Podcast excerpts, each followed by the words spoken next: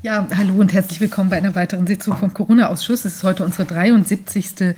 Sitzung. Wir haben den Ausschuss ja im äh, Sommer letzten Jahres gegründet. Vier Rechtsanwälte, zwei sind heute live vor Ort. Dr. Rainer Fümmich, mein Name ist Viviane Fischer und wir haben im Zoom auch noch die Antonia Fischer und den Justus, Dr. Justus Hoffmann. Äh, hallo. Hallo, hey Antonia.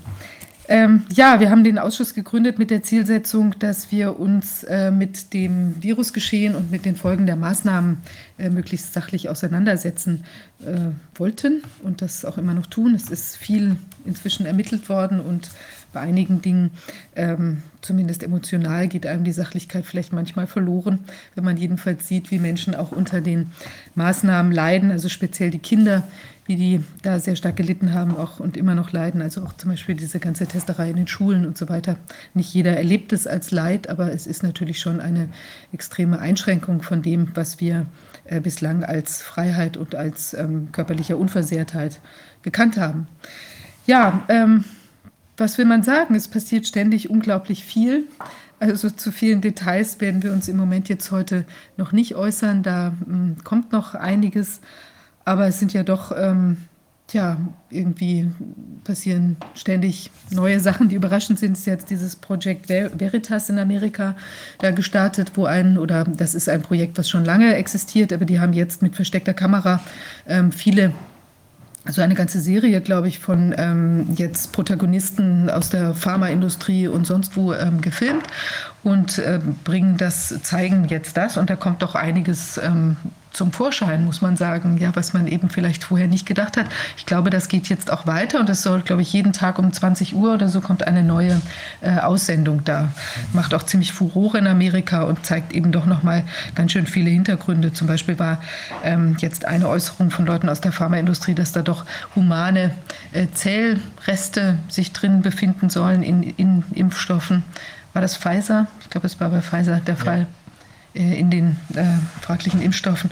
Und dass das natürlich also schon nochmal auch viele der Dinge bestätigt, die wir jetzt hier auch so in den letzten ähm, tja, Monaten herausgefunden haben. Und ja, je mehr, je mehr offenbar ans Licht kommt, desto härter werden die Angriffe auf äh, die Menschen und Institutionen, die äh, versuchen hier Licht ins Dunkel zu bringen. Äh, es gilt sowohl für den Ausschuss als auch für die Partei, die Basis, aber auch für jeden anderen, der nicht auf Regierungslinie ist. Es bleibt dabei, viel fällt den anderen nicht ein, außer rechts, rechts, Nazi, Nazi und irgendwelchen zusammengebrauten, dunkeltreuenden Uiuiui-Geschichten.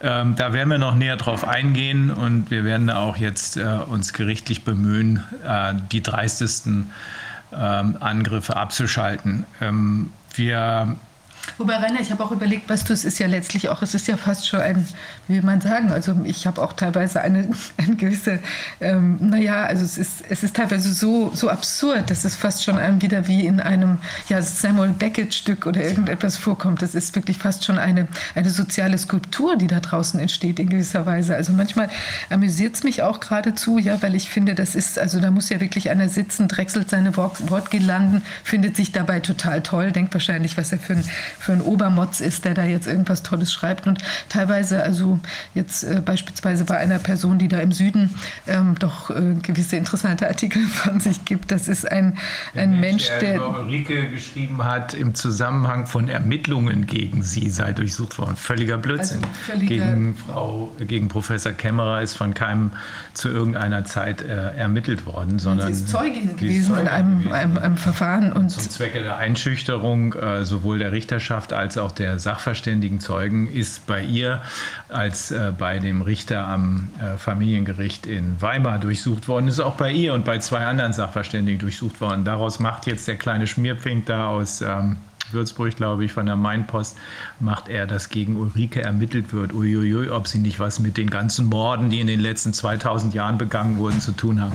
Also auf dem das Niveau bewegt sich das. Ich habe dann abgemahnt und dann hat die Mainpost ja auch sofort zurückgezogen, dass da Ermittlungen gegen sie laufen würde. Ich meine, es ist einfach peinlich. Und der Mensch bewirbt sich dann noch bei einer, ähm, tja, bei einer ähm, äh, eine, eine was war das, ein, eine Art Preisausschreiben, wo ihr vorher als, als Journalist einen Preis gewinnen kann. Äh, wir sind plural oder so ähnlich heißt das Ding. Und das ist auch noch in Kooperation mit dem Bundesverfassungsgericht, ja, für die. In Kooperation mit dem angeblich unabhängigen Bundesverfassungsgericht. Und, äh, also das ist von der Bundeszentrale für politische Aufklärung in Kooperation mit dem Verfassungsgericht. Und dann äh, wollen sie da Journalisten auszeichnen, die ganz besonders ähm, tja, die Grundrechte verteidigen. Und da bewirbt er sich auch mit, ähm, mit einer ausführlichen Darstellung.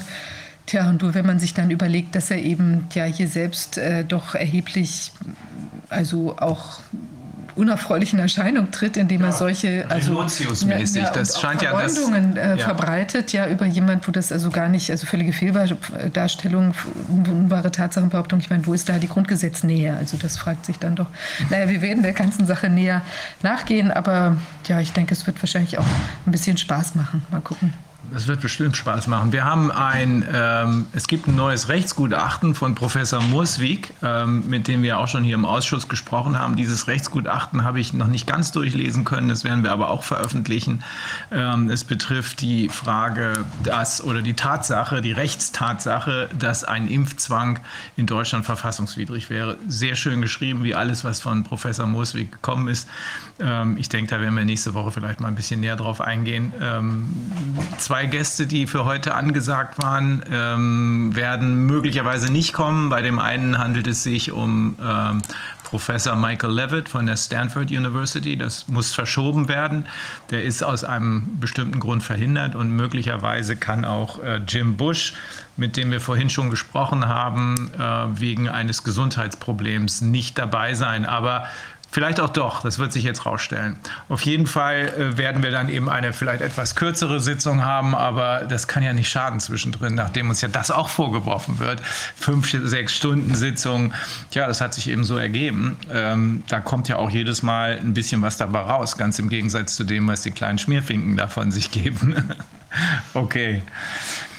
Fangen wir an. Ja, ich glaube, wir fangen an. Also wir haben heute einen Gast bei uns, der äh, hier unter einem Pseudonym agiert, ähm, weil er aus bestimmten Gründen eben äh, geheim bleiben möchte. Aber er ähm, ist ein Naturwissenschaftler und hat eben sehr viele, äh, hat sich die ganzen Zahlen angeschaut, die hier so äh, rum wabern in den letzten Wochen und Monaten, die ja doch, äh, sagen wir mal, vielfältiger Interpretationen bedürftig sind. Und ja, ich begrüße hier den ähm, Herrn Held. Sind Sie da? Jawohl. Guten Morgen. Herzlichen Dank für die Einladung, mein, über meine Arbeit heute berichten zu dürfen. Toll. Ja, Sie haben ja ganz viele der, der statistischen ähm, Details sich da mal näher angeschaut und ich glaube, Sie haben auch eine kleine Präsentation vorbereitet und es wäre ganz toll, wenn Sie uns vielleicht mal ein bisschen durchleiten würden, äh, was, sich, was da aus Ihrer Sicht so an, an Realdaten tatsächlich da ist und was vielleicht auch nicht ganz so stimmig dargestellt worden ist früher. Ja, ich habe mal meinen Bildschirm freigegeben. Ist das für Sie sichtbar? Ja, den können ja. wir sehen. Noch nicht auf dem großen Bildschirm, aber auf dem kleinen. Mhm. Oh, gut, okay. Ja, also ich habe ähm, seit März letzten Jahres, äh, also wie gesagt, ich habe ein naturwissenschaftliches Studium. Ich habe sehr lange Jahre im Bildungsbereich äh, gearbeitet äh, und habe also seit März letzten Jahres mich wirklich komplett praktisch komplett äh, der Analyse dieser Corona-Daten äh, verschrieben und äh, mich immer wieder darum gekümmert, Daten ins Verhältnis zu setzen, zu veranschaulichen und zu visualisieren.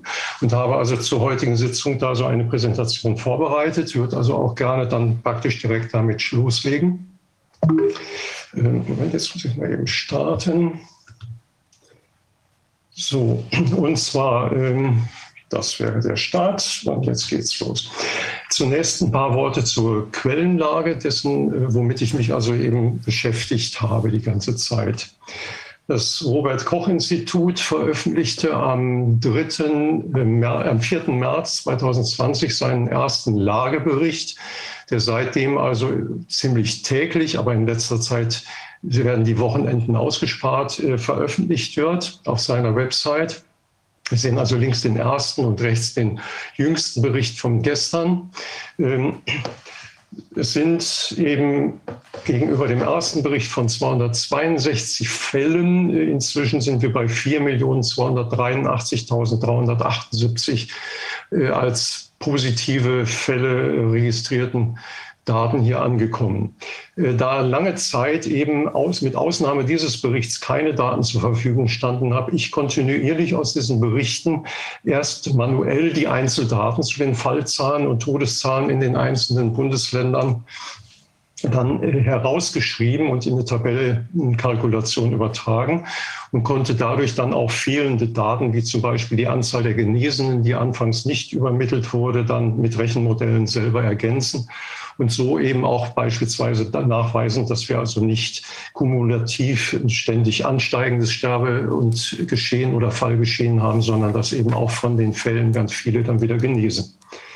Ähm, inzwischen äh, habe ich dadurch jetzt einen Fundus aus diesen äh, Tagesberichten zusammengestellt, der eben mittlerweile eben auch ähm, in Tabellenform veröffentlichten Berichten dann gegenübergestellt werden kann, was dann teilweise ganz interessante Vergleichsmöglichkeiten gibt. Äh, da kommen wir nachher zum konkreten Beispiel. In letzter Zeit sind aus diesen Tagesberichten viele Dinge verschwunden. Stattdessen wird dadurch dann einiges in Wochenberichten zusammengefasst die äh, mittlerweile eben auch analysiert werden und inzwischen auch einiges hergeben, zum Beispiel dahingehend äh, zu dem Narrativ, das wir im Moment haben, es liegen nur noch äh, ungeimpfte in den Kliniken und es sterben nur noch ungeimpfte an Corona, äh, dass sich das mittlerweile auch wieder liegen lässt. Aber das könnte ich in einem separaten nächsten Schritt äh, demnächst mal zeigen. So, ähm, die, die, Daten, die uns bereitgestellt werden vom RKI, sind, haben sich im Laufe der Zeit immer weiter ergänzt. So sind also jetzt hier zum Beispiel die, ist das Alter der Verstorbenen aufgenommen worden. Was interessant, Moment, jetzt bin ich etwas zu weit gerutscht, interessanterweise hier, ähm, der Altersmedian lag damals bei 82 Jahren der Verstorbenen.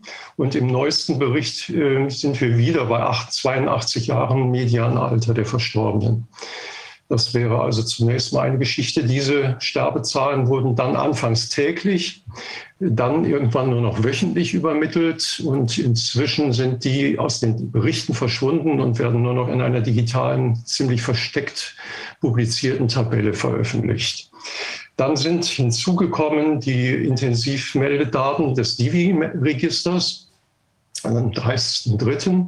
Auch die habe ich zunächst mal manuell übernommen, aber inzwischen haben wir eben, habe ich einige Spezialisten um mich gesammelt, die eben Programmierer sind. Und, äh, und wir sammeln also Daten, alles, was wir bekommen können mittlerweile und äh, werten die sehr intensiv digital aus. Was ich sehr interessant finde, was aber seit Juli aus den Berichten wieder verschwunden ist, ist, dass lange Zeit über die klinischen Aspekte berichtet wurde. Das heißt, welche Patienten welche Art von Symptomen überhaupt aufwiesen von diesen Fallzahlen. Und da ist also interessant, dass also diese Covid-typischen äh, klinischen Merkmale eben Husten, Fieber, Schnupfen, Halsschmerzen, Pneumonie, Geruchs- und Geschmacksverlust sind. Und ich habe mal die beiden Kategorien hier rechts näher äh, hervorgehoben, die ich für relevant halte für schwere Verläufe, Krankheitsverläufe. Wobei vor allem sicherlich die Pneumonie zu nennen ist die mit 1% aller Fälle bei zu dem Zeitpunkt 36.655 Fällen lag. Fieber haben wir 729.190, wobei Fieber ja äh, mehr oder weniger auf, äh, stark ausgeprägt sein kann und Fieber ja beispielsweise heute bei den Grippeschutzimpfungen sogar als ein Merkmal dafür herangeführt wird, dass also eine Impfung wirkt. Und auch bei einem Infekt ist, weist Fieber natürlich darauf hin, dass das Immunsystem sich damit auseinandersetzt und letzten Endes, wenn es erfolgreich verläuft, diese Auseinandersetzung dann eine Immunität produziert. Interessant finde ich, dass diese Zahl von 36.655 ziemlich dicht an der Zahl ist, die wir an Covid-Toten verzeichnet haben im letzten Jahr.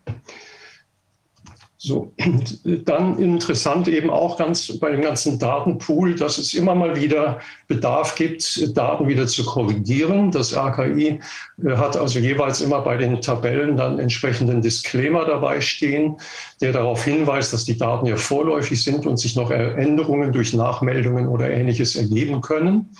Interessant ist eben aber auch, dass es immer wieder Negativkorrekturen gibt. Äh, hier links oben zum Beispiel bei den Fallzahlen in, in Sachsen am 29.05. werden mal eben 30 äh, Fälle zurückgebucht oder bei den Verstorbenen einmal minus eins und einmal minus drei noch auffälliger, noch dramatischer finde ich die Nachkorrekturen, die sich in den Divi-Meldedaten ergeben. So haben wir also da teilweise Rückbuchungen von Verstorbenen pro Tag von 35, minus 8 oder sogar minus 75 Tote, die, an einem, die hier am 2.7. wieder zurückgebucht wurden. Herr Held, also, wie kann man sich denn sowas erklären? Sagen wir mal, wenn kann so ein, gibt es das, ist, kennen Sie das aus anderen Statistiken, dass da plötzlich 75 Tote dann möglicherweise doch nicht gestorben sind oder dass die äh, an was anderem gestorben sind. Also wie kann das so eine große Menge sein? Das ist ja eigentümlich. Ja, es ist in der Tat verblüffend. Es gab also dann auch äh, Presseanfragen teilweise, auf die immer sehr ausweichend reagiert wird. Ähm, teilweise wird dann gesagt, ja, unser Meldesystem wurde umgestellt und das ist dann eine Anpassung an das Meldesystem, die dann dafür äh, angeführt wird. Es gab also einen ganz krassen Beispielfall, äh, wo es über 1000 Fälle waren, die zurückgebucht wurden. Und da war es dann tatsächlich so, dass man sagte, ja, wir haben unser Meldesystem umgestellt. Übrigens finden sich solche Dinge auch in anderen Ländern, beispielsweise in Spanien. Als dort die erste schlimme Welle vorbei war, wurden mal eben 1600, das Größenordnung stimmt, aber ich kann die genaue Zahl jetzt nicht nennen, wurden mal eben 1600 Tote wieder zurückgebucht. Aber die ganze Welle, die diese 1600 Tote beinhaltet, bleibt natürlich auf diesem dramatischen Level. Und wir sehen schlimme Zahlen. Und diese Korrektur wird medial natürlich nicht kommuniziert dass man also da doch noch was verbessern musste und dass da irgendwas schiefgelaufen ist. Und das Interessante ist, man kann solche, solche Korrekturgeschichten durchaus auch visuell dann darstellen. Ich wurde also hingewiesen, dass ich vielleicht das Ganze nicht zu tabellenlastig präsentieren sollte. Deshalb habe ich doch dann einige Grafiken mit eingebaut. Hier habe ich also mal in Sachsen, wo wir eben einige Korrekturen hatten, die, sind, die fallen jetzt in der Grafik nicht aus, weil ich die Negativwerte ausgeblendet habe. Aber ich habe also hell dargestellt die Gesamtzahl der Verstorbenen täglich und äh, in diesem dunklen Rotton habe ich angezeigt äh, die verstorbenen angeblichen äh, Covid zugeordneten Sterbefälle. Und das Interessante ist, da haben wir in, tatsächlich am 14.01 also ich muss mal eben schauen, dass ich die Stelle erwische. Da haben wir hier einen Fall, wo also die Anzahl der Verstorbenen insgesamt bei 256 lag. Die Zahl der Covid gemeldeten Covid-Sterbefälle für diesen Tag lag bei 260. Also wir haben mehr Covid-Todesfälle an dem Tag gehabt, als insgesamt verstorben sind. Wie geht das denn? Also eine, einmal lässt sich das sicherlich erklären durch eine zeitliche Verschiebung. Wir sehen ja so ein bisschen, dass die Kurven, dieser, dieser, dieser Berg hier in der Sterbekurve und der Berg bei der Covid-Kurve durchaus eine Entsprechung zueinander haben, die aber zeitlich versetzt ist. Also einmal kann es sein, dass also die äh, Covid-Fälle eben verspätet gemeldet wurden und äh, dann eben auch an einem späteren Tag als neue Fälle registriert werden, wurden. Es ist ja teilweise sogar der Fall, dass Fälle auch vom letzten Jahr noch heute, noch heute als neue Fälle geführt werden. Also wenn wir jetzt diese rote Kurve uns leicht verschoben nach links vorstellen, dann haben wir sicherlich so, dass das doch drunter liegt. Andererseits, wenn man mal vergleicht die erste Welle, wie gering der Anteil der Covid-Toten an der Gesamtsterbezahl da war und äh, dass jetzt die Covid-Sterbefälle fast ja, zwei Drittel des Gesamtsterbeniveaus teilweise haben, äh, dann ist das eine etwas unglaubwürdige Konstellation. Denn dann, äh, ich meine, hier ist eine Entsprechung da und wir haben ein sehr hohes Sterbegeschehen. Interessanterweise wird dieses hohe Sterbegeschehen ja von den Politikern und medial eher fast wie eine Erfolgstrophäe vor sich hergetragen, was ich dann gar nicht verstehe, statt dass man nach den genauen Hintergründen hierfür sucht. Also ich versuche immer so ein bisschen dann solche Hintergründe zu finden und solche Erklärungen auch dafür zu finden. Also Sachsen, ist, Sachsen ist, was den Anteil, also auch die sogenannte Fallsterblichkeitsrate angeht, extrem hoch. Das heißt aber eben auch, dass wirklich unglaublich großzügig aus meiner Sicht Covid gezählt wird.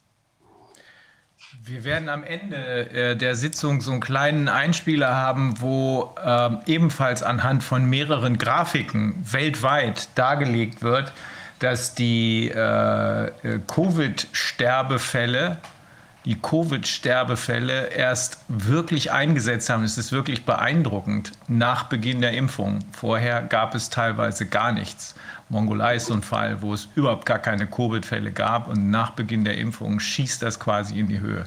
Das bringen wir am ich Ende nochmal. Ich frage mich natürlich, Herr Held, wie, wie, wie viel kann man denn dann den offiziellen Zahlen des RKI überhaupt noch vertrauen?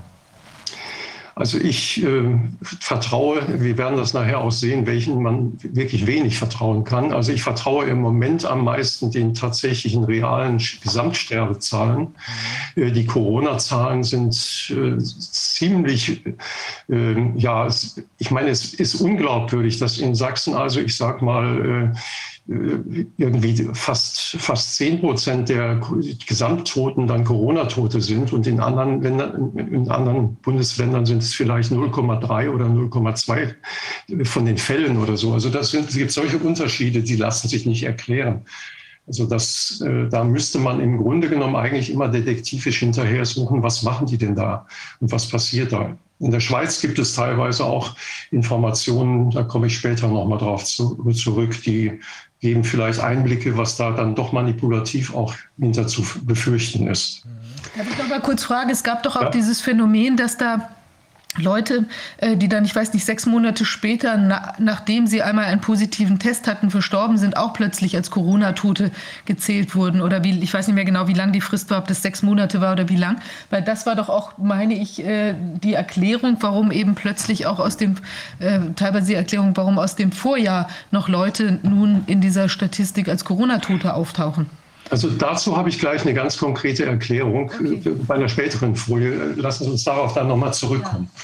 Ähm, also was die Datenlage angeht beim RKI, ist sie sehr lückenhaft. Insbesondere was die Testzahlen angeht, bekommen wir also einmal die Woche eine globale Testzahl. Hier wird auch nicht unterschieden zwischen Schnelltests, äh, Antigentests oder, oder PCR-Tests. Es wird einfach nur eine Testzahl genannt. Äh, und äh, beispielsweise auch mit dem Alter der Verstorbenen, da hält man sich sehr zurück. Viele Daten sind relativ versteckt. Die Schweiz ist dagegen sehr viel, sehr viel auskunftsfreudiger. Hier haben wir mittlerweile also einen täglichen Bericht, der als CSV-Datei runterzuladen ist und den ich regelmäßig analysiere, mit 53 Einzeldateien, wobei wir mittlerweile auch zu den, zu den Geimpften spezielle Datensätze haben. Also wir haben mittlerweile zu den geimpften äh, Personen die Todesraten, die hier abgefragt werden, die äh, geimpften Personen ähm, hier insgesamt die geimpften Personen, die also hospitalisiert sind. Das wird alles sehr detailliert dargelegt. Ähm, wobei eben, wie gesagt, dann die Frage besteht, ob dieser Impfstatus eben immer erfasst wird. Das, äh, da äh, haben sich mittlerweile, werden die Quoten der Geimpften, Hospitalisierten und so höher. Aber ähm, es ist, äh, die waren anfangs minimal überhaupt, aber das ist, da ist von, davon auszugehen, dass anfangs die Impfraten bei den hospitalisierten Menschen gar nicht abgefragt wurden. Und das Interessante ist, wenn in der Schweiz so viele Daten da sind, dass sich die Politiker und die Gerichte um diese Daten nicht kümmern. Ich arbeite mit dem Schweizer Anwalt Philipp Kruse zusammen. Wir haben also, er hat auf meiner, der Basis meiner Datenausarbeitungen 13 Gerichtseingaben gemacht. Äh, die Gerichte kümmern sich nicht um diese Daten. Es kommt nur ein Hinweis, ja, dass äh, das BAG in dem Falle sagt, so ist die Lage, also müssen wir so entscheiden. Man geht also auf die Faktenlage, auf die Daten eigentlich gar nicht ein. Auch die Politiker entscheiden fernab jeder, jeder Analysebereitschaft, sich mit diesen Daten genauer auseinanderzusetzen. So als äh, ersten konkreten Punkt würde ich äh, gerne auf die aktuelle epidemische Notlage, wo ja die Maßnahmen immer weiter angezogen werden, der Impfdruck mehr erhöht wird und so weiter eingehen wollen. Es gibt also zunächst mal, das ist fast ein Klassiker in meinen Ausarbeitungen, dass man also, dass ich also hier die PCR-Test-Fallzahlen als blaue Säulen im Hintergrund und grün davor als Kurve die äh, Testzahlen zeige, wobei man eben deutlich erkennt, dass mit diesen Tests letzten Endes die Fälle quasi gesteuert werden können.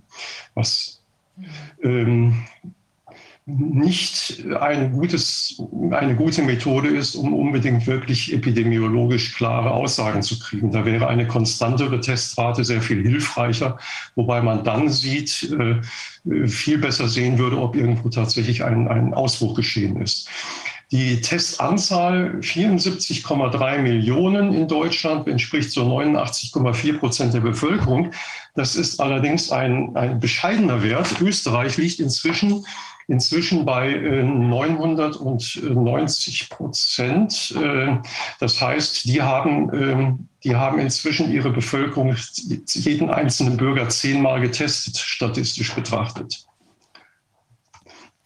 So, und was jetzt das aktuelle Geschehen angeht, finde ich diese Zusammenstellung eigentlich am aussagekräftigsten. Hier habe ich also orange-beige äh, die Sterbe, das Sterbegeschehen im Kalenderjahr 2021 dargestellt. Grün sind die Mittelwerte der Vorjahre. Äh, rot unten ist, sind die Covid-Toten äh, und die blauen Säulen sind die Fallzahlen. Und das Interessante ist also, wir haben das Jahr mit einer ziemlichen Übersterblichkeit hier begonnen wo also die Sterbekurve deutlich drüber lag. Und das gab natürlich auch eine Korrelation hier zu den Covid-Sterbezahlen. Dann folgte aber eine Phase deutlicher Über Untersterblichkeit von, von etwa acht Wochen, ähm, die epidemiologisch, ich denke, da wird Dr. Wodak nachher noch was zu sagen können, äh, eigentlich aus, nach einer Übersterblichkeit auch zu erwarten ist. In dieser Phase machen die immer noch ziemlich hohen Covid-Sterbezahlen eigentlich keinen Sinn mehr. Würde man die jetzt in Abzug bringen, dann wäre das Sterbegeschehen in einem Bereich, der völlig, völlig unrealistisch ist für die deutschen Verhältnisse. Und dann ist es interessant, dass also jetzt hier äh, sich die Kurven wieder schneiden und ab diesem Zeitpunkt haben wir eigentlich ein Sterbegeschehen, was über dem Durchschnitt der Vorjahre liegt. Allerdings bei Corona-Sterbezahlen, die inzwischen hier nahe der Nulllinie liegen, ist dieser, dieses Plus an Sterbezahlen eigentlich nicht mit Covid mehr zu erklären. Und was also völlig völlig irreal zu sein scheint, ist, sind diese, diese dritte und vierte Fallzahlkurve, die im Sterbegeschehen keine Entsprechung hat. Das ist jetzt eben interessant, wenn ich das hier jetzt für Deutschland betrachte und dann wechsle zu Österreich, dann ist gar nicht so deutlich, was sich an den Kurven überhaupt verändert hat, wenn man die Fallzahlen hinten betrachtet. Wir haben auch in Österreich einen Übersterblichkeitsbeginn, dann eine kurz, kürzere Phase Untersterblichkeit und jetzt eine permanente Übersterblichkeit, ohne dass man äh, dies hier mit Corona unten erklären könnte. Und die Fallzahlen führen praktisch ein Eigenleben. Wie kann man das denn erklären? Haben Sie, können Sie sich einen Reim drauf machen? Weil irgendwie muss man ja davon ausgehen, wenn wir sehr hohe Fallzahlen haben und angeblich ja diese Fallzahlen Corona-Infektionen widerspiegeln, vielleicht ja auch nur Positivtests, das wissen wir ja nicht so.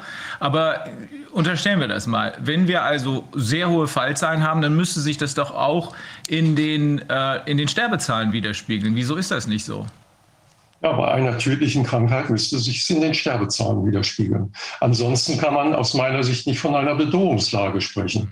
Äh, ich meine, man, man kann sagen, es haben Leute Long-Covid, sind lange müde und ähnliches, was nach einer Grippe auch passieren kann, wenn ich das richtig sehe.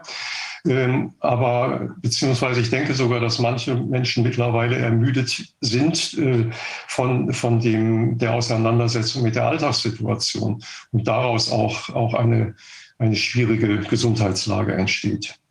Also das Problem, Problem dieser Sterbezahlen, die nicht vorhanden sind, man versucht jetzt im Moment natürlich vieles auf Hospitalisierung zu schieben und auch zu sagen, oh, es werden jetzt viele Junge äh, hospitalisiert. Aber auch da müsste man sagen, wenn jetzt Jüngere auf Intensivstationen mit Corona hospitalisiert werden, dann müssten wir auch dort eine Sterberate beobachten. Denn Corona auf Intensiv hat eine ziemlich hohe Sterberate. Also das Interessante ist nun, wenn ich ja jetzt wieder zu, noch zur Schweiz wechsle, dann haben wir in der Schweiz äh, seit der vierten Kalenderwoche eine permanente Untersterblichkeit. Die ist so, so frappierend und in dieser Untersterblichkeitsphase werden neue Gesetze erlassen, weitere Beschränkungen erlassen, Maskenpflicht an Primarschulen eingeführt und ähnliches. Und auch hier wiederum, wenn man das nochmal zurückvergleicht, die, die äh, Fall, Fallwellen in Deutschland, in Österreich und in der Schweiz, man könnte meinen, dass da eine Abstimmung existiert, was die, äh, was die Teststrategien angeht und damit eben die hervorgerufenen Fallzahlen. Ich habe das für Gesamteuropa mal untersucht und äh, ich kann Ihnen, glaube ich, etwa 20 europäische Länder aufzeigen, in denen der zeitliche Verlauf der Fallzahlkurven genau exakt so verläuft wie hier. Also hier, hier denke ich. Äh, ja, das hat mit Teststrategie zu tun und ich denke nicht mit einem pandemischen Geschehen. Denn, denn hier äh, vor allen Dingen, es kann nicht zeitgleich sein. Es müsste aus meiner Sicht, denke ich, eine zeitliche Verschiebung sein, dadurch, dass ein Virus von einer Region in eine andere wechselt und dann dort, also immer wieder punktuell irgendwelche welche Hotspots entwickelt. Aber dass das Geschehen sich europaweit zeitgleich so entwickelt, das halte ich für eine Teststrategie. Ja. Und äh, sagen Sie, jetzt ist ja in allen drei Ländern zum Jahreswechsel da eine ziemlich deutliche ähm, Übersterblichkeit zu ja. sehen. Und ist denn, wie setzt sich das denn oder wie, in, mit welchen Zahlen ist das denn aus dem Jahr gestartet? Also ist das, kann das, könnte das eben in Zusammenhang mit diesen, diesen Impf, mit dem Impfgeschehen, äh, dem Beginn der Impfung äh, zusammenhängen? Also oder ist das ganz und gar unrealistisch, weil man vorher schon äh, so eine, auf so einer hohen Kurve war? Also die hohe Kurve, auch in der Schweiz, in Deutschland und in Österreich, in der Schweiz ist sie besonders hoch, ähm, ist das äh, Sterbegeschehen im Winter geht etwa von im Oktober los. Da hatten wir noch keinen Beginn der Impfzahl. Ich habe die Kurve jetzt gerade nicht hier in der Präsentation, wo ich also den, den zeitlichen Verlauf rück ins letzte Jahr, doch, doch es kommt nachher noch eine, wo wir den Gesamtzeitraum sehen. Also wir haben ein hohes Sterbegeschehen von Oktober bis etwa Januar, äh, auch praktisch in allen Ländern. Äh, also das Impfgeschehen als solches, dass sich das statistisch auswirken würde, kann man meines Erachtens im Moment in der Phase sicherlich noch nicht sagen, wo die Impfquote auch noch sehr, sehr gering war. Da ist also interessanter, ich habe auch eine Ausarbeitung zu Malta und zu den Seychellen gemacht, da wo wir ja Impfquoten von über 80 Prozent haben da ist dann schon deutlicheres zu sehen, ähm, wobei da eben dann tatsächlich das, was Sie im Vorspann ja gesagt haben, auch zu beobachten ist, dass da in dem Moment, wo geimpft wird, auf einmal ähm, Fallzahlen von Covid-Fällen oder auch Covid-Sterbezahlen auf einmal hochschießen. Und das Interessante ist eben jetzt, äh, was diese Kurven einfach noch nicht aussagen. Sie geben absolute Sterbezahlen wieder. Und das Problem ist ja, wenn wir jetzt hier mal die Einwohnerentwicklung betrachten in Deutschland, ich habe das die Bevölkerung mal in zwei Altersgruppen geteilt, bis 80 und über 80 Jahre, von den Zeitraum von 2012 bis 2021 dann hat ja, äh, hat, hat ja die Bevölkerungszahl äh, bei den über 80-Jährigen beispielsweise um 1,7 Millionen fast zugenommen. Und bei den, äh, bei den unter 80-Jährigen ist sie um 1,2 Millionen gestiegen. Also eine deutliche unterschiedliche Entwicklung, äh, gerade was die, den Anteil der, der Alten, die eben ein hohes Sterbeaufkommen haben, angeht. Wenn da so ein großer Zuwachs ist, dann wird sich auch in den Sterbezahlen etwas entwickeln. Und um das aufzuzeigen, äh, muss man äh, die Sterbezahlen eben zur Bevölkerungsstruktur in Beziehung setzen. Das habe ich eben hier gemacht, indem ich also die Einwohnerzahl, daneben dann die Zahl der Verstorbenen ins Verhältnis gesetzt habe und, Entschuldigung, das bin ich weiter gerutscht, und dann daraus die Sterberate, also der prozentuale Anteil, der in dieser Altersgruppe gestorben ist, den habe ich ausgerechnet. Und ich setze jetzt ein Ranking an, nicht bezogen auf die absoluten Sterbezahlen, sondern in Bezug auf diese Sterberate also wie viel Anteil der Bevölkerung ist gestorben. Und äh, dieses Ranking geht von 0, nee, von 1 als schlechtesten Wert, der war hier in 2015, bis zu 10 als höchsten Wert. Das heißt, wir hatten, wir betrachten jetzt allerdings nur den Zeitraum, den wir gerade auch in der Kurve hatten, bis zur 38. Kalenderwoche, also Ende September diesen Jahres. Und ich habe für alle Jahre die Sterbedaten bis 26. September rausgesucht und ins Verhältnis gesetzt. Und dann ist in diesem Zeitraum 2020 auf dem besten Rang in der Altersgruppe und 2021 auf dem drittniedrigsten Rang oder, oder drittbesten Rang. Und 2021 haben wir sogar in der Altersgruppe der über 80-Jährigen den besten Wert im Vergleich dieser zehn Jahre. Und was mich ein bisschen wundert, ist, dass nicht noch kein Politiker hingestellt hat und gesagt hat, das ist jetzt ein Erfolg unserer, ein Erfolg unserer Impfstrategie. Wir haben jetzt die Alten geschützt, von den Alten stirbt kaum noch einer. Äh, hat noch keiner sich getraut, aber vielleicht hat sich es noch keiner getraut, weil wir hier ja 39.757 Covid-Tote verzeichnet haben in dem Zeitraum. Die kann man bei einer so guten Sterberate eigentlich ja gar nicht mehr erklären. Wieso sind 40.000 Menschen von, das, ist, das sind fast 10 Prozent der Gesamtverstorbenen in diesem Zeitraum, wieso sind 10 Prozent der Gesamtverstorbenen an Covid verstorben? Das ist ja das Phänomen, was wir in Sachsen eben an der Kurve auch gesehen haben. Dass also der Anteil der Covid an der Gesamtsterbezahl so extrem hoch ist. Aber wenn wir eine Sterberate haben, die die beste ist im äh, Zeitraum der letzten zehn Jahre, dann kann Corona ja nicht eine Extrasterbezahl sein, denn dann müssten ja alle anderen Todesursachen um diesen Anteil äh, gesunken sein. Und wie ist das möglich, wenn also in den Krankenhäusern Behandlungen ausgesetzt wurden?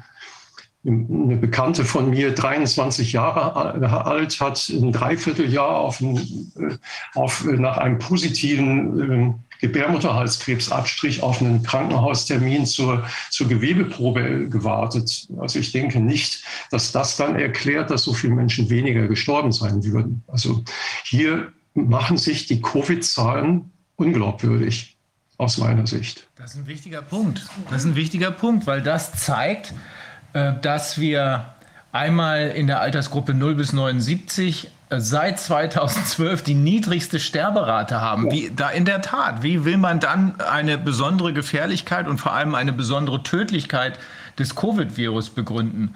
Noch, äh, noch krasser eigentlich bei den 80-Jährigen oder Älteren. Niedrigste Sterberate seit 2012. Das kann man nicht damit begründen, dass, äh, der, dass das Covid-Virus oder das Coronavirus nun äh, super tödlich ist. Das passt nicht. Und, äh, Herr Held, darf ich noch mal fragen, jetzt äh, könnte man ja sagen, dann wären diese 40.000 Leute eben äh, nicht noch zusätzlich gestorben. Ja? Die äh, können äh, nur Teil des normalen Sterbegeschehens ja. sein.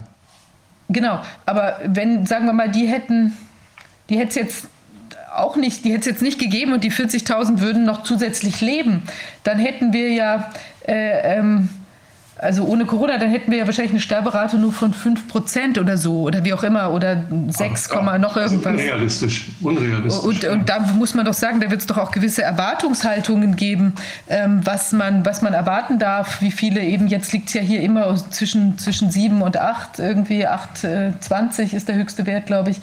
Ähm, also solche Ausreißerjahre, die kann es ja nicht auch plötzlich durch irgendwas anderes geben. Nein, nein. Könnte, ähm, könnte das überkompensiert sein durch eben, dass die Kunstfehler, die ärztlichen Kunstfehler oder Überbehandlung oder sonstige Dinge, Stress durch Behandlung oder sowas nicht mehr stattgefunden haben?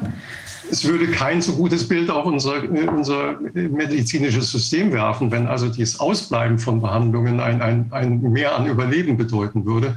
Also ich würde das aber auch definitiv jetzt nicht unterstellen. Da müssen aber, wir Wolfgang Wodak fragen, weil es gibt ja sowas wie Nosokomia, also Krankenhauskeime, die äh, angeblich äh, 25 Prozent der Todesfälle oder für Todesfälle in dieser Größenordnung verantwortlich sind. Das könnte schon passen, aber äh, dazu müssen wir uns, glaube ich, mit, äh, mit den Zahlen noch ein bisschen genauer, vor allem mit den medizinischen Hintergründen auseinandersetzen. Aber so ein Ausreißer, ja, dass wir jetzt sagen, wir haben hier plötzlich jetzt nur noch 6, 6 Prozent oder so, wenn man diese Corona-Leute, also Corona-Toten rausgenommen hätte, ausrechnen würde oder sowas, das gibt es äh, das gibt's einfach nicht unter normalen Umständen.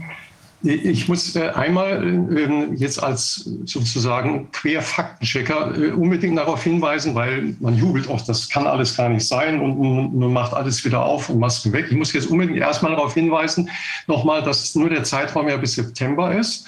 Und das Schlimme, was ja letztes Jahr war, ging ja von Oktober erst los. Also die ganz schlimmen winterlichen Sterbezahlen sind in dieser Grafik und dieser Statistik noch nicht drin. Übrigens, hier habe ich das Ganze nochmal grafisch verdeutlicht die prozentualen Anteile, die also verstorben sind. Ähm, das, das muss man jetzt Ehrlichkeit halber äh, einräumen. Und was allerdings äh, auf jeden Fall nachher noch kommt, ich habe, äh, die Statis hat inzwischen die Todesursachenstatistik für 2020 komplettiert und die habe ich im letzten Teil meiner Präsentation mit verarbeitet, sodass wir uns das auch noch mal genauer angucken können. Was ist denn eigentlich mit den Todesursachen in den einzelnen Bereichen passiert? So, so ich habe das Gleiche dann auch nochmal, äh, vielleicht etwas schneller jetzt dann für Österreich gemacht. Mhm. In Österreich sieht das Ganze, wir hatten ja eben auch gesehen, dass die Sterbekurve in Österreich doch ein deutliches Stück über dem Vorjahresmittel lag, also schlechter als in Deutschland oder in der, gerade als in der Schweiz. Insofern sind jetzt hier die, die, das Ranking liegt jetzt hier im Mittelfeld, Rang 5 ja. äh, jetzt. Äh, jetzt natürlich nicht, auch nicht was Hochdramatisches. Da lagen eben die Jahre um 2012, 13 oder auch nochmal 2017 äh, oder 15 schlechter da. Mhm. Aber äh, es ist natürlich, es heißt aus meiner Sicht, dass die österreichische Corona-Politik an der Stelle, äh, die aus meiner Sicht ja restriktiver noch ist als in Deutschland äh, oder der Schweiz, äh, wobei ich unsere nicht, jubeln, nicht bejubeln möchte. Aber ich denke, sie ist, was Corona bzw. das Gesamtsterbegeschehen angeht, nicht besonders als erfolgreich zu betrachten.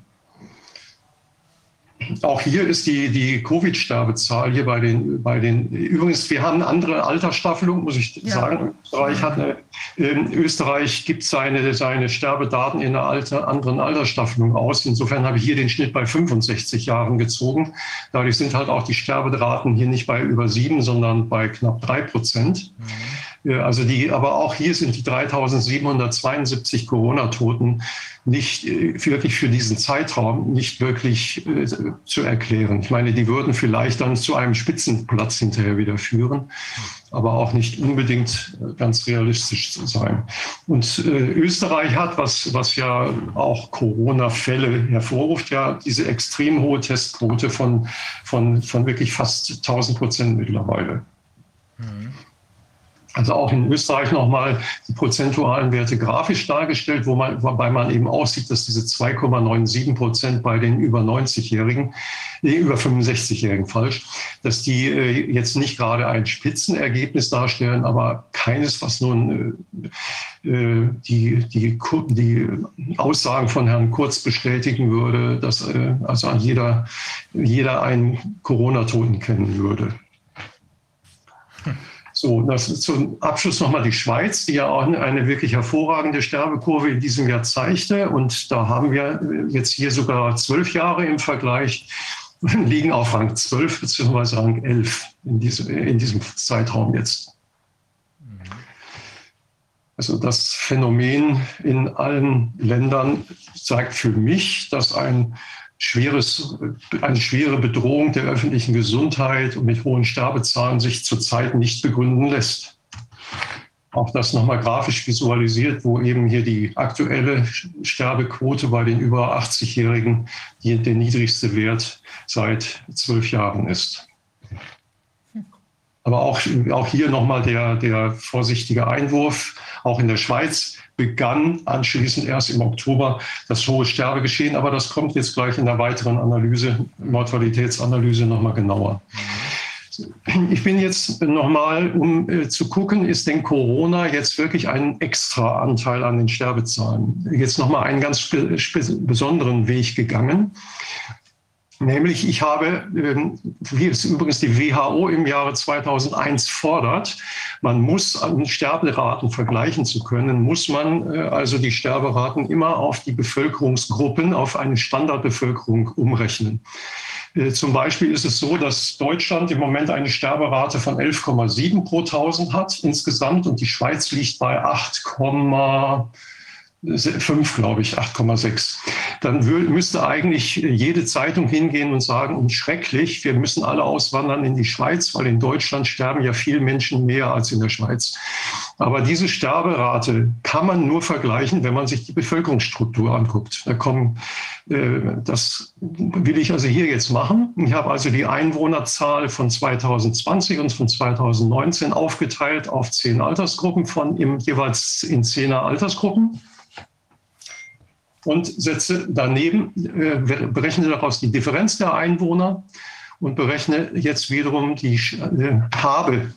Das habe ich jetzt nicht hier auf diesem Blatt. Ich habe also die Sterberaten der jeweiligen Altersgruppen ausgerechnet, daneben gesetzt und kann also sozusagen mal hochrechnen, wie viel äh, Sterbe, wie würde sich denn die Sterberate allein aufgrund dieser Sterberate von 2019 äh, erwartungsgemäß entwickeln.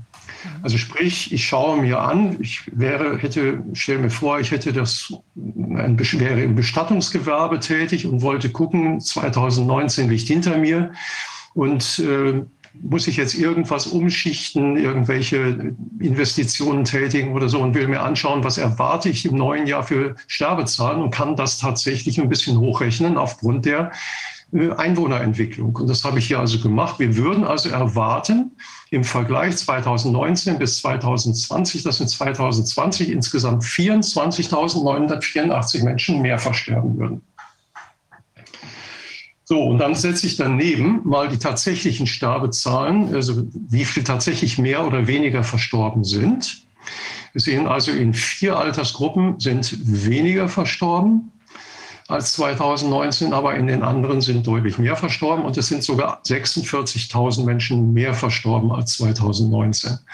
Ähm, aber in Relation zu den 24.900, die ich aufgrund der Bevölkerungsentwicklung erwarten müsste, äh, sind eben letztlich dann nur die Differenz 22.901 mehr verstorben. Ich vergleiche also nochmal, wie, wie stark weicht jetzt also mein aktueller Wert tatsächlich von dem, äh, von dem erwarteten Wert ab.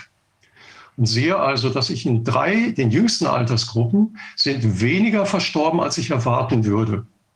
Aber in allen anderen Altersgruppen sind, und jetzt haben wir immer das gesamte Kalenderjahr 2020 und 2019, in allen anderen Altersgruppen sind mehr verstorben im Vergleich 2019 zu 2020 wir haben wieder jetzt die Frage, hier unten haben wir Covid, 43.900, knapp 44.000.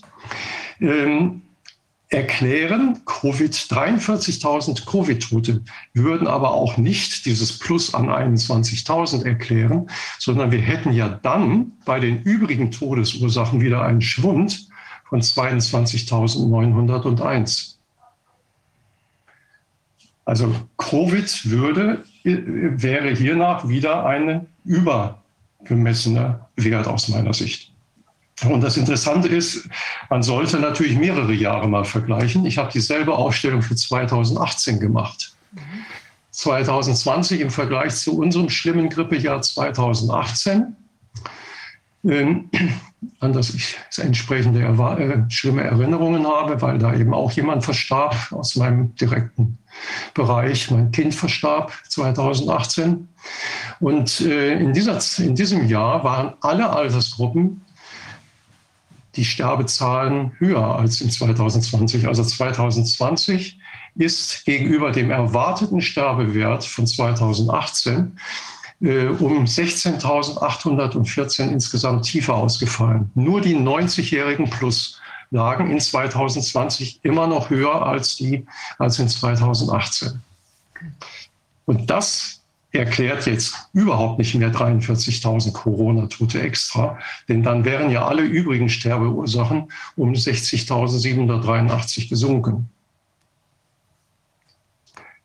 Also wir, was, was ich jetzt sehe, ist bei den über 90-Jährigen, jetzt nach, nehmen wir noch ein drittes Jahr dazu, 2017, weil man sagt ja immer, man darf niemals mit 2018 vergleichen.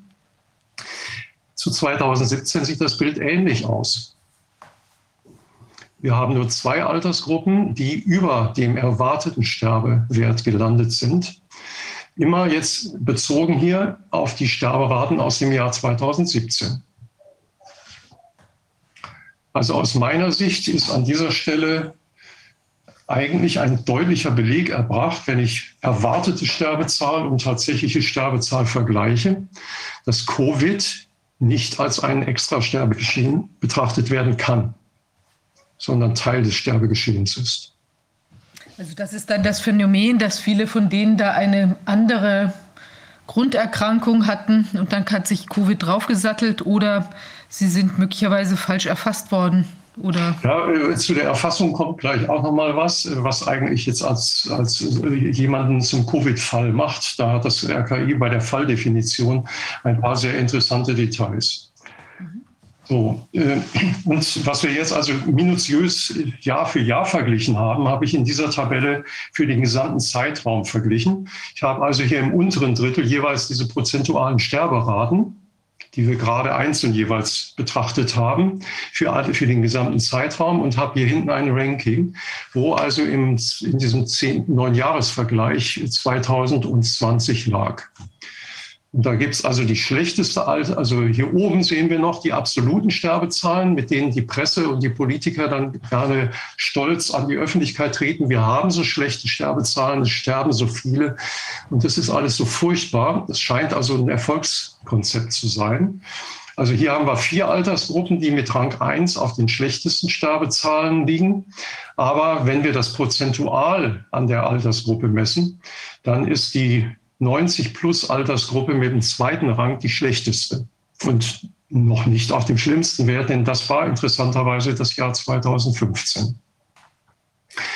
Und man kann jetzt diese ganzen Sterberaten die aller Altersgruppen wieder zu einem Gesamtäquivalent zusammenfassen, indem man sagt, okay, dieses Sterbegeschehen mit so und so viel Prozent beziehe ich jetzt mal alles auf die Bevölkerungszahl von 2020 ähm, je, nach Altersgruppe, wie, welchen Anteil die an der, am Gesamtsterbegeschehen hatten.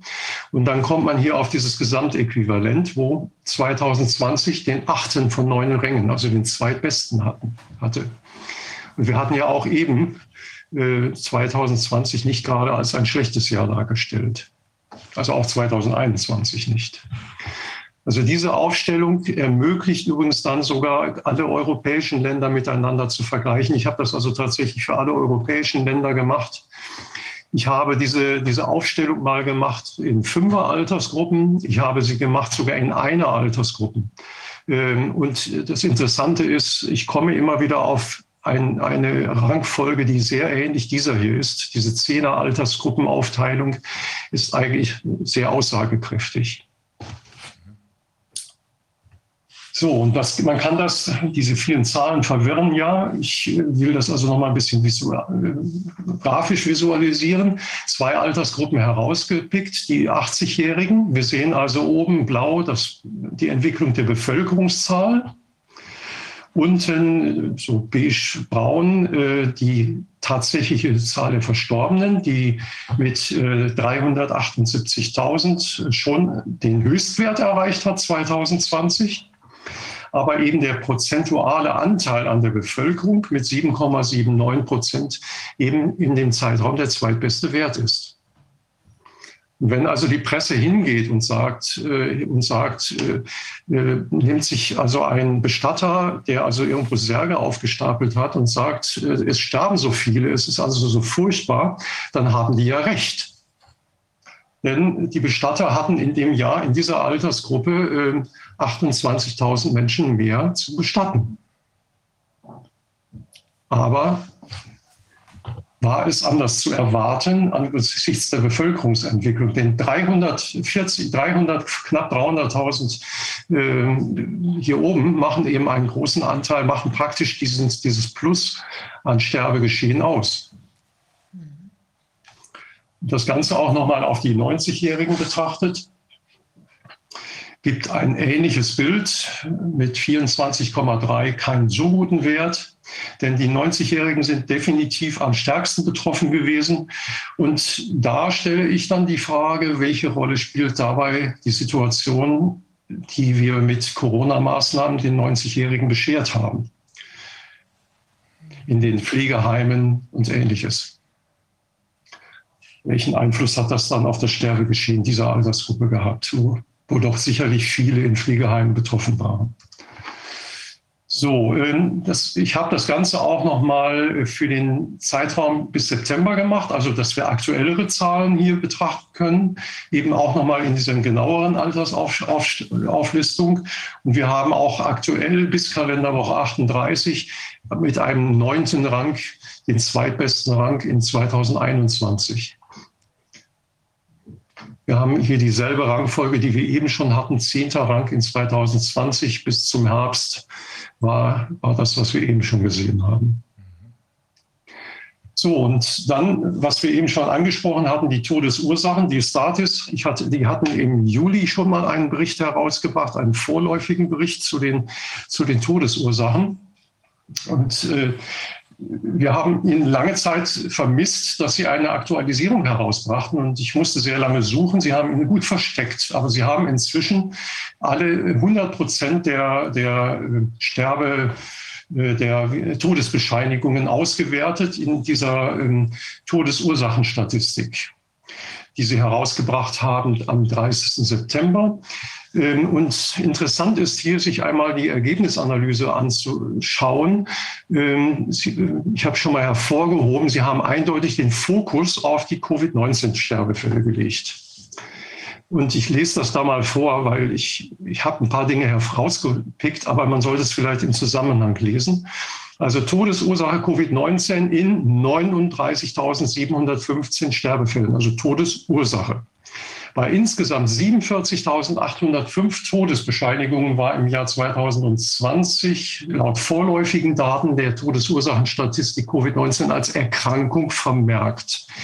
In 39.715 Fällen war dies die Todesursache. In den anderen 8090 Fällen war es eine Begleiterkrankung. Also Sie unterscheiden hier anhand der Todesbescheinigungen zwischen Todesursache und Begleiterkrankung. Somit starben in 83 Prozent dieser Fälle die betroffenen Personen an Covid als sogenanntem Grundleiden. Das heißt, die Krankheit war die für den Tod verantwortliche Todesursache. In 17 Prozent der Fälle starben die Personen mit Covid-19 als Begleiterkrankung jedoch an einem anderen Grundleiden.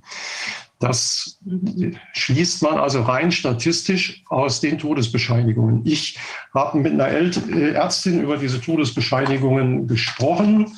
Da gibt es also irgendwie, aber ich will da jetzt das nicht weiter als Vermittler sozusagen übermitteln. Da müsste man vielleicht mal jemanden noch mal genauer zu interviewen. Wie steht äh, denn einfach Covid-19 jetzt heute auf Todesscheinen drauf? Und wie wird das dann statistisch verarbeitet? Das kann ich jetzt nicht ermessen. Mir scheint das jedenfalls ein sehr hoher Anteil zu sein, der ursächlich an Covid verstorben ist, zumal man ja keine, nicht, jedenfalls nicht in dieser, dieser Zahl äh, Obduktionen durchgeführt hat. Das Interessante ist dann, ich gehe jetzt doch, springe jetzt noch mal unten, diesen Hinweis. Allerdings konnten, konnten drei Bundesländer diejenigen Fälle, in denen Covid-19 als Begleiterkrankung aufgeführt war, nicht erfassen. Ich gehe also davon aus, dass diese drei Bundesländer, in den drei Bundesländern Covid-19 dann grundsätzlich als äh, Grunderkrankung angesetzt wurde, was bei drei Bundesländern, wenn es die drei größten waren, natürlich eine statistisch deutlichen Fehler ausmachen würde. Also in diesen Ländern wurde lediglich die Fälle als an Covid verstorben erfasst. So und dann interessant, was ja auch immer wieder mit Spannung erwartet wird. Wie sieht es aus mit Suiziden? Die Zahl der Suizide lag im Jahr 2020 nach der vorläufigen, noch nicht vollständigen Auswertung bei 9.237, damit leicht über 2019, da waren es 9.041 Suizide kann man einfach erstmal nur so als Zahl in den Raum stellen, ohne da, da müsste man einfach natürlich viel mehr Jahre vergleichen und auch wieder schauen, in welchen Altersgruppen und so weiter. Das müsste natürlich viel genauer untersucht werden. So, die Tabelle, die man dazu dann herunterladen kann, ist wieder ein großer Wirrwarr an ganz vielen Zahlen, äh, nach Kalendermonaten äh, gestaffelt hinten am Ende in der letzten Spalte die Totalzahl. Was interessant ist, sind die vielen rot hervorgehobenen Zeilen, auch im Originalbericht äh, rot hervorgehoben.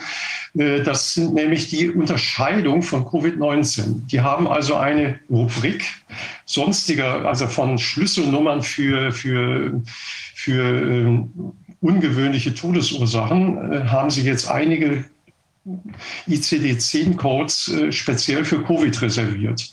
Und zwar differenziert nach Covid nach, durch einen Labortest nachgewiesen. Covid klinisch epidemiologisch bestätigt, jedoch nicht durch Labortest nachgewiesen.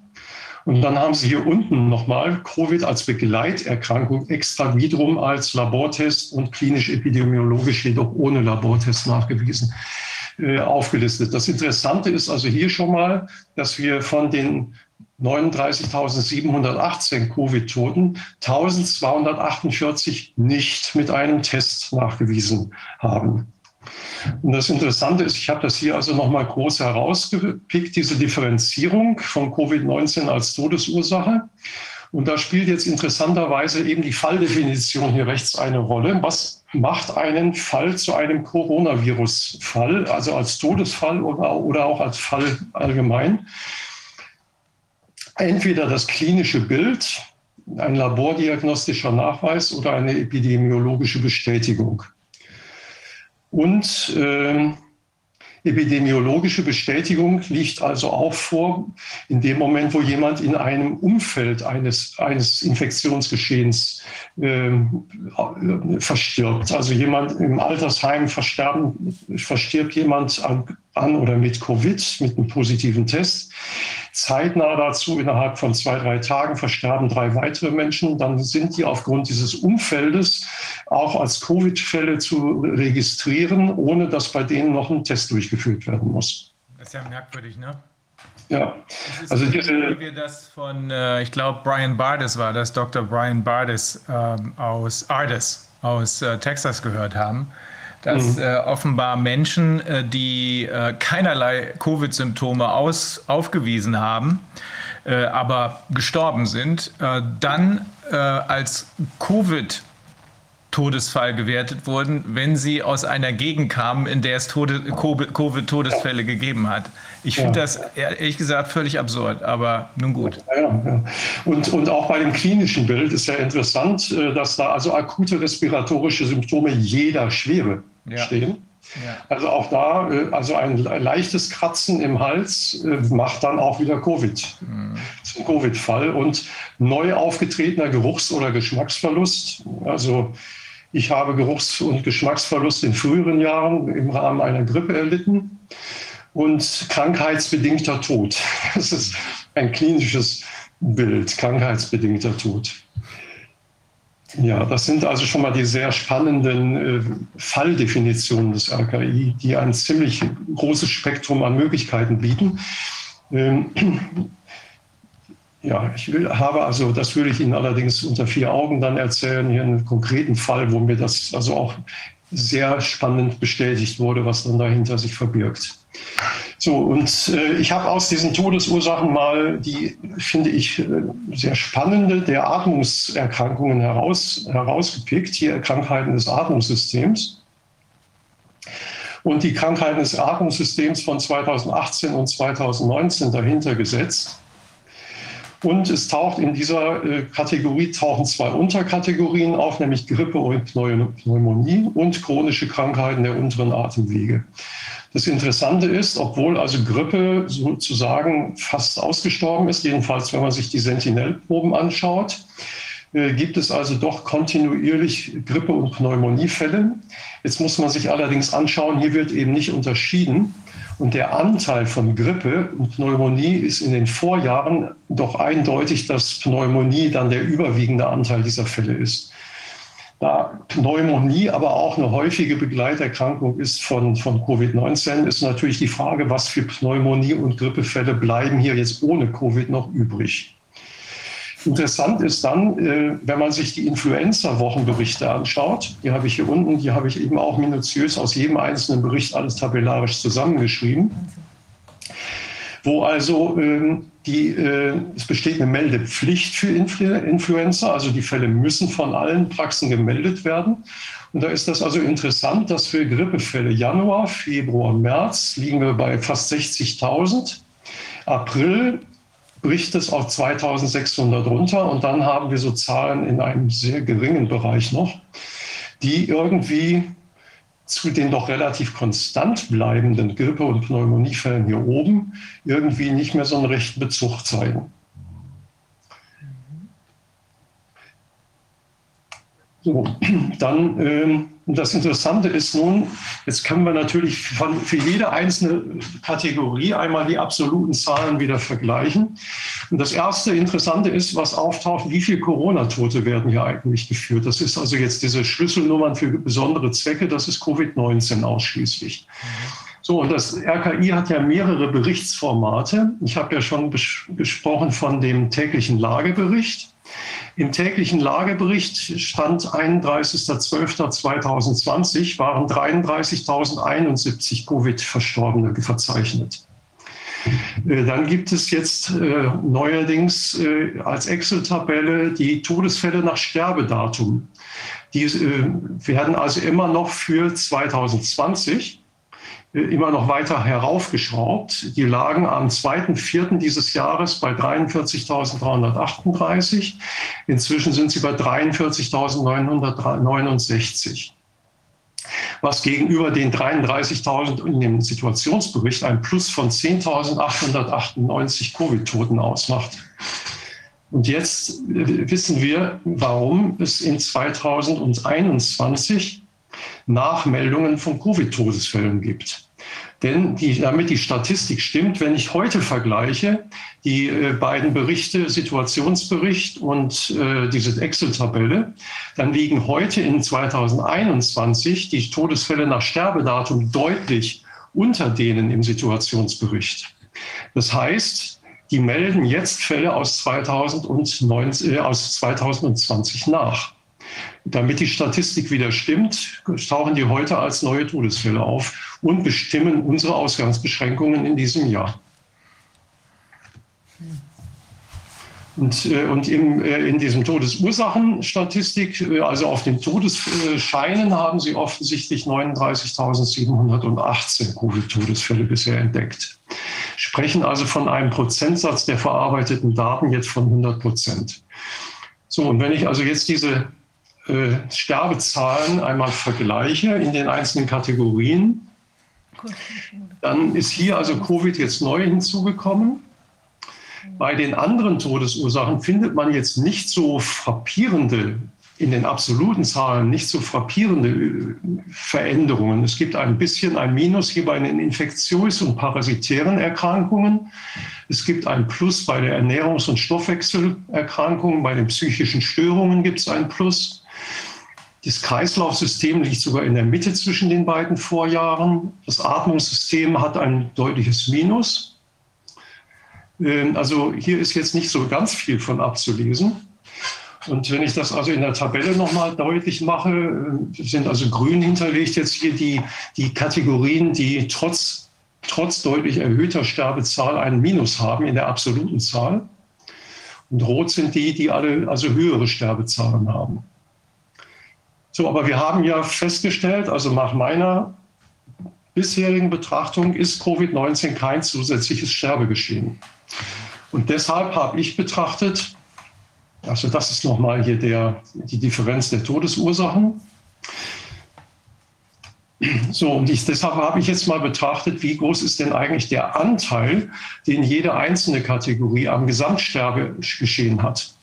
Habe also immer ausgerechnet, wie viel Prozent sind 337.000 von den 984.261. Habe also hier einen Sterbeanteil. Wir sehen also die hohen Zahlen, äh, Herz-Kreislauf-System, da zählt übrigens auch Herzinfarkt und Schlaganfall, also auch das, der Hirninfarkt dazu. Neubildungen, also Krebs, sind die höchsten Zahlen und Krankheiten des Verdauungssystems ist noch hoch dabei. Ja, und Covid liegt jetzt mit 4 Prozent, äh, äh, hat eine, einen neuen Rang eingenommen. So, und das Interessante ist nun, wenn ich jetzt mal aus, wenn ich jetzt mal schaue, die Differenz zwischen den Jahren und 2020, welche Krankheiten haben in ihrem Anteil eigentlich jetzt an Covid abgegeben? Dann sehen wir oben, die, ich habe jetzt sortiert nach den Krankheiten, die in 2008, äh, 2018, glaube ich, ja, am meisten, am meisten Minus hatten prozentual. Dann haben die drei Kategorien Kreislaufsystem, Atmungssystem und Neubildungen im Grunde genommen 3,77 Prozent Sterbequote abgegeben und machen damit fast den Anteil aus von 4 Prozent, den Covid jetzt neu hat am Sterbegeschehen.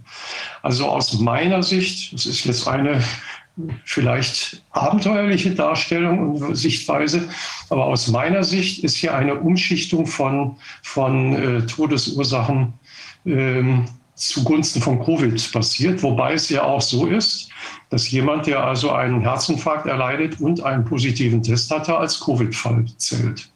Mhm. Also sprich, auf die Weise kann das Kreislaufsystem Todesfälle abgegeben haben.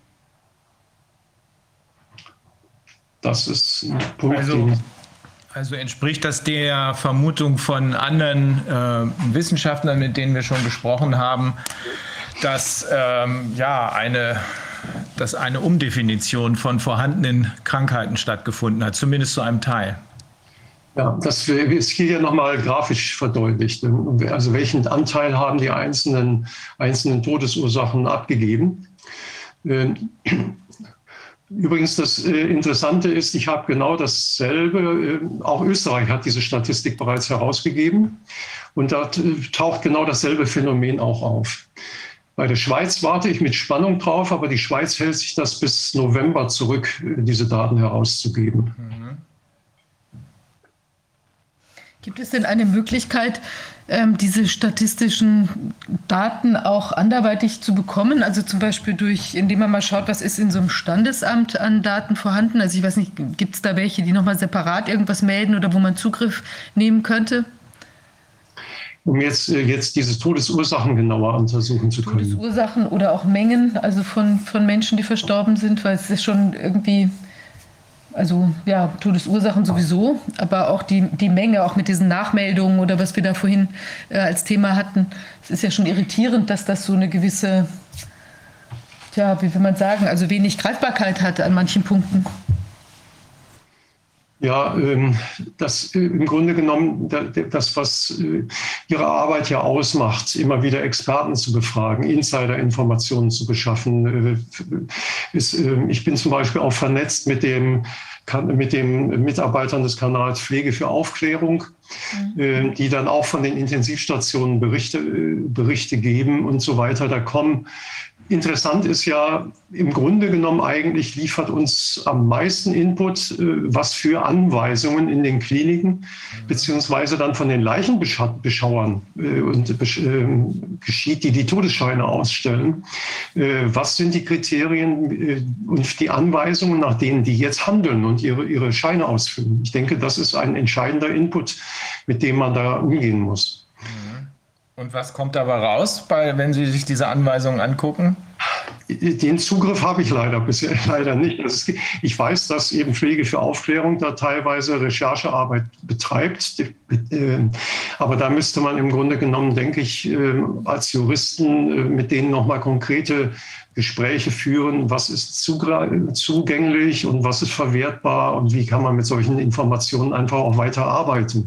Das Dilemma ist ja, dass jeder, der Daten herausgibt, als Verschwörer im Zweifelsfall seinen Kopf riskiert oder ähnliches. Also mein, mein Plus ist bisher in meiner Arbeit auf Telegram oder in, auf YouTube, ich bin sogar bei YouTube mit meinen Videos noch, noch nicht gelöscht worden, weil ich also wirklich mir zum Prinzip gemacht habe, eben einfach nur die Fakten zu zeigen und die, die, die Folgerungen daraus sollen entsprechend dann die, ob Ärzte, Mediziner, Juristen oder so ziehen und dann Folgerungen einleiten. Aber es ist ein Dilemma. Ein Dilemma ist auch, ich hatte jetzt ein Gespräch mit einem Schweizer äh, Redakteur einer Schweizer Zeitung und der sagte, es sei unglaublich mühselig. Er schreibt sich die Finger wund. Er schreibt immer wieder Dinge, wo er sagt, da müsste eigentlich ein Volksaufstand losgehen, wenn, er, wenn, man, wenn man das liest. Aber er sagt, die Leute nicken das einfach nur weg. Die sind zahlenmüde. Ja, das glaube ich auch. Also wenn man die Leute zu sehr mit Zahlen ähm, schwemmt, dann sehen sie die Botschaft nicht mehr. Mir geht das, das auch so. Also wenn, äh, wenn am Ende äh, tausend äh, Grafiken versuchen, mir irgendwas in den Kopf zu hämmern, dann ist das schwieriger für mich. Es gibt andere Menschen, die nehmen das anders auf. Aber für mich ja. als drei, vier vernünftig ähm, aufgebaute Sätze, denen kann ich leichter folgen. Also Sie haben mhm. ja zwischendrin auch ähm, die Ergebnisse dieser Zahlen kommentiert. Das ist der Moment, wo ich dann sagen kann, okay, das kann ich da wiederfinden. Aber ja. für mich ist es einfacher, ähm, entweder mit ein oder zwei Grafiken ja. zu arbeiten und dazu eine Erklärung zu bekommen, als mit äh, 100 Grafiken zu arbeiten und daraus Schlüsse ziehen zu müssen. Das, äh, es gibt Menschen, die können das. Ich kann das nicht. Ich bin eigentlich kein Zahlenmensch, jedenfalls nicht in Form von ähm, ja, Grafiken und Statistiken. Ich hoffe jetzt hier, das nicht völlig überzogen zu haben. Also der, der Punkt ist natürlich der, mir ging es jetzt hier halt um, wirklich möglichst schlüssig mit diesem Nachweis auch zu erbringen, dass Covid im Vergleich zu den erwarteten Sterbezahlen eben kein, kein Plus ist. Doch, das, wir, das, hat man deutlich gesehen. Das haben Sie auch an, in den Passagen oder in den, ähm, in den Punkten äh, dargelegt, wo auf den ersten Blick doch ein Plus zu sein schien, aber wenn man dann genauer hingeguckt hat, war es das eben wieder nicht. Also ja. das ist schon klar. Das haben wir, das habe ich mir hier als Kernbotschaft rausgenommen, dass das Covid-Sterbegeschehen ähm, kein besonderes Sterbegeschehen ist, sondern sich eigentlich nur dadurch erklären lässt, dass wahrscheinlich am Ende doch einige vorhandene Krankheiten umetikettiert wurden. Und im Prinzip hat man ja auch gesehen, dass dieses, wie will man sagen, dieses Interventionsparadoxon ja auch nicht zu greifen scheint. Jedenfalls, wenn wir sagen, wir haben äh, die Konstellation, dass wir eine ähm, also dass wir in der Schweiz oder ich glaube in Österreich, wo das härtere Maßnahmen waren, haben wir gar kein, gar kein positiveres Ergebnis als in Deutschland. Ganz im Gegenteil. Ich habe also das für ganz Europa äh, analysiert. Ich habe äh, ja, ich müsste im Prinzip noch mal eine andere Präsentation zeigen, aber jetzt für heute reicht das, glaube ich. Ja. Ähm, das, ähm, der, der Punkt ist der, äh, interessant ist, wenn man also die, die Sterbekurven sich betrachtet, das habe ich für alle europäischen Länder gemacht äh, und dann die Vorjahreswerte als Bereich markiert und mal die Covid-Toten abzieht. Und dann gibt es Länder, in denen die Covid, die Kurve der Sterbefälle ohne Corona noch in einem deutlichen Übersterblichkeitsbereich liegt. Und diese deutliche Übersterblichkeit sieht man in den Ländern am, am, am frappierendsten, in denen die Maßnahmen am härtesten waren. In Belgien, in Frankreich, in Spanien, da ist die, äh, die Übersterblichkeit ohne Corona extrem hoch, trotz, äh, trotz der härtesten Maßnahmen überhaupt. Ja, aber das muss doch dann sagen, Vielleicht ist es nicht trotz, sondern wegen der härtesten Maßnahmen überhaupt. Das, das ist, ist der Ansatz. Also ich habe auch letztens zu, Latein, zu, zu Südamerika eine komplette Ausarbeitung gemacht. Und äh, ich meine, da gibt es ja Länder, wo die Menschen wirklich äh, ein Dreivierteljahr überhaupt nicht mehr vor die Tür durften.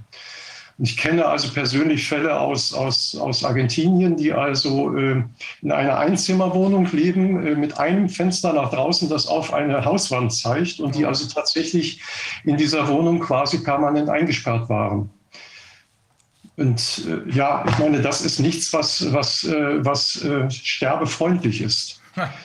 Das fördert Depressionen. Das, und, und, bei den alten Menschen in den Seniorenheimen, also ich kenne eben die Seniorenheimsituation sowohl für alte Menschen als auch für behinderte Menschen.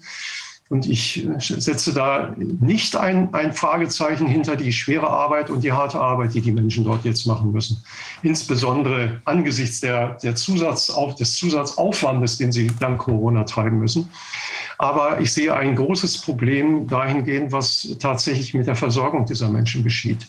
Und ich, ich, kenne also die Situation noch vor Corona, wo man also gefragt wird, ob man also einen Angehörigen in einem Pflegeheim, ob der mal auf die Terrasse geschoben werden darf. Ich sage, Sie, dürfen, ich sag, Sie dürfen mit dem auch, auch spazieren gehen und einkaufen. Da hat er Freude dran. Ja, aber, ähm, äh, ja, aber dafür haben wir keine Ressourcen. Ja, das ist einer der vielen Bereiche, die bei der Neuaufstellung der Gesellschaft äh, maßgeblich Berücksichtigung finden müssen.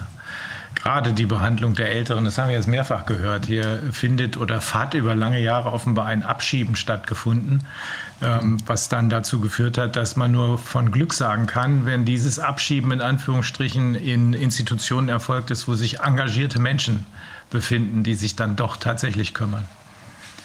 Ja, ja. ja das Eigeninitiative von Einzelnen ist immer ein Thema. Ich habe letztens ganz spontan mal auf einer Demonstration tatsächlich gesprochen. Äh, und dann kam jemand zu mir, der sagte, ich bin Fahrer in einem Behindertenfahrdienst und ich ertrage das nicht, dass in meinem Wagen die Schwerstbehinderten sitzen und mit dem Kopf furchtbar wackeln und schütteln, um diese Maske loszuwerden. Und sie werden sie nicht los. Und an und für sich ist das ja ein, ein Maskenbefreiungsgrund, dass jemand eine Maske nicht tragen darf, der nicht selber imstande ist, sie auch abzunehmen, wenn sie ihm äh, Probleme bereitet. Ja, und, äh, aber trotzdem nötigt man diesen Behinderten diese Maske auf. Das sind so Dinge, die man dann nicht gut ertragen kann. Und ich habe noch mal eine Frage jetzt in Bezug auf die Impfungen, also oder mhm. sagen wir mal in der aktuellen Konstellation, also muss ja nicht nur Impfung, sondern vielleicht auch jetzt sich andeutendes äh, Corona-Geschehen. Ähm, ist denn, gibt es denn da jetzt Signale, wo ähm, da hatten, also wir hatten ja, ich glaube, ähm, hatte ich neulich mit jemand anderem gesprochen, einem, einem, Statistiker, der auch sagte, dass er im Prinzip so ein bisschen eine Ko ähm, Korrelation erkennen konnte zwischen Bundesländern, wo jetzt mehr geimpft worden war, also das wäre im Ost, im Westen, meine ich, ähm, dass es da etwas mehr Tote gab. Ist das, ähm, kann man da schon Signale erkennen oder sowas? Ich weiß nicht, wie lange hinkt das denn her, die, hinterher, diese, diese also Zahlen, die wir jetzt haben? Also ein Teil meines Teams hat sich noch separiert und macht speziell diese Impfschadensanalysen. Mhm. Und äh, zwar sehr, sehr ausführlich und sehr minutiös und bringt in dem Kanal Corona im Moment äh, Corona-Datenanalyse ist das äh, der, der Telegram-Kanal.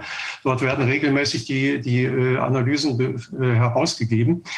Es gibt interessante Phänomene, äh, die dort schon zu beobachten sind. Die kann ich jetzt spontan aber schlecht referieren. Da müsste man im Grunde aus, von meinen Experten da noch mal jemanden dazu holen, der gezieltes sagen kann. Also äh, da könnte man eigentlich, glaube ich, je feiner man in die, in die Detailstrukturen gehen könnte, äh, also Landkreise bis hin zu Städten oder so weiter, könnte man, glaube ich, sehr viel konkreter, konkreteres schon sagen als in den globalen Statistiken, äh, wo einfach auch natürlich die, die, der Datenstand unglaublich problematisch ist. Also Deutschland hat vom PI-Institut, vom Paul-Ehrlich-Institut an, das, an die EMA nur einen, einen großen Teil der in seinen eigenen Berichten veröffentlichten Daten an die EMA bisher nicht gemeldet. Eine Anfrage sagt, ja, äh, da wird dann schon wieder ausgesortiert. Also der Datenstand ist immer unglaublich schwierig. Und die Schweiz hat in, in den Auswertungen von Swissmedic äh, inzwischen 145 Todesfälle berichtet. Bei jedes Mal steht dabei, seit Anbeginn der Berichterstattung steht dabei, in keinem der Fälle konnte ein zusammen, ursächlicher Zusammenhang zur Impfung äh, bewiesen werden äh, was aus meiner Sicht eine Aufgabe dieser Institution wäre, diese ursächlichen Zusammenhänge zu prüfen. Hm und, und, nicht, äh, und nicht äh, die ganze Zeit nur zu sagen, ich kann den Zusammenhang nicht beweisen.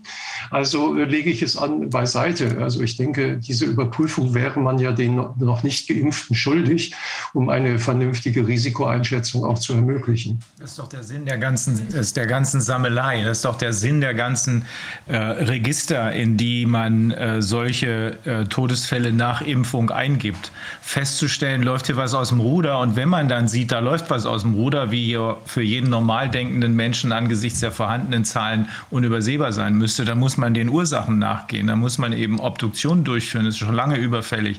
Mir ist noch mal eins eingefallen, Herr Held. Ähm, wenn Sie ähm, den äh, Fahrer aus dem äh, Behindertenfahrzeug noch mal sehen oder falls er uns jetzt hier hört, der sollte Ihnen die Masken abnehmen. Das ist doch ein ganz deutliches Zeichen dafür, dass das nicht geht wenn da jemand verzweifelt versucht, weil er behindert ist, kann er sich die nicht selber abnehmen, versucht die loszuwerden durch Kopfschütteln, da muss man helfen. Ja, ich würde helfen, aber es ist die, wenn er ankommt am Ziel, wird er wahrscheinlich seinen Job los sein. Das ist ja meistens die, die Situation, die, auf die man dann trifft. Ähm, was die, äh, was die Situation mit dem, äh, die Daten auch verwenden, um, um, um äh, Probleme zu erkennen und einzuschreiten, genau das sehe ich ja auch. Ich verstehe einfach nicht, dass also Politiker und Medien nur hingehen und also schlimme Zahlen publizieren und sagen, es ist alles so schrecklich. Und äh, sich damit quasi brüsten, ohne dass eben gesagt wird, wir schauen hin, was da so schlimm ist und versuchen Abhilfe zu schaffen. Das beobachte ich nicht. Mhm.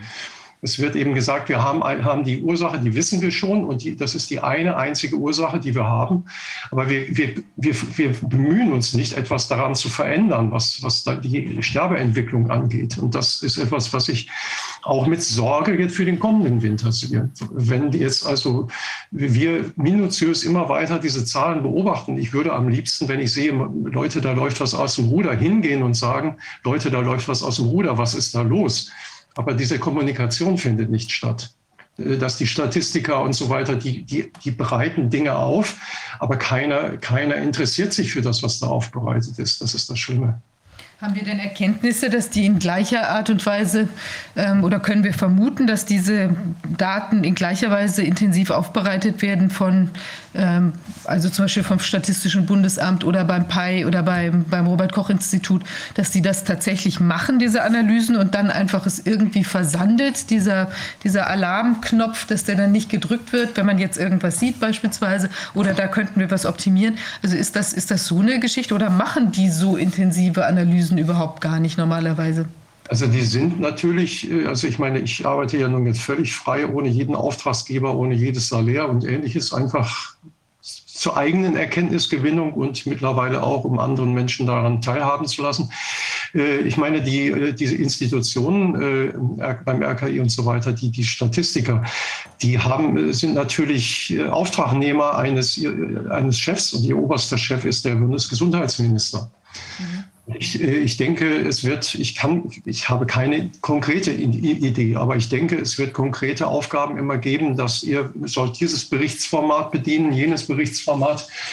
Ich weiß nicht, ob, äh, ob es eine Art äh, freies Spektrum an, an, an freien, freien äh, Analysen gibt, die jeder so für sich machen kann, um sozusagen mal zu sagen, oh, ich habe da was gefunden, bitte Leute, achtet drauf, hört doch mal her. Äh, und, und ob, die, ob die sich jetzt wirklich nur als, als, Auftrag, als Lieferanten eines Systems verste, äh, verstehen müssen, die ähm, Auftragsarbeiten erledigen und, und nicht selber denken dürfen. Ich weiß es nicht. Ja, also dieselben Fragen, die äh, sich hier quasi aufdrängen, wenn wir uns mit diesen Zahlen beschäftigen, müssen sich doch auch den Leuten stellen, die diese Zahlen ursprünglich zusammengestellt haben. Das ist, äh, das, äh, man sagt immer, es ist eine Frage der Zeit, bis es, ähm, bis es mal explodiert. Aber wir fragen uns schon seit langem, äh, wie viel Zeit braucht man eigentlich noch, um dem, was man hier erkennen kann, mal wirklich auch von offizieller Seite nachzugehen oder müssen wir davon ausgehen, dass die sogenannte offizielle Seite keinerlei Interesse daran hat, das aufzuklären? Also es gibt, äh, gibt ja da einen Unterschied zwischen meiner Arbeit, denke ich, und den Arbeitern, von, äh, die also als Profis Statistiken machen. Also einmal von der Arbeitsweise. Mhm. Äh, es werden in der Regel äh, automatische Datenauswertungen programmiert. Und äh, das, was rauskommt, wird irgendwo als Grafik dann in irgendwelchen Berichten auch automatisch eingefügt. So sehe ich das. Und bei mir ist der Unterschied der, ich habe jede einzelne Zahl, die ich hier gezeigt habe, selbst in die Hand genommen. Ich habe sehr viel Handarbeit dabei. Und äh, in dem Moment, wo ich sie in die Hand äh, nehme, sehe ich dann auf einmal diese Dinge. Also das ist, glaube ich, ein Unterschied, äh, dass nicht unbedingt den Statistikern daran dann einen Vorwurf zu machen ist, ihr macht Leute keine Alarmglocken oder so, mhm. sondern die, es ist ja die Frage, die müssten, um eine neue Erkenntnis zu gewinnen, eine neue, neue Programmierung vornehmen. Und dazu muss eine, eine neue Anfrage gestartet werden. Ich denke, da, da liegt so ein bisschen, bisschen, bisschen in dem System äh, das Problem, um solche, solche Probleme zu sehen und zu erkennen. Dann müsste man ja auch erstmal die Fragestellung definiert ja. haben. Ich möchte jetzt genau gucken, dass das so und so ist, weil ich vielleicht den Zweifel habe oder eben mich wundere, wie das und das sein kann oder so. Also das heißt, wenn ich das gar nicht hinterfrage, sondern einfach eben aus dem System entgegennehme, was es mir sowieso liefert, dann generiere ich diese Lageberichte, habe aber eben möglicherweise an den entscheidenden Punkten gar nicht nochmal nachgebohrt. Also vielleicht darf ich mich mal ganz kurz mit einer kleinen Bemerkung, Frage ja. äh, dort einmischen. Ähm, ich habe ähm, ja zu Anfang an, als das losging im, mit, der, mit der ganzen, ja, mit dem äh, Pandemietheater, da habe ich ja weiterhin die Daten gesehen, die dort geliefert werden, zum Beispiel vom Robert Koch Institut. Und da sah man eine gewisse Kontinuität, da gab es auch kaum Widersprüche. Und äh, das hat sich weiterentwickelt. Aber in, in diesem Jahr zum Beispiel oder je, je länger das Ganze dauerte, umso häufiger geschah es, dass plötzlich Dinge nicht mehr zusammenpassten. Also zu Anfangs war es so, dass das Ding, was nicht zusammenpasste, das war die Äußerung der, der Spitze des Hauses und der Daten, die man von den fleißigen und tüchtigen Leuten sehen konnte, die dort einfach weitergearbeitet haben, wenn es zum Beispiel um das Monitoring der Atemwegserkrankungen ging und um das, um das Auflisten und das Verfolgen der Keime, die daran beteiligt sind.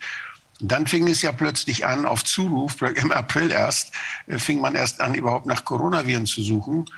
Äh, das war vorher ja überhaupt nicht drin. Und äh, diese, diese Widersprüche, die ich da beobachtet habe, die zeigen mir eigentlich deutlich, dass da die Spitze eine gewisse, die, die wollen bestimmte Aussagen haben und andere wollen sie nicht haben. Und die Leute, die in dem Amt arbeiten, die versuchen aber ihre Arbeit weiterhin sehr tüchtig und fleißig zu machen dass dann manchmal im Nachhinein, auch bei der, bei der Todesursachenstatistik haben wir solche Berichte gekriegt, dass dann hinterher plötzlich Zahlen wieder weg waren oder dass die Zahlen plötzlich nachträglich geändert wurden, und zwar in erheblichem Umfang, sodass die Ergebnisse wieder zur politischen Aussage passten. Also ich glaube, hier wird Druck gemacht auf die fleißigen Leute und auf die Leute, die das weiterhin versuchen, wissenschaftlich vernünftig und sauber zu machen, damit die Ergebnisse dann politisch äh, passen. Und das ist äh, deutlicher und es ist mehr geworden in den letzten Monaten. Und bei der, bei, der, bei der Impfstatistik wird es wahrscheinlich noch deutlicher werden, weil da die Konsequenzen noch viel, viel härter werden für alle, die da beteiligt sind. Ja, das wird spannend werden. Ja, Herr Held, dann danken wir Ihnen erstmal für diesen Überblick. Ähm, ich glaube, da werden sich hinterher noch Fragen stellen. Äh, da werden wir noch mal drüber sprechen müssen. Äh, entweder, Sie haben ja auch angekündigt, dass wir noch mal unter vier Augen so ein paar Dinge besprechen. Entweder unter vier Augen oder äh, wenn wir dann konkrete Nachfragen zu bestimmten Gebieten haben, kann man daraus auch noch mal eine neue Sitzung machen. Ja, gerne. Ja. Okay, also herzlichen Dank erstmal. Ich danke auch. Okay. Super, vielen Dank. Tschüss. Ähm, jetzt wartet schon seit sehr langer Zeit Herbert Ludwig, auf den ich mich schon äh, wieder sehr gefreut habe. Herr Ludwig, äh, erneut muss ich mich entschuldigen, weil Sie äh, lange im Zoom warten mussten, aber vielleicht war manches für Sie ja einigermaßen erhellend von dem, was wir eben von Herrn Held gehört haben.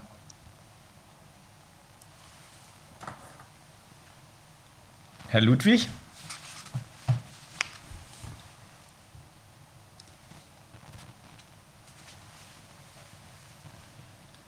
Herr Ludwig, sind Sie da? Kann er uns hören? Huh. So sehen ist er jedenfalls nicht. Nee. Okay, er scheint also im Moment, er muss wohl rausgeflogen sein. Dann sprechen wir vielleicht einfach mit, mit Wolfgang Wodak erstmal, oder? Ja, Dann, also Corwin, versuch bitte nochmal Herrn Ludwig äh, wieder reinzuholen. Ähm, ja, Wolfgang, ähm, 20 Dokumentationen von verschiedenen Impfnebenfolgen eines Arztes, der noch anonym bleiben muss, steht hier auf dem Zettel. Du stellst die Verläufe und Behandlungen dar und ordnest die ein. Was kannst du uns dazu erzählen? Ja, ich äh, habe Notizen aus der Praxis dieses Arztes, der ja wirklich eine sehr, sehr lobenswerte Arbeit macht und der eigentlich das macht, was äh, inzwischen schon äh, viele Ärzte vermutlich äh, ja, vielleicht auch angefangen haben, aber vielleicht nicht so sauber dokumentiert haben und nicht, äh, auch nicht damit an die Öffentlichkeit gehen. Mhm. Also diese, diese Fälle, die dort, äh, das sind insgesamt äh, 21, 20 Fälle sind das, ja, mhm. äh, die ich dort gesehen habe. Das sind jeweils kurze Notizen. Da steht drin praktisch die, die Diagnosen, weshalb die Patienten sonst in der Praxis waren. Und dann steht drin auch, welche, äh, welche Spritzen sie bekommen haben, von welcher Firma und wann. Und dann werden die Beschwerden aufgezählt. Und die, äh, da sind also sehr, sehr, sehr, sehr unterschiedliche Fälle, die dann da beobachtet werden. Ich will das mal kurz raus.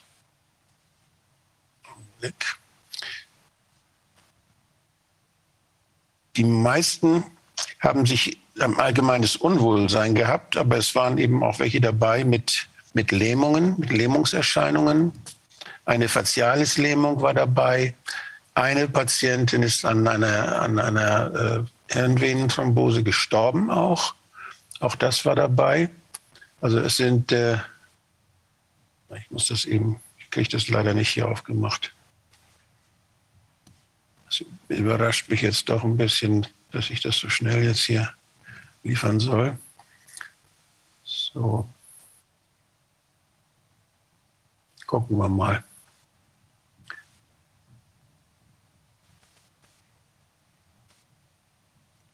Ist das, was ist das für ein Arzt? Ist das ein äh, Hausarzt oder ist das jemand, der im Ja, Krankenhaus... das ist, das, ist ein Haus, das ist ein Hausarzt, der also ganz normal seine Patienten betreut und der das äh, eben sehr, sehr sorgfältig macht und der natürlich die Problematik der Nebenwirkung der Impfung kennt, von daher auch dann mal die Frage gestellt hat, überhaupt die Differentialdiagnose gestellt hat, äh, nach den ja, nach der Impfanamnese.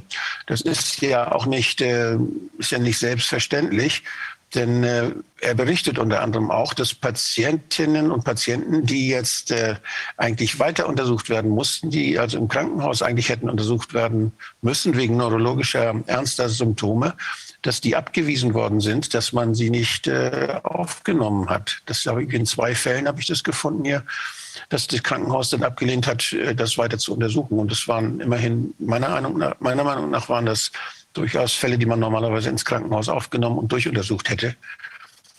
Aber wenn wahrscheinlich, wenn er die, die Mit welcher Begründung die ist nicht, so? steht nicht dabei. Das steht Mhm. nicht dabei. Aber wir, wir haben hier die Aussage auch von Krankenhauspersonal, dass man dieser Differentialdiagnose Impfschaden, dass man der nicht nachgehen soll. Es ja sogar Anweisungen gegeben hat für das Personal, dieser Differentialdiagnose nicht nachzugehen. Das ist natürlich auch verständlich, wenn das Krankenhaus gleichzeitig äh, versucht, sein Personal durchzuimpfen. Und wenn die da Druck machen auf das Personal, da will man offenbar nicht hinschauen. Da gibt es offenbar einen gewollten blinden Fleck dann auch. Diese Differentialdiagnose Impfschaden wird weitgehend ausgeblendet.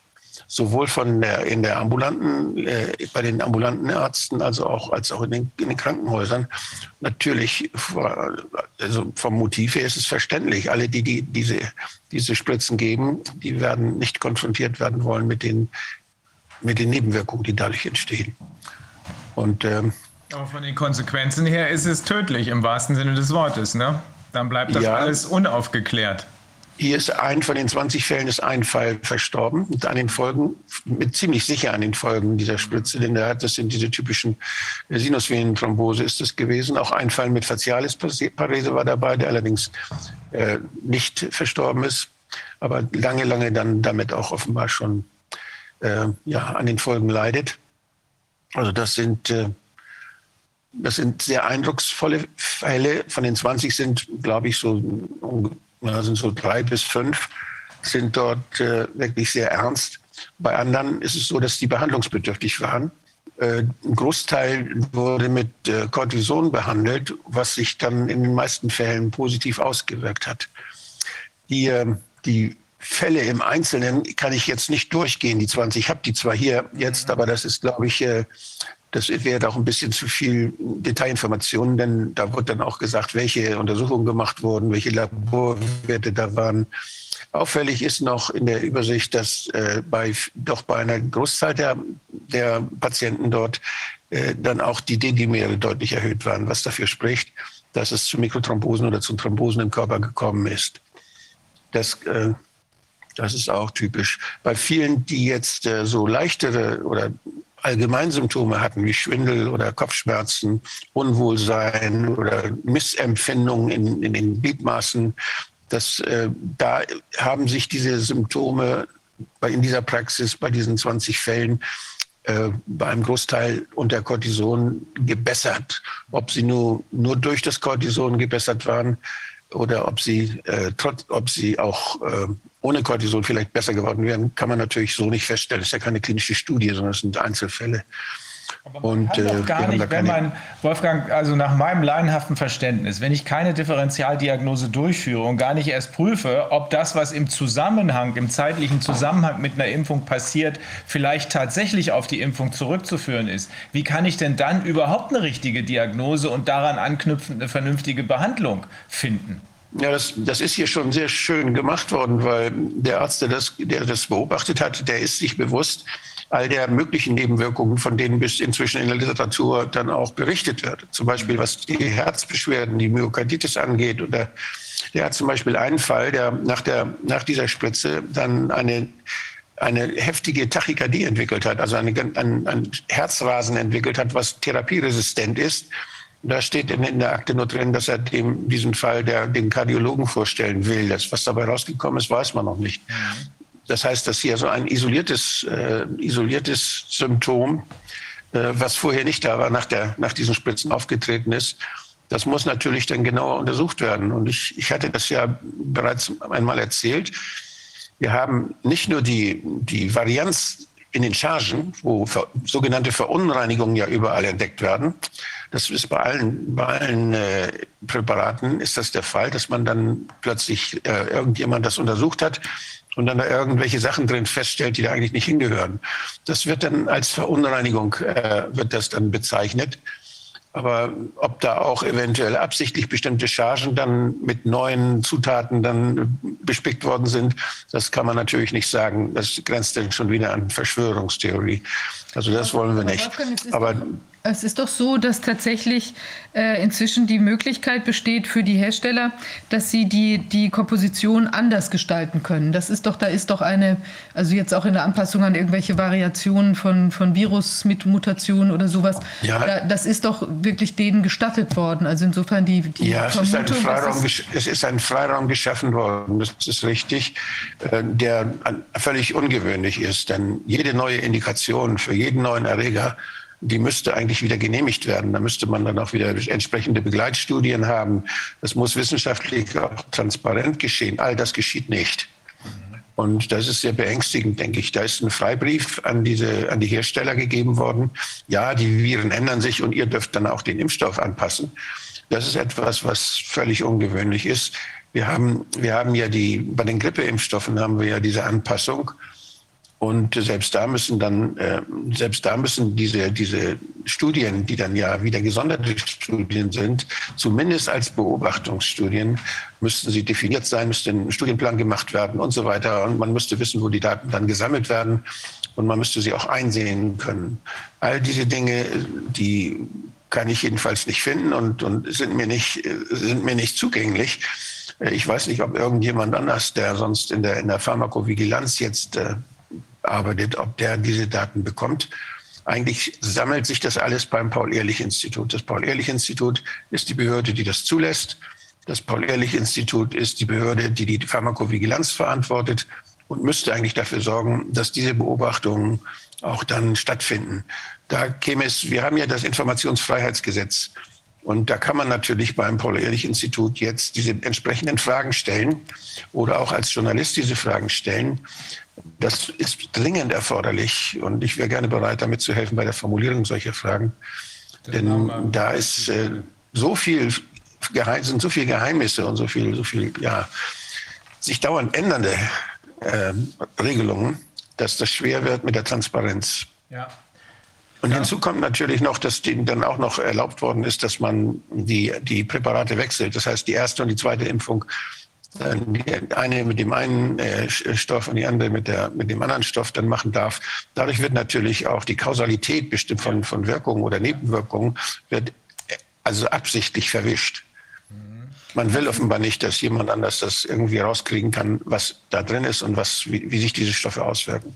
Aber um es ganz klar nochmal zu sagen, es ist so diese Delta-Variante. Also wenn man da jetzt das untersuchen wollte, wenn wir jetzt davon ausgehen, die ist tatsächlich irgendwie ganz anders zusammengesetzt, theoretisch, dann müsste eigentlich eine neue Studienkonstellation oder, wie du sagst, eben eine Beobachtungsstudie, die müsste nachvollziehbar ausgestaltet äh, ablaufen. Und so ist das wenn man nicht. die mRNA verändert zum Beispiel, mhm. ja, wenn man die mRNA zum Beispiel verändert, die dort drin sein soll, dann müsste das natürlich beobachtet werden, weil da natürlich auch völlig andere Reaktionen auf diese mRNA stattfinden können in den Zellen und damit auch andere Nebenwirkungen auftreten können. Das müsste zumindest beobachtet werden. Das Ganze ist ja, um das zu erinnern, ist ja eine, eine laufende Studie. Ja. Das ist ja eine Studie, die während des Verlaufes verändert werden darf. Und die, das ist etwas, was es bisher in dieser Form noch nicht gegeben hat. Und die dadurch, dass sich die Erreger ändern, was ja dauernd der Fall ist, äh, müsste eigentlich jetzt äh, dann auch sehr, sehr transparent dargestellt werden, was dort als Antwort auf, diese, auf diesen Erregerwandel dann angepasst worden ist und wie man, wie man beobachten will, dass dort keine Nebenwirkungen stattfinden. Da müsste der Beobachtungsplan müsste veröffentlicht werden. Und äh, ja, ich, ich halte das für eine sehr, sehr intransparente Geschichte.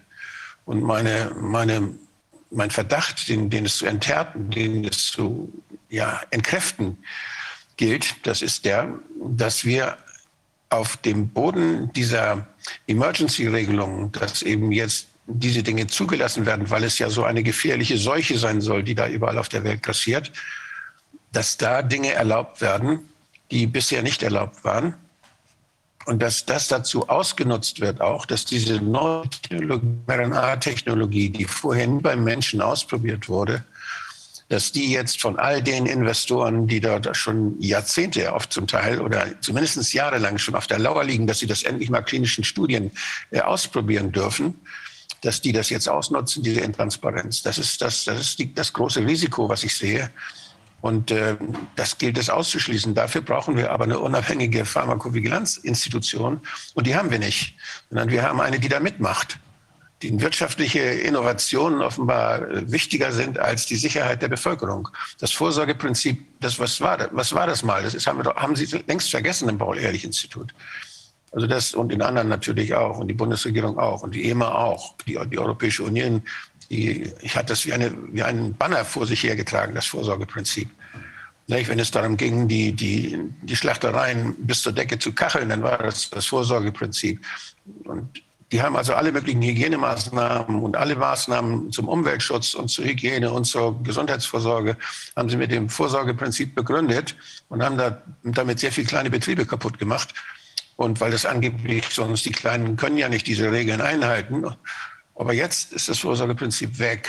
Und da sind ein paar ganz große, die da versuchen, jetzt neue Produkte dann äh, ja auszuprobieren, an uns auszuprobieren. Und wir haben viel zu wenig oder gar keine Transparenz, was denn da ausprobiert wird. Es gibt ja Hinweise, ich habe jetzt ist mir wieder ein Artikel in die, in die Finger gefallen aus Kalifornien, das war, das war schon im Januar oder im Februar, nee, im Frühjahr jedenfalls diesen Jahres dass dort eine moderne äh, Charge gefunden worden ist, wo plötzlich ganz äh, eine große Reihe von, von Menschen ernsthaft krank geworden sind, die dann aus, der, aus dem Verkehr gezogen ist. Und äh, solche Berichte gibt es inzwischen mehrere. Und es wäre auch vorstellbar bei so einer, wenn ich an der, am Studiendesign ein bisschen was verändern darf, dann könnte ich auch sagen, okay, jetzt, ich weiß nicht, die Adjuvanz XY, Aluminium oder was man da vielleicht einfügt, normalerweise, die funktioniert jetzt nicht so richtig toll und wir arbeiten jetzt mal mit Platinum oder keine Ahnung, irgendwas anderem. Ich habe das nur so gesagt. Also, aber man macht ein anderes, ein anderes äh, Adjuvanz da rein. Adjuvanz. Sowas wäre auch, wie? Sowas wäre auch vorstellbar. Ja, das ist eigentlich muss es nur drin, darf nur drin sein, was deklariert ist, was deklariert ist. Und das Adjuvanz kann eigentlich keine Rolle spielen dabei, wenn es jetzt um eine Anpassung an die neuen, an die neuen Erregertypen ja. geht. Also wenn die Erregertypen jetzt äh, ein, eine andere äh, antigene Wirkung haben, äh, dann müssten, also, müssten ja auch die entsprechenden äh, Antikörper, die jetzt äh, produziert werden durch diese Spritze, nach der Spritze, müssten dem angepasst werden können.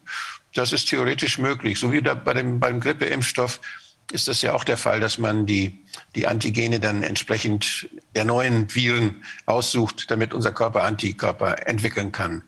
Also das, ja, aber das hat ja, das sind ja Nukleinsäureinformationen, das hat ja mit den Adjuvantien nichts zu tun. Die Adjuvantien dienen dazu, dass die, dass das, dieser, dieser Stoff dann auch dahin kommt, wo er hinkommen soll, dass er lange genug hält und dass er, dass er nicht so doll gekühlt werden muss. Und all, das sind also Hilfsstoffe, wie gesagt, deshalb heißen sie so. um, dieses zu um diese Nukleinsäureinformation in die Zellen zu transportieren, damit dort dann Eiweiß, Eiweiße hergestellt werden. Und die Adjuvantien dürften das eigentlich nicht sein. Wenn die, die, das müsste ganz klar sofort deklariert werden und das müsste auch neu zugelassen werden. Okay. Ja, die, äh, die Chargenvarianz, die halte ich für sehr, sehr, für eine wesentliche Dinge, Sache, die wir beobachten sollten. Und äh, ich habe eine, ich glaube, es war eine, in einer der letzten Sitzungen, da hat einer der Wissenschaftler gesagt, ich glaube, das war der kanadische Kollege, der das gesagt hat, dass er, dass er gelesen habe, hat leider die, die, die Literaturstelle nicht genannt, gelesen habe, dass äh, in einer Studie, wo es um die Analyse der Nebenwirkungen ging, dass man dort festgestellt habe, äh, dass diese, dass die 80 Prozent war, glaube ich, die Zahl, die er nannte, 80 Prozent der Nebenwirkungen nur durch zwei Chargen verursacht worden seien. Und das ist, ich, ich habe danach gesucht, habe es nicht gefunden, aber wenn wir das herausfinden können, dann wäre das ein Beleg dafür, äh, dass da möglicherweise eine Chargenvarianz äh, auch wirklich ausprobiert wird und dass da Dinge ausprobiert werden, die manchmal gefährlich sind und dass manchmal eben auch Spritzen gegeben werden, die ungefährlicher sind und da sogar äh, für Kontrollgruppen dann eben auch ähm, etwas gegeben wird wie, wie eine Kochsalzlösung oder etwas, was eben gar keine weitere Wirkung hat. Das sind Dinge, die sind eben auch intransparent und ja, das wäre wichtig, solche Hinweise ja, aus Studien da dann zu bekommen. Wolfgang, wir haben da was, und zwar der Herr Professor Bergholz, der hatte dazu eine, auch eine Grafik gemacht, woraus sich genau diese Sache ergeben hat. Das beruhte, glaube ich, auf einer amerikanischen Analyse. Da können wir ihn zu fragen. Ja, das, das wäre schön. Und die würde ich gerne haben, die würde ich mir gerne mal angucken. Die habe ich noch nicht gefunden. Ja. Das war auch, ähm, es kann sein, dass er die selbst entwickelt hatte, die Grafik auf der Basis von diesen Informationen. Und das war auch nämlich anders, ähm, als mhm. das bei sonstigen Impfstoffen der Fall war, wo ich glaube, dass eine viel breitere Verteilung war, dass auf 50 ja. oder noch mehr Prozent der Chargen die Probleme entfielen. Also quasi eine Reaktion, die immer kam, automatisch mit oder bei vielen ja. dann aufgetreten ist, aber eben nicht diese Besonderheit, dass es in nur so wenigen Chargen war. Ja, mir ist auch noch ganz wichtig, darauf hinzuweisen, dass es dass die auftretenden Nebenwirkungen von, von anderen Faktoren auch noch abhängen. Ich habe ja schon mal in einer der vorigen Sitzungen, habe ich das schon mal erwähnt, dass die Technik der Injektion eine große Rolle spielen kann. Mhm. Denn äh, wenn, die, wenn diese Spritze, die Nadelspitze bei der Injektion, wenn die in eine Vene ragt und das Ganze dann intravenös gespritzt wird, dann haben wir mit ganz einer ganz anderen Verteilung dieser, dieser Nanopartikel oder dieser, dieser Vektoren zu rechnen. Das heißt auch, wir haben andere mögliche Nebenwirkungsbilder, die dann entstehen. Und ich hatte ja als Beispiel genannt die Myokarditis oder die Herzentzündungen, die dort äh, dann in, na, kurz nach der, nach der Spritze auftreten. Das ist durchaus zu erklären, dadurch, dass eben, gerade weil es ja meistens junge Männer sind, die das machen, weil die dort eben einen kräftiger, durchbluteten Muskel haben. Die sind ja meist kräftiger, muskulöser und dadurch sind auch die Venen besser durchblutet. Die, die Nadelspitze geht leichter und häufiger in eine Vene als bei, ja, bei alten, ja, nicht sehr muskulösen alten Menschen. Und diese, das könnte erklären, weshalb diese, das bei jungen Menschen hauptsächlich auftritt dann äh, das geht dann in den rechten Vorhof. Und auch die Tachykardie zum Beispiel, dieser, die der, der Hausarzt jetzt uns äh, den Bericht geliefert, von der den Bericht geliefert hat, auch das kann so eine Nebenwirkung sein, dass die Spritze in den Muskel gegangen ist und dass dann eben das Endokard äh, im rechten Vorhof, das ist ja das, wo, die, wo das venöse Blut zuerst hinkommt, dann äh, reagiert hat und dass dadurch eben das Reizleitungssystem der Sinusknoten äh, beeinträchtigt wurde und umgeschaltet wurde, so dass er dann plötzlich diese, dieses Herzjagen, dieses dauerhafte Herzjagen dann äh, verursacht. Also das sind alles Dinge, ich meine, ich weiß nicht, wie die Kardiologen das, das machen wollen. Die müssten theoretisch, müssten sie dort Gewebe aus dem Endokard entnehmen, müssten sie Gewebe aus dem Herzleitungs, Herz, äh, Herzleitungssystem entnehmen, entnehmen, was ja nicht ohne Risiko ist. Dadurch verändert man das natürlich auch.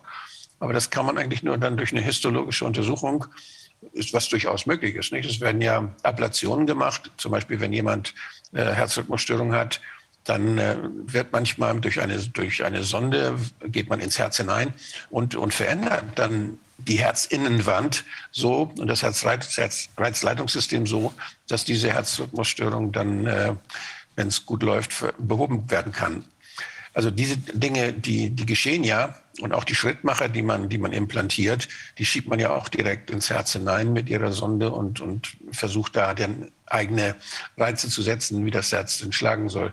Also das sind alles Dinge, die sind technisch möglich. Die könnten in einer klinischen Kardiologie auch äh, untersucht werden. Das wäre eine lohnende, ein lohnendes Projekt.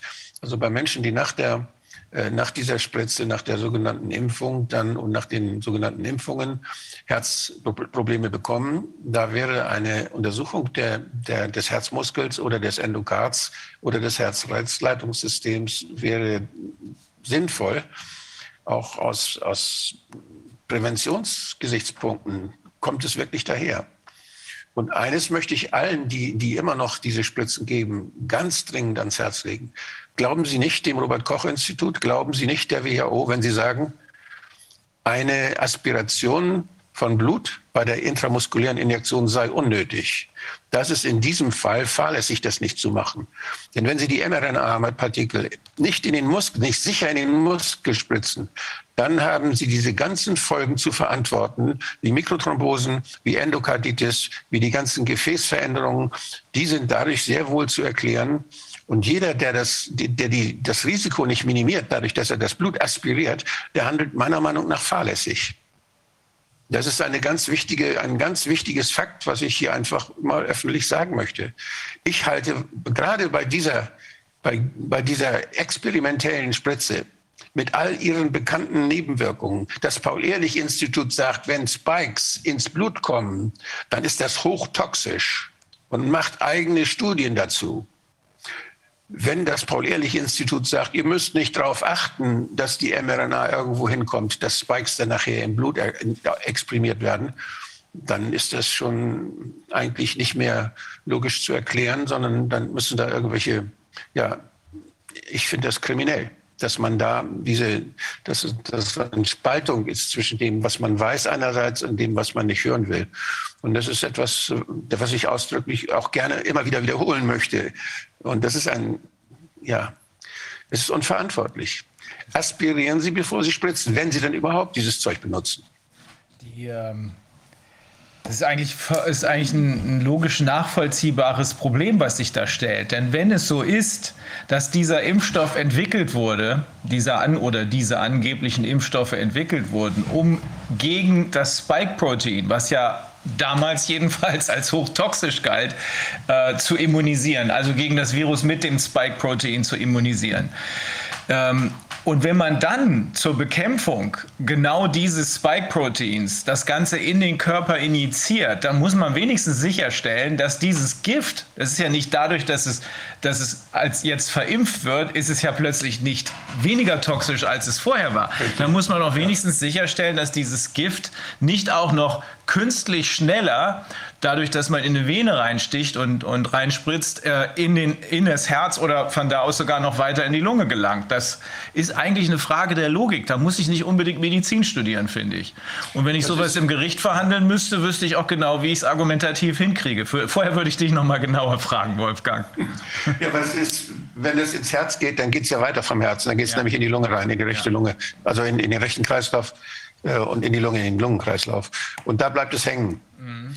Und da die Lunge eben so ein großes Organ ist, ein Riesenorgan mit einer riesen Oberfläche und sich die, ganz, die Gefäße ganz weit aufzweigen, da kann es sein, dass das nicht überall in der Lunge gleichzeitig äh, passiert. Ich habe ja gesagt schon, dass die Lunge ein Luxusorgan ist. Das heißt, wir können mit Teilen der Lunge noch gut weiterleben. Wir werden zwar ein bisschen schwächer, wenn da in, in einigen Teilen dann die Durchblutung nicht mehr stimmt und wenn da einiges kaputt geht. Aber das ist ein, ein Vorgang, der nicht so als akut äh, imponiert. Der imponiert nur akut, wenn diese Thrombosen so massiv sind, dass es tatsächlich zu, zu einer Erhöhung des Drucks kommt in der Lunge und wenn größere Teile der Lunge ausgeschaltet werden durch Lungenembolien, dann ja. Aber bei Mikrothrombosen in der Lunge ist es ein Prozess, der eben nur, ja, der, der macht einfach ein bisschen kurzluftiger, als man vorher war. Und das merkt man nur bei Anstrengung. Und dass solche Dinge passieren, das kann ich mir vorstellen, das wird in sehr, sehr viel größerer Zahl passieren, auch bei alten Menschen. Und äh, mal ganz abgesehen von den, von den anderen Organen, wo jetzt auf anderem Wege dann diese Nanopartikel hinkommen oder die Vektoren. Wir wissen ja, dass das im Darm passiert. Ja, ich, einer der Fälle übrigens, der von diesem Hausarzt, der vom Hausarzt berichtet wurde, Das waren, da waren äh, auch dann Thrombosen sowohl in der, im Fortader, in der Fortaderbereich, also als im Mesenterialbereich. Und das ist dieser Patient, der noch verstorben ist. Der hatte massive Thrombosen. Da kann man sich schon vorstellen, dass das irgendwo mal ins Gefäß gegangen ist dann auch. Und kann, kann, sich denn auch, wenn das jetzt nicht ins Gefäß gelangt beim Spritzen, ist das möglich, dass das sich dann auch irgendwie aus den, aus den Muskeln herausarbeitet und dann da doch irgendwie reingelangt? Also, oder ist das ziemlich unwahrscheinlich? Wenn es in das Muskelgewebe, rein in das Muskelgewebe geht, dann weiß man, dass es einen anderen Weg noch gibt. Die Drainage der Zellen, also die Zellen haben ja einen Stoffwechsel, die scheiden was aus und das wird wegtransportiert und und das, das macht die Lymphe. Das macht das, die, die Flüssigkeit zwischen den Zellen. Das ist ja nicht nur Blut, das sind ja nicht nur Adern und Kapillaren, die die Zellen dann mit, mit Sauerstoff versorgen, sondern das ist auch so eine Art Drainagesystem. Und das ist das Lymphsystem. Lymphe wird nicht reingepumpt, sondern Lymphe fließt nur ab. Die fließt ab und wird dann durch den, wird ein Sammelsystem, geht dann in die Lymphknoten überall, wo dann die immunologischen, äh, wo das, das, was da abtransportiert wird, auch noch erkannt wird und die immunologischen Prozesse stattfinden. Und äh, dann fließt es durch den Ductus thoracicus, fließt es dann in die Hohlvene und geht dann wieder ins Blut zurück. Und diese, diese, dieses Abflusssystem, das trainiert dann natürlich auch den Muskel. Und das heißt, vom Muskel kommt über das lymphatische System, kommt natürlich, können sich diese, diese äh, Vektoren oder diese Nanopartikel dann auch verteilen im Körper. Und da gibt es Versuche, man hat das äh, gemacht mit äh, mit, Tier, mit den Tierversuchen, die hat man, da hat man radioaktives äh, C14, also Kohlenstoff, radioaktiven Kohlenstoff genommen und hat den äh, dann so injiziert und hat gemessen, wo diese Radioaktivität dann nachher zu messen war. Und daher sind diese Informationen, dass eben gerade diese Nanopartikel sich in bestimmten Organen auch anreichern. Erstmal natürlich in den Lymphknoten.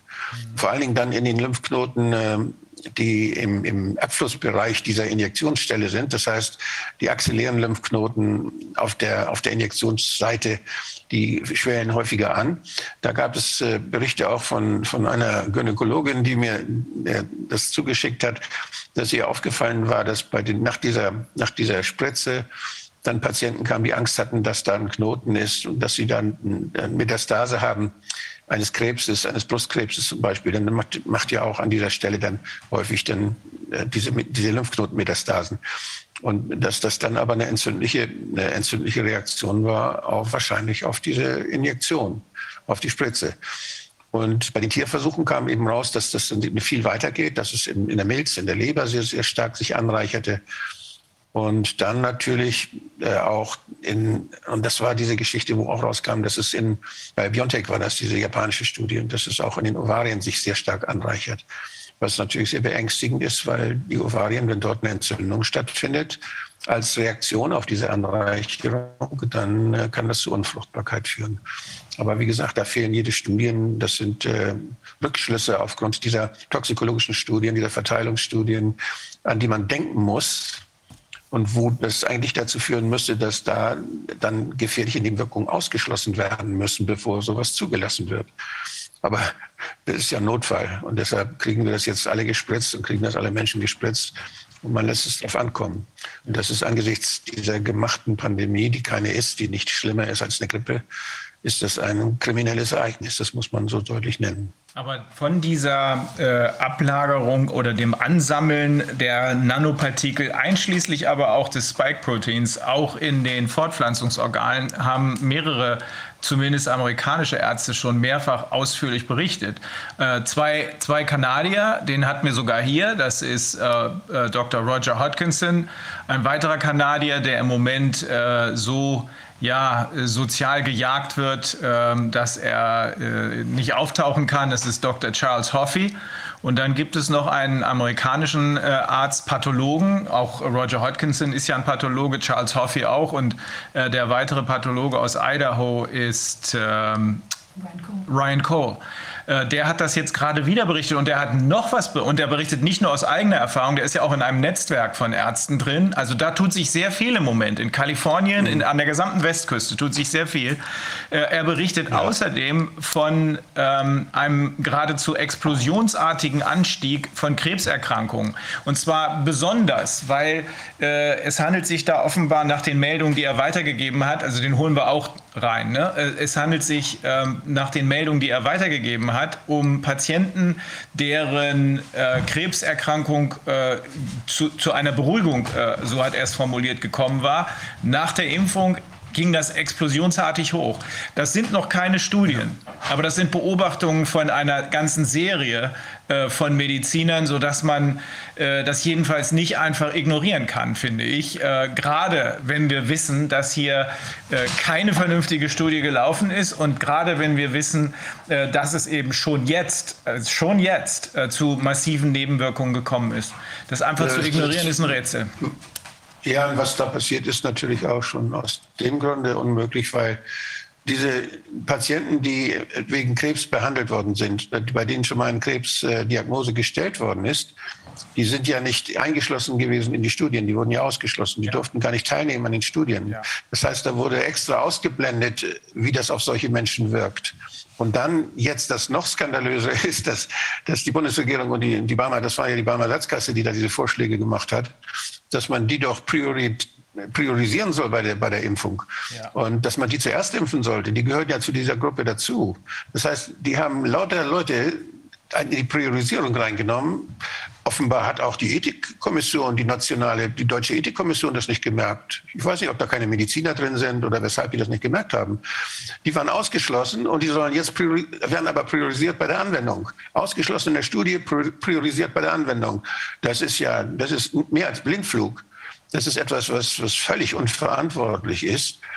Und äh, das hätte man extra vielleicht in, hätte man extra Studien machen müssen oder hätte dort extra Beobachtungen machen müssen. Aber das wird einfach massenhaft gegeben. Und ich kann mir vorstellen, dass durch diese die Beeinflussung des, des äh, Immunsystems nicht nur durch die mRNA, sondern auch durch die Adjuvantien, die spielen dabei auch eine Rolle, dass das Immunsystem dadurch in seiner Reaktionsmöglichkeit verändert wird und dass ein Immunsystem, was Krebszellen äh, bis dahin dann wieder in Schacht halten konnte und begrenzen konnte in ihrem Wachstum, dass das dadurch geschwächt wird, sodass das wieder anfängt zu wachsen, zu wachsen und, und schlimmer wird, dass es also genau Rezidive das, gibt. Genau das äh, beschreibt Ryan Cole. Und übrigens, Wolfgang, genau das hat auch ein Zahnmediziner uns beschrieben, äh, der Patienten hier in, in einer der Sitzungen, der von Patienten spricht, bei denen nach Impfung ein Zahn, der bis dahin, der ist nicht ganz in Ordnung, aber bis, dahin war alles ruhig, quasi explodiert ist.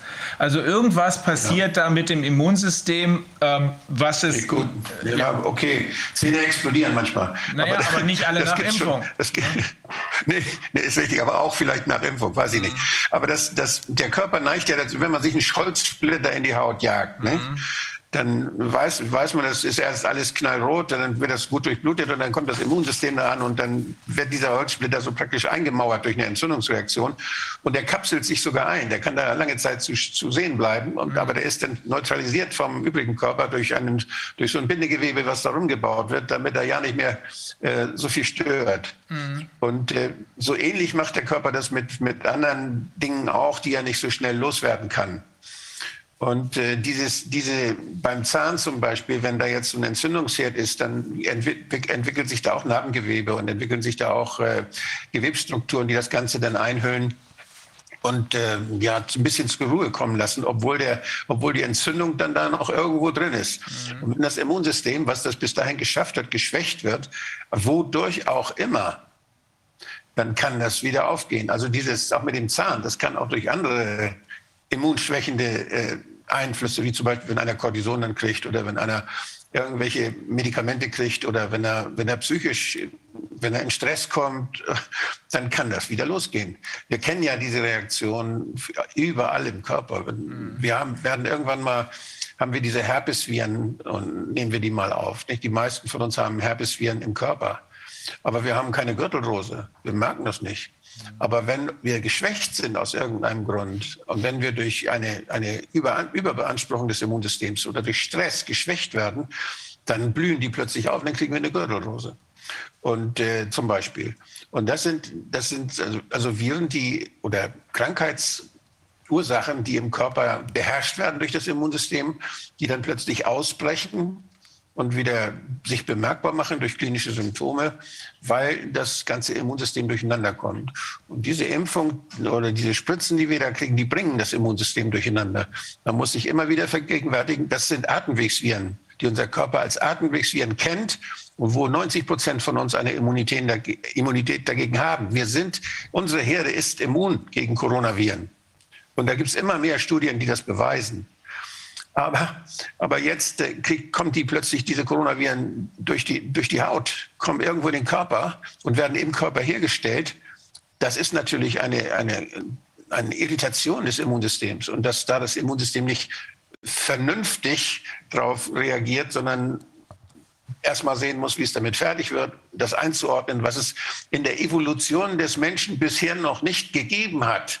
Atemwegsviren konnten bisher nicht durch die Haut in unseren Körper kommen sondern die kamen immer logisch. durch Nase und Mund, wo da, wo wir geatmet haben. Mhm. Das hat die Evolution uns, äh, da haben wir uns darauf eingestellt. Und jetzt plötzlich spritzen wir Teile von den Dingern direkt in den Körper oder lassen die im Körper sogar selbst basteln an irgendeiner Stelle. Dass das natürlich völlig wahnsinnig ist und dass das ein Stress ist und eine, eine Herausforderung des Immunsystems, der, der wir einfach natürlich nicht gewachsen sind. Und, und da gibt es keine einhellige äh, Reaktion darauf, also etwas, was bei allen gleich passiert. Das wäre der Fall, wenn wir das in der Evolution schon früher gehabt hätten, möglicherweise. Aber jetzt sind wir total durcheinander, was das Immunsystem angeht. Und da gibt es dann eben auch diese Vielfalt an, an krankhaften Reaktionen, die wir jetzt beobachten und die wir nur schwer zuordnen können häufig, wo wir differentialdiagnostisch äh, uns große Mühe geben müssen. Mhm. Ähm, Wolfgang, wir kriegen immer wieder Anfragen äh, wegen der Unterscheidung, natürliche Immunität, du hast eben auch von der Herdenimmunität gesprochen und du hast dich darauf, äh, du hast dich dabei natürlich auf die natürliche Immunität bezogen, weil äh, die äh, durch Impfung herbei, ja genau, die T-Zellimmunität. Wir kriegen immer wieder an, äh, Anfragen dazu ähm, und wir haben das auch schon ein paar Mal angesprochen, aber nie wirklich bis zu Ende weiterverfolgt. Jetzt habe ich eine Reihe von Menschen, die äh, sich testen lassen wollen, weil sie der Überzeugung sind, sie haben die ähm, Erkrankung, was immer es ist, aber die Erkrankung, die man ja angeblich deren äh, viralen Ursprung, dessen Virus man oder deren Virus man angeblich isoliert hat, sie haben diese Erkrankung ähm, durchlebt, überlebt und die wollen sich jetzt äh, von einem Arzt Blut abnehmen lassen, damit dann von einem Labor bestätigt wird, yo, du hast ähm, Immunität dagegen, du hast T-Zellimmunität. Das ist nur der erste Schritt. Der nächste Schritt wäre dann, sich gerichtlich bestätigen zu lassen, dass aufgrund dieses Befunds Befundes eine Impfung nicht nur nicht nötig, sondern im Zweifel sogar gefährlich sein könnte. Dass man jedenfalls nicht mehr Gegenstand, Subjekt der Anti-Corona-Maßnahmen, insbesondere der Impfung sein kann. Äh, um das nochmal abzuklären, ich weiß, ich weiß gar nicht, ob du das so sagen kannst, aber ist es tatsächlich möglich, sich diesen Status bestätigen zu lassen. Also per äh, Blutprobe sich von einem Labor bestätigen zu lassen, jo, es existiert T-Zellimmunität. Meiner Ansicht nach muss es möglich sein, weil sonst könnte man keine Aussage darüber treffen, dass es jetzt schon Herdenimmunität ja. gibt. Mhm. Ja, das kann man natürlich, ja. Mhm. Ist eine etwas aufwendigere Untersuchung, mhm. aber das ist möglich. Und diese, diese T-Zellimmunität, die ist ja so vielfältig, die entwickelt sich ja fort. Die, mhm. Wir lernen ja die, diese neuen Varianten lernt unser Immunsystem ja bei jedem Kontakt kennen. Da kriegen wir die Updates mit auf die neuesten Varianten und auch die T-Zellen, die lernen diese Updates. Die lernen sich darauf einstellen, auf die immer neuen Varianten. Und wir haben, wenn wir jetzt keinen Kontakt hatten mit den allerneuesten, dann haben wir die, zumindest die, den Kontakt mit den vorherigen Versionen. Mhm. Auch die Beta-Coronaviren, zu denen SARS ja gehört, die, die, sind ja seit 2002 zumindest sind die bekannt. Mhm. Als damals in der Ausbruch in China war, da gab es sie wahrscheinlich auch schon vorher, aber da gab es mal so einen Ausbruch, der dann durch den Drosten-Test damals auch dann äh, so benannt worden ist. Aber wahrscheinlich gibt es die Beta-Coronaviren viel länger. Und auch beim Menschen gibt es sie vermutlich schon länger. Aber zumindest seit in, in diesen äh, ja, fast 20 Jahren ist das Ding um die Welt gesaust und haben wir alle da irgendwann mal Kontakt mit gehabt. Denken Sie an die vielen zig, das sind ja Millionen Passagiere jeden Tag, die durch die Luft fliegen, um die Welt fliegen und die als Transporter dann auch diese Viren um die Welt tragen, die sich leicht verbreiten, die sehr ansteckend sind und wo wir unser, wo unser Immunsystem sich mit auseinandersetzen muss und sich damit auseinandersetzt, erfolgreich jedes Jahr. Mhm. Und das erzeugt jedes Mal eine T-Zell-Reaktion, äh, Immunität. Da lernen unsere T-Zellen. Mhm. Und das ist dieses, ich habe ja dieses Modell mit den Epitopen, das die so nennt, so heißen ja die verschiedenen Stellen an der Außenhülle dieses, dieser Viren. Mhm. Und da hat das Loyola-Institut ja wunderbar in Kalifornien mal die gezählt und hat da ganz viele identifiziert. Und jetzt kommt es darauf an, und diese Epitope, die sind natürlich auch die Kontaktstellen, äh, wo unser Immunsystem dann diese Zellen abgreift und Abdrücke, wenn ich das mal so sagen darf, macht praktisch, um Antikörper dagegen, dann spezifische Antikörper dagegen auch herzustellen, wenn es sein muss. Oder sonst, wo die T-Zellen zumindest dann äh, diese, diese Strukturen der jeweils sich ändernden äh, äh, Erreger einfach ja, sich merkt mhm. und äh, diese neuen Antigene präsentiert kriegt.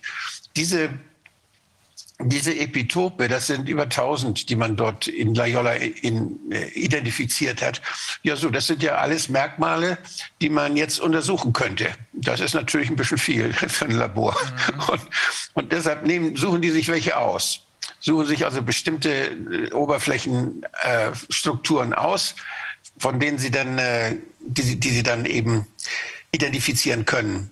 Und dazu nimmt man dann Anteile, nimmt man bestimmte Antigene, die man dann mit diesen T-Zellen zusammenbringt, also Teile von Viren, die kann man, die kann man kaufen, die werden produziert. Und damit wird dann dieser Test gemacht.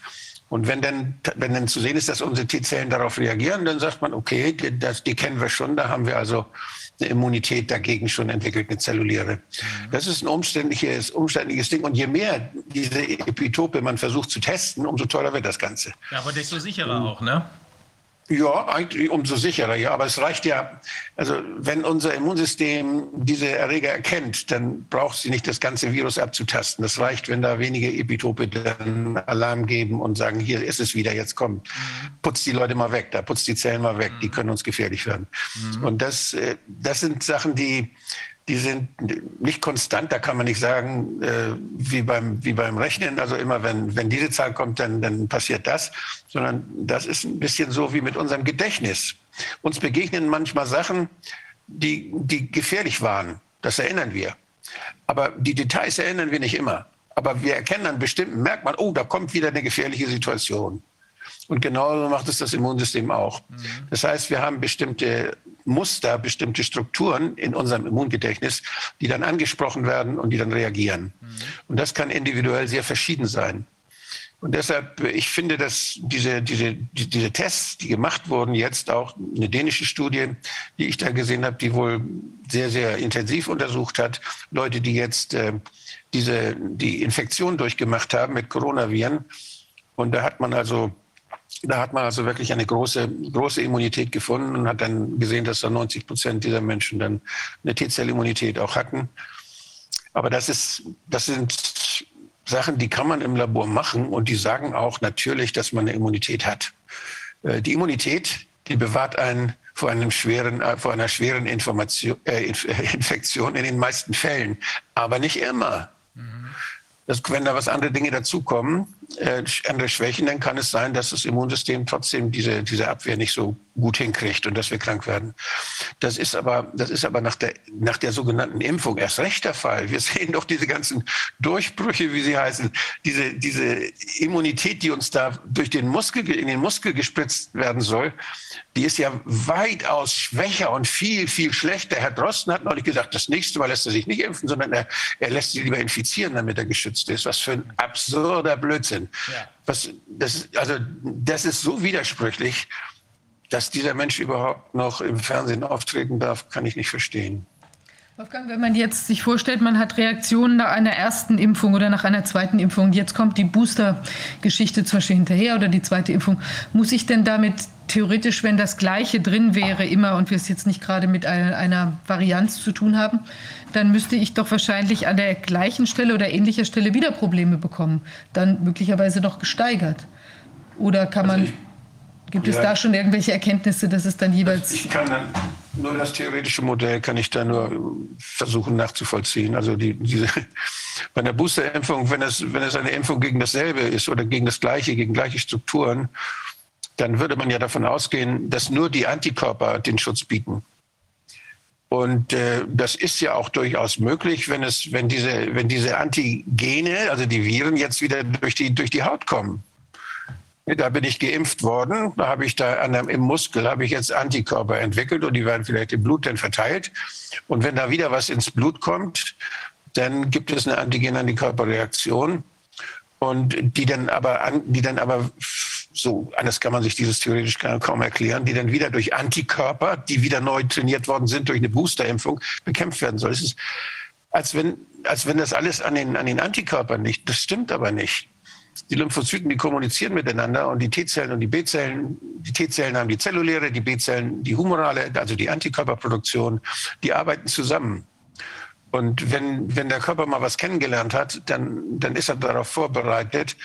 Und äh, das kann das Einzige, was eben sein kann, ist, wenn ich dieses, diese, dieses Kennenlernen jetzt das erste Mal in, durch die Spitze äh, veranstaltet habe, dass da das Immunsystem eben im Körper reagiert, aber was, aber was übt, was in der Praxis nicht gebraucht wird. In der Praxis brauchen wir hier in den Atemwegen die Abwehrkräfte, um diese F-Infektion, die natürliche Infektion abzuwehren.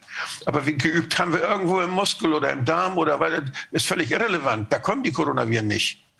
Also das ist etwas, was, was immer wieder zu, zu Störungen führen kann, was zu Fehlreaktionen führen kann. Dann nützt auch nicht, dass wir das zweite Mal nochmal in Muskel spritzen. Das ist völliger Quatsch. Ja, ähm, nochmal kurz zurück zu, jetzt haben wir nämlich Professor Bergholz in der Leitung zu den Chargen, zu dem, was da in der Charge drin ist. Du sagst ja selber, die haben ja im Grunde genommen jetzt, weil es ist ja Corona, es ist ja höchste Gefahr, völligen Freiraum, da auszutesten, was sie wollen. Es wird ja nicht mehr nachgefragt, sondern da wird gesagt, ja, wenn wir hier jetzt die äh, Delta-Variante haben, dann könnt ihr die Impfstoffe ruhig anpassen. Was sie dann dafür tun, um die anzupassen, wir wissen es nicht. Ähm, Professor Bergholz, Werner, ähm, du kannst was dazu sagen.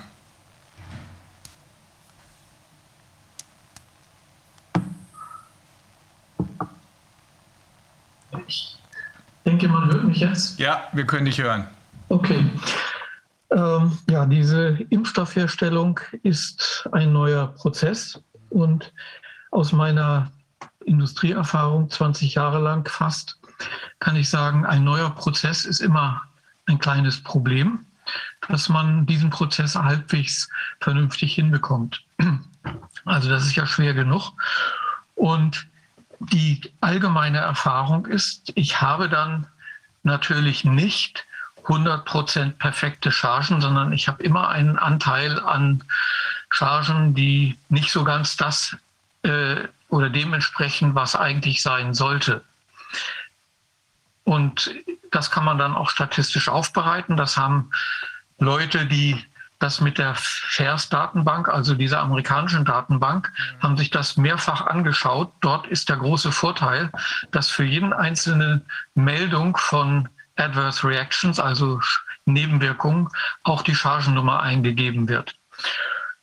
So, der Idealfall wäre, wenn ich jetzt vergleiche die, den Anteil an äh, Chargen, die Nebenwirkungen verursachen, dass sagen wir mal 50 Prozent der Nebenwirkungen von 50 Prozent der Chargen verursacht werden und 90 Prozent der Nebenwirkungen von 90 Prozent der Chargen. Das wäre ein perfekter Prozess. Das kriegt niemand von auf Anhieb hin. Das dauert Monate, vielleicht sogar Jahre, bis so ein Produktionsprozess so gut steht.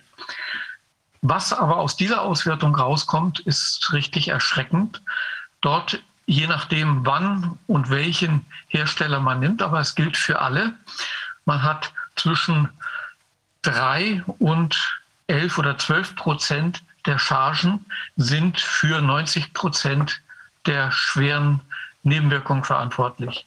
Und das ist äh, selbst für einen relativ neuen Prozess katastrophal. Das darf einfach nicht sein. Und ich habe mir auch mal die Mühe gemacht, dieses 100 Unseiten Dokument der EMA mir anzuschauen im Detail, also dieses Freigabedokument aus dem Dezember. Und was man da liest, äh, da stehen einem wirklich die Haare zu Berge bezüglich, also es steht dort unter anderem drin, dass es für wesentliche Prozessüberwachungsparameter oder Größen inklusive der Reagenzien, die eingesetzt werden, insbesondere für diese Nanolipidpartikel, äh, noch keine vernünftigen Messmethoden gibt. Also mit anderen Worten, es steht da bis zum Juni dieses Jahres hätten dort belastbare Methoden entwickelt werden müssen. Um das mal so auf den Punkt zu bringen, die Leute, die jetzt diesen Impfstoff produzieren sollen, stehen also vor einer Situation wie ein Koch, dem man das Thermometer, die Uhr und eventuell die Waage wegnimmt oder nur ganz äh, eine Sanduhr und eine Waage, die mit denen man Kartoffelsäcke, mit der man Kartoffelsäcke äh, abmisst, zur Verfügung stellt. Da kann man natürlich auch nicht erwarten, dass das äh, Ergebnis dann einigermaßen wird. Und etwas weitergehend ähm, ist es ja so, vielleicht, das wird ja auch nie drüber gesprochen, äh, für die Evaluierung an den jeweils 20.000 äh, Probanden bei äh, BioNTech Pfizer hat man ja in ganz kleinem Pilotmaßstab in sehr gut charakterisierbaren äh, Herstellungsanlagen mit den besten Reagenzien, die man so kaufen konnte, äh, das Zeug hergestellt. Und in der Produktion nimmt man jetzt aber billigere Reagenzien, die viel unsauberer sind. Und man ist äh, so im 100, 200 Liter Maßstab üblicherweise in diesen Bioreaktoren. Im Gegensatz zu viel kleineren, besser zu beherrschenden Reaktoren in, in diesem Pilot- oder Forschungsstadium. So, also dass das schief geht, kann man eigentlich oder nicht besonders gut am Anfang läuft, kann man ja schon vorhersagen. Ne, und, und zum Vergleich, auch in der Datenbank haben die Leute sich angeschaut, äh, dass also, jetzt habe ich das nicht mehr so richtig im Kopf, weil spontan, äh, sonst hätte ich es vorher angeschaut, äh, sagen wir mal 60, 70 Prozent der Chargen sind für 90 Prozent der äh, schweren Nebenwirkungen verantwortlich, die in absoluten Zahlen natürlich viel niedriger waren als bei diesen ganzen Covid-19-Impfungen. So. Und wenn man dann noch ein bisschen tiefer geht, aus meiner Erfahrung als Qualitätsmanager, habe ich mir dann auch mal die Vorgehensweise äh, bei der ganzen Entwicklung, soweit man das äh, mitbekommen hat, angesehen. Da gibt es ja zwar kein Gesetz, wie man das machen muss, sondern es gibt ein Qualitätsmanagement, eine Qualitätsmanagement-Norm, ISO 9001, und dann gibt es ja auch speziellere aus dem Medizinbereich.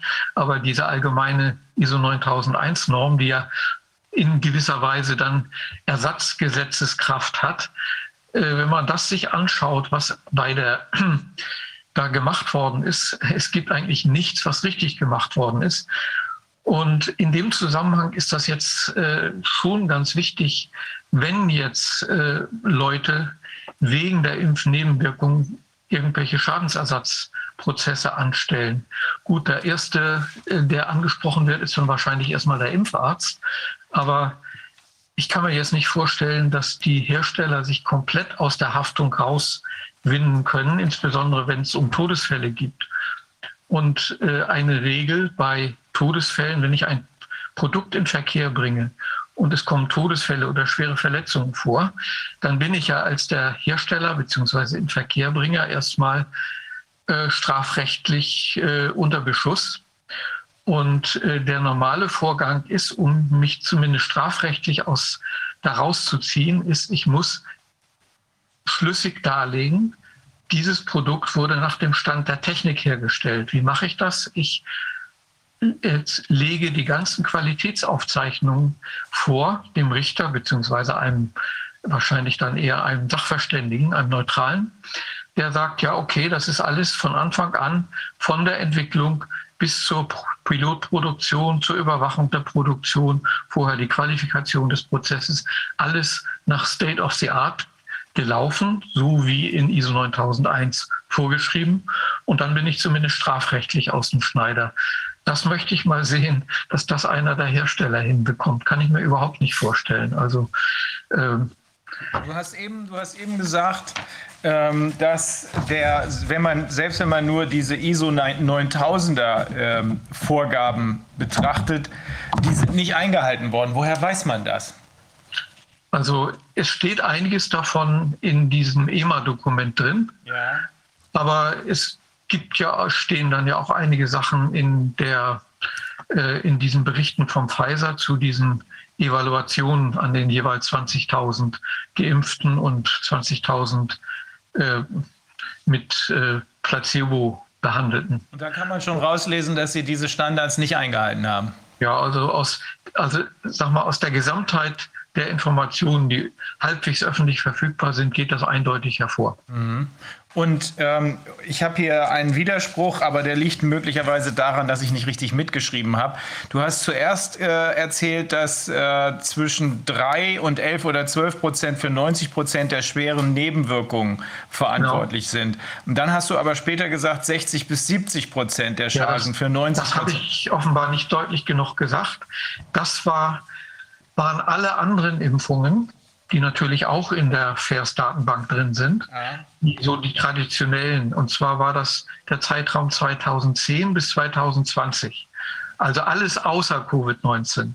Und dort, äh, sage ich mal, ist das äh, ja die Beherrschung dieses Produktionsprozesses so, wie man sich das auch vorstellt. Geht sicher noch besser, aber äh, also das ist äh, ein bisschen äh, Prozessabweichungen passieren eigentlich immer und da kann man dann, damit kann man leben, solange man dafür sorgt, dass ein solches fehlerhaftes Produkt durch die Endkontrolle nicht an den Kunden weitergeht. Mhm. Also haben wir, also bezieht sich die Zahl zwischen 3 und 11 oder 12 Prozent verantwortlich für 90 Prozent der schweren Nebenwirkungen auf Covid ja. Und äh, also die Covid-Impfung in Anführungsstrichen. Und, äh, die, die andere, ja. ne, und die zweite Zahl, 60 bis 70 Prozent für 90 Prozent der schweren Nebenwirkungen, das bezog sich auf die anderen Impfungen. Alle jetzt anderen. verstehe ich auch, jetzt verstehe ich auch, warum du dann für die erste, äh, für die ersten Zahlen gesagt hast, das ist katastrophal. Ja, ja also das, äh, wenn ein, in der Produktion, die ich kenne, mhm. so viel Murks produziert worden wäre, dann hätte man gesagt, nee, das können wir jetzt nicht machen. Da, das ist ja, das Problem ist ja, da wo man die Probleme jetzt bei der Ausgangskontrolle nachgewiesen hat, das ist ja längst nicht alles. Da gibt es ja immer einen Schlupf. Und äh, jetzt bei technischen Produkten geht es ja nicht nur darum, dass die funktionieren, die sollen ja auch fünf oder zehn oder zwanzig Jahre funktionieren. Und wenn man solche schlechten Zahlen hat, dann weiß man, die Hälfte davon oder mehr als die Hälfte typischerweise würden dann noch in der Garantiezeit versterben. Also die Produkte nicht, jetzt ich rede nicht von Geimpften, sondern die Produkte. Und das wäre finanziell für so eine Firma natürlich untragbar. Aber man muss sich doch schon fragen, ähm, wenn wir so, so ein Auseinanderklaffen haben, also der Zahlen zwischen äh, den in Anführungsstrichen bisherigen Impfungen und den äh, sogenannten Covid-Impfungen, äh, kann das wirklich damit erklärt werden, dass äh, hier Verunreinigungen stattgefunden haben, dass hier beim Produktionsprozess äh, schlampig gearbeitet wurde? Äh, das ist so grotesk, kann man da nicht auch an die Möglichkeit denken, dass hier schlichtweg, so wie Wolfgang Wodak das ja immer wieder äh, vermutet, äh, experimentiert wird mit unterschiedlichen Chargeninhalten? Also spekulieren kann man das sicher. Mhm. Und äh, jetzt wiederum aus der meiner Produktionserfahrung selbstverständlich macht man äh, in einer laufenden Produktion äh, auch solche Prozessexperimente. Nur so etwas wird nie ausgeliefert. Mhm beziehungsweise wenn, wenn ich jetzt irgendeine äh, Prozessverbesserung nachweisen will, dann mache ich das zunächst, aber für solche Chargen, meinetwegen fünf oder zehn Chargen, wird dann von vornherein festgelegt, äh, die sind nicht lieferbar, es sei denn, sie durchlaufen diese Extraprüfung, dass man ganz sicher ist, dass diese spezielle Sache, die man verändert hat, eben sich nicht negativ auf die Qualität auswirken kann. Aber von Anfang, also am Anfang sind solche experimentellen oder äh, Produktionsversuchs, Fertigungsversuchschargen erstmal streng genommen strikt von der Lieferung an Kunden ausgeschlossen. Äh, also ich äh, könnte mir vorstellen, aber wie gesagt, reine Spekulation, dass das hier nicht der Fall ist. Äh, was, was ja in solchem Fall auch in der Technik üblich wäre, das würde ich mir jetzt natürlich wünschen, aber das wäre wohl wie Weihnachten und Ostern zusammen, dass man aufgrund der vielen Nebenwirkungen das Recht hätte zu sagen, okay, also jetzt machen wir mal bei euch ein Audit in der Fabrik. Wir wollen euch auf die Finger schauen. Wir lassen uns erstmal alle Qualitätsaufzeichnungen vorlegen und dann kommen wir in eure Fabrik und schauen uns das Ganze auch mal in Natura an, wie ihr das wirklich macht. Und dann könnte man natürlich mehr sagen, was da wirklich gemacht wird, wenn man also in die Originaldatenbanken der Qualitätsaufzeichnung reinschauen könnte. Das wäre unter einem normalen Kundenlieferantenverhältnis äh, üblich. Habe ich auch schon vielfach gemacht, solche Audits, wahrscheinlich weit über 100. Ja, wir, wir haben auf jeden Fall im anderen Zusammenhang bei anderen äh, Maßnahmen, nämlich bei der Produktion von Masken und bei der Produktion von den äh, PCR-Teststäbchen. Da haben wir äh, ziemlich monströse Horrorbilder aus den Produktionsländern bekommen, wo also wirklich im Dreck gearbeitet worden ist. Das wollen wir hier mal nicht unterstellen, aber dass hier was nicht stimmt, das sagen die festgestellten Zahlen, die du eben berichtet hast, ja alle mal aus. Werner, wir haben jetzt hier den äh, Herrn Ludwig äh, in, in, der Leitung. In, in, ja, genau, Wolfgang. Ich, ich will mach du deine Frage und dann. Ähm, ja, das, mhm. das, weil es gerade dazu passt. Ich hatte ja vorhin gesagt, dass man, äh, wenn was verändert wird an dem Stoff, im laufenden, an dem zugelassenen Impfstoff, der jetzt nur diese Notzulassung hat, zum Beispiel die Anpassung an neue Varianten. Mhm. Was sind denn die Regeln, die üblich sind normalerweise für den Produzenten? Was muss er nachweisen, damit er das einfach machen kann? Oder darf er das so einfach machen?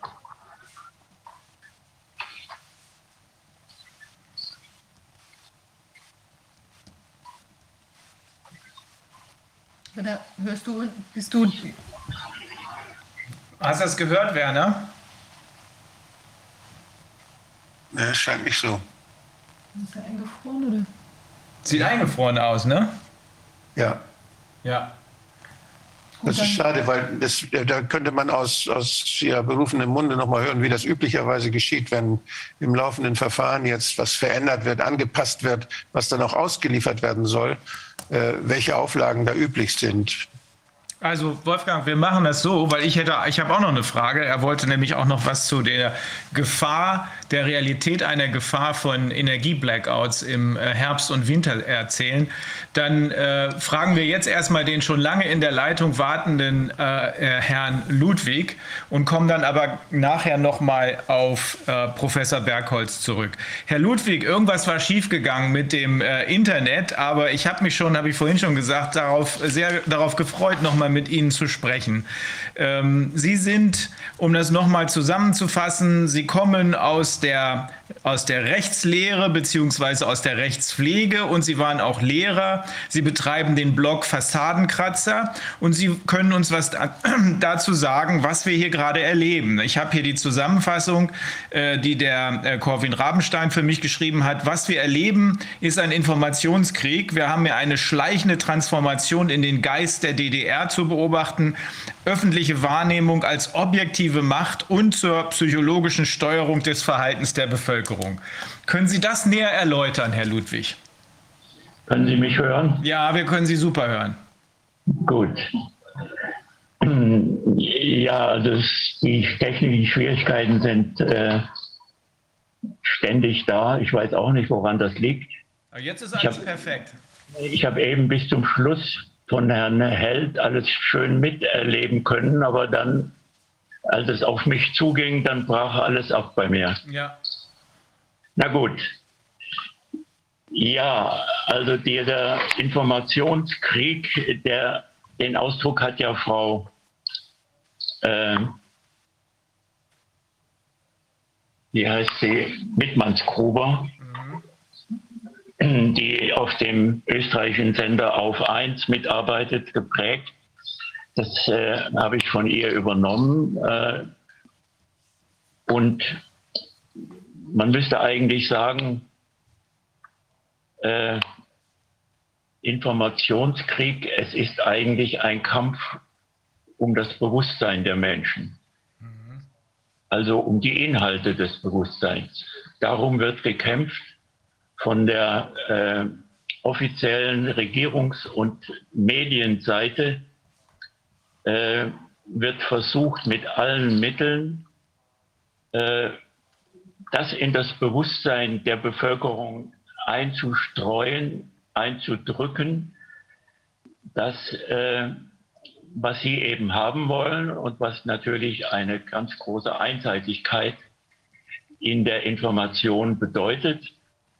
Äh, alles, was äh, dem entgegensteht, was andere Seiten beleuchtet, was auch äh, Unwahrheiten aufdeckt, äh, alles das wird nicht nur ausgeblendet, sondern es wird geradezu verfolgt. Mhm. Und das bedeutet ja, dass ein, ja, wie soll ich anfangen? Das bedeutet, dass ein, ein Gruppenbewusstsein hergestellt wird. Also das individuelle Bewusstsein wird äh, ersetzt durch ein Gruppenbewusstsein über die öffentliche Meinung. Und dieses Gruppenbewusstsein ist immer äh, im, im, Vergleich zum äh, individuellen Bewusstsein eine Bewusstseinsreduktion. Es ist, nähert sich eigentlich dem traumartigen Bewusstsein. Und das liegt meines Erachtens daran, dass, äh, was eigentlich kaum beachtet wird, dass man sich äh, an, ja, am Erkenntnisprozess selbst, es findet ja kein Erkenntnisprozess statt, in dem man das, was von der öffentlichen Meinung vermittelt wird, aufnimmt, sondern man nimmt eigentlich nur Wahrnehmungen auf, Gedankenwahrnehmungen. Also wenn wir uns vor Augen führen, dass unsere, unsere Erkenntnis sich eigentlich aus zwei Elementen zusammensetzt. Auf der einen Seite haben wir die Wahrnehmungen und auf der anderen Seite das Denken mit seinen Begriffen, mit denen wir die Wahrnehmungen durchdringen. Und erst wenn die Durchdringung dieser beiden Elemente stattfindet, Wahrnehmung und Begriff, äh, stoßen wir sozusagen in die Erkenntnis, in die äh, Erkenntnis der Wirklichkeit, um die es sich gerade handelt, vor. Und äh, jetzt wird nicht bemerkt, wenn ich jetzt äh, im Fernsehen etwas höre oder im Radio oder im Internet oder eine Zeitung lese, dass ich dann äh, äh, Gedanken aufnehme, die von außen auf mich zukommen. Und diese Gedanken treten aber als, sind für mich zunächst Wahrnehmungen. Es sind ja nicht meine eigenen. Die Gedanken sind Wahrnehmungen. Und äh, ich muss sie eigentlich nicht mit meinen eigenen Begriffen durchdringen. Und das geschieht nicht, weil die Menschen erleben, ja, ich habe ja schon die Gedanken. Verstehen Sie? Mhm. Ist, und es wird sozusagen als letzte Wahrheit verkauft, ne? Ja, ja, man hat die Gedanken von außen und äh, empfindet gar nicht die Notwendigkeit, die eigenen Begriffe in Bewegung zu setzen, mhm. Um diese von außen aufgenommenen Gedanken zu hinterfragen sozusagen und, und äh, gedanklich zu durchdringen.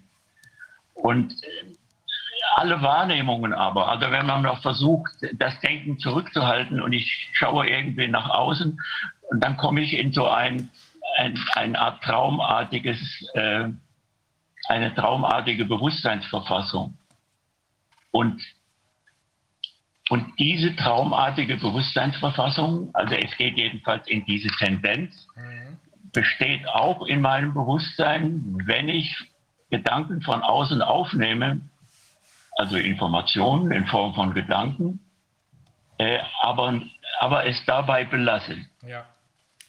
Und das bildet so eine Art Gruppenbewusstsein, das sich führen lässt. Das dass, noch, dass man nur noch Orientierung an den ähm, von außen transportierten Gedanken sieht und sucht und gar nicht mehr hinterfragt, keine genau. eigenen Begrifflichkeiten mehr dagegen stellt, so ja. ist ja auch angeordnet worden, in Anführungsstrichen, kommt mir echt vor wie aus Metropolis oder sowas, äh, dadurch, dass Herr Wieler ja gleich gesagt hat, dieses darf nicht hinterfragt werden. Genau, ja. Mhm. Ja, ja. Da wird es noch von oben äh, angeordnet. Äh, was aber bei den allermeisten sowieso stattfindet, dass es nicht hinterfragt wird. Mhm. Äh, und jetzt kommt aber noch hinzu, was eigentlich diese Bewusstseinsherabdämpfung noch verstärkt, dass sozusagen autoritativ, äh, von autoritativer Stelle ständig, regelmäßig Lügen verbreitet werden. Mhm. Wiederholentlich Lügen verbreitet werden. Und Lügen, in Lügen befinde ich mich nicht in der Realität. Und wenn ich nicht äh, bewusstseinsmäßig in der Realität bin, äh, dämpft das das Bewusstsein zusätzlich noch herab. Und das ist das, was, äh, was in der Psychologie, wo man in der Psychologie von einer Art Hypnose spricht. Ja. Also man hat ja gut geprüfte Experimente äh, gemacht, wie mit erschreckend einfachen Mitteln das Bewusstsein der Menschen wehrlos gegenüber Lügen und Täuschungen gemacht werden kann. Also da hat man äh, Experimente gemacht am Anfang stellt der Versuchsleiter den freiwilligen Teilnehmern eine Behauptung vor, die unwahr ist. Aber er erklärt ihnen äh, auch, dass sie äh, unwahr ist und warum sie falsch ist. Dann aber wird jetzt im Verlaufe des Experiments äh, diese unwahre Behauptung ständig wiederholt. Ständig positiv überholt, als ob sie wahr sei. Und es stellt sich heraus, je öfter die Unwahrheit wiederholt wird, umso mehr gewinnt sie bei den Teilnehmern an Glaubwürdigkeit. Und das, obwohl man ihnen vorher gesagt hat, dass es ja. unwahr und erklärt hat, warum es unwahr ist. Ja, ja. Also Prinzip, das, das, heißt, ist das dann auch so ganz auf ganz primitiver Ebene? Ich sage, dieser Vorhang ist grün und der ist in Wahrheit rot. Und dann sage ich das, der ist auch, äh, der ist rot, aber dann spreche ich später ständig von dem grünen Vorhang. Oder ja. muss es etwas diffiziler sein? Ich, ich kann das nicht beurteilen, aber es geht jedenfalls in diese Richtung. Mhm. Und äh, ja. das heißt also, dass die Sache auch dann funktioniert, wenn die Versuchspersonen vorher aufgeklärt worden sind. Mhm.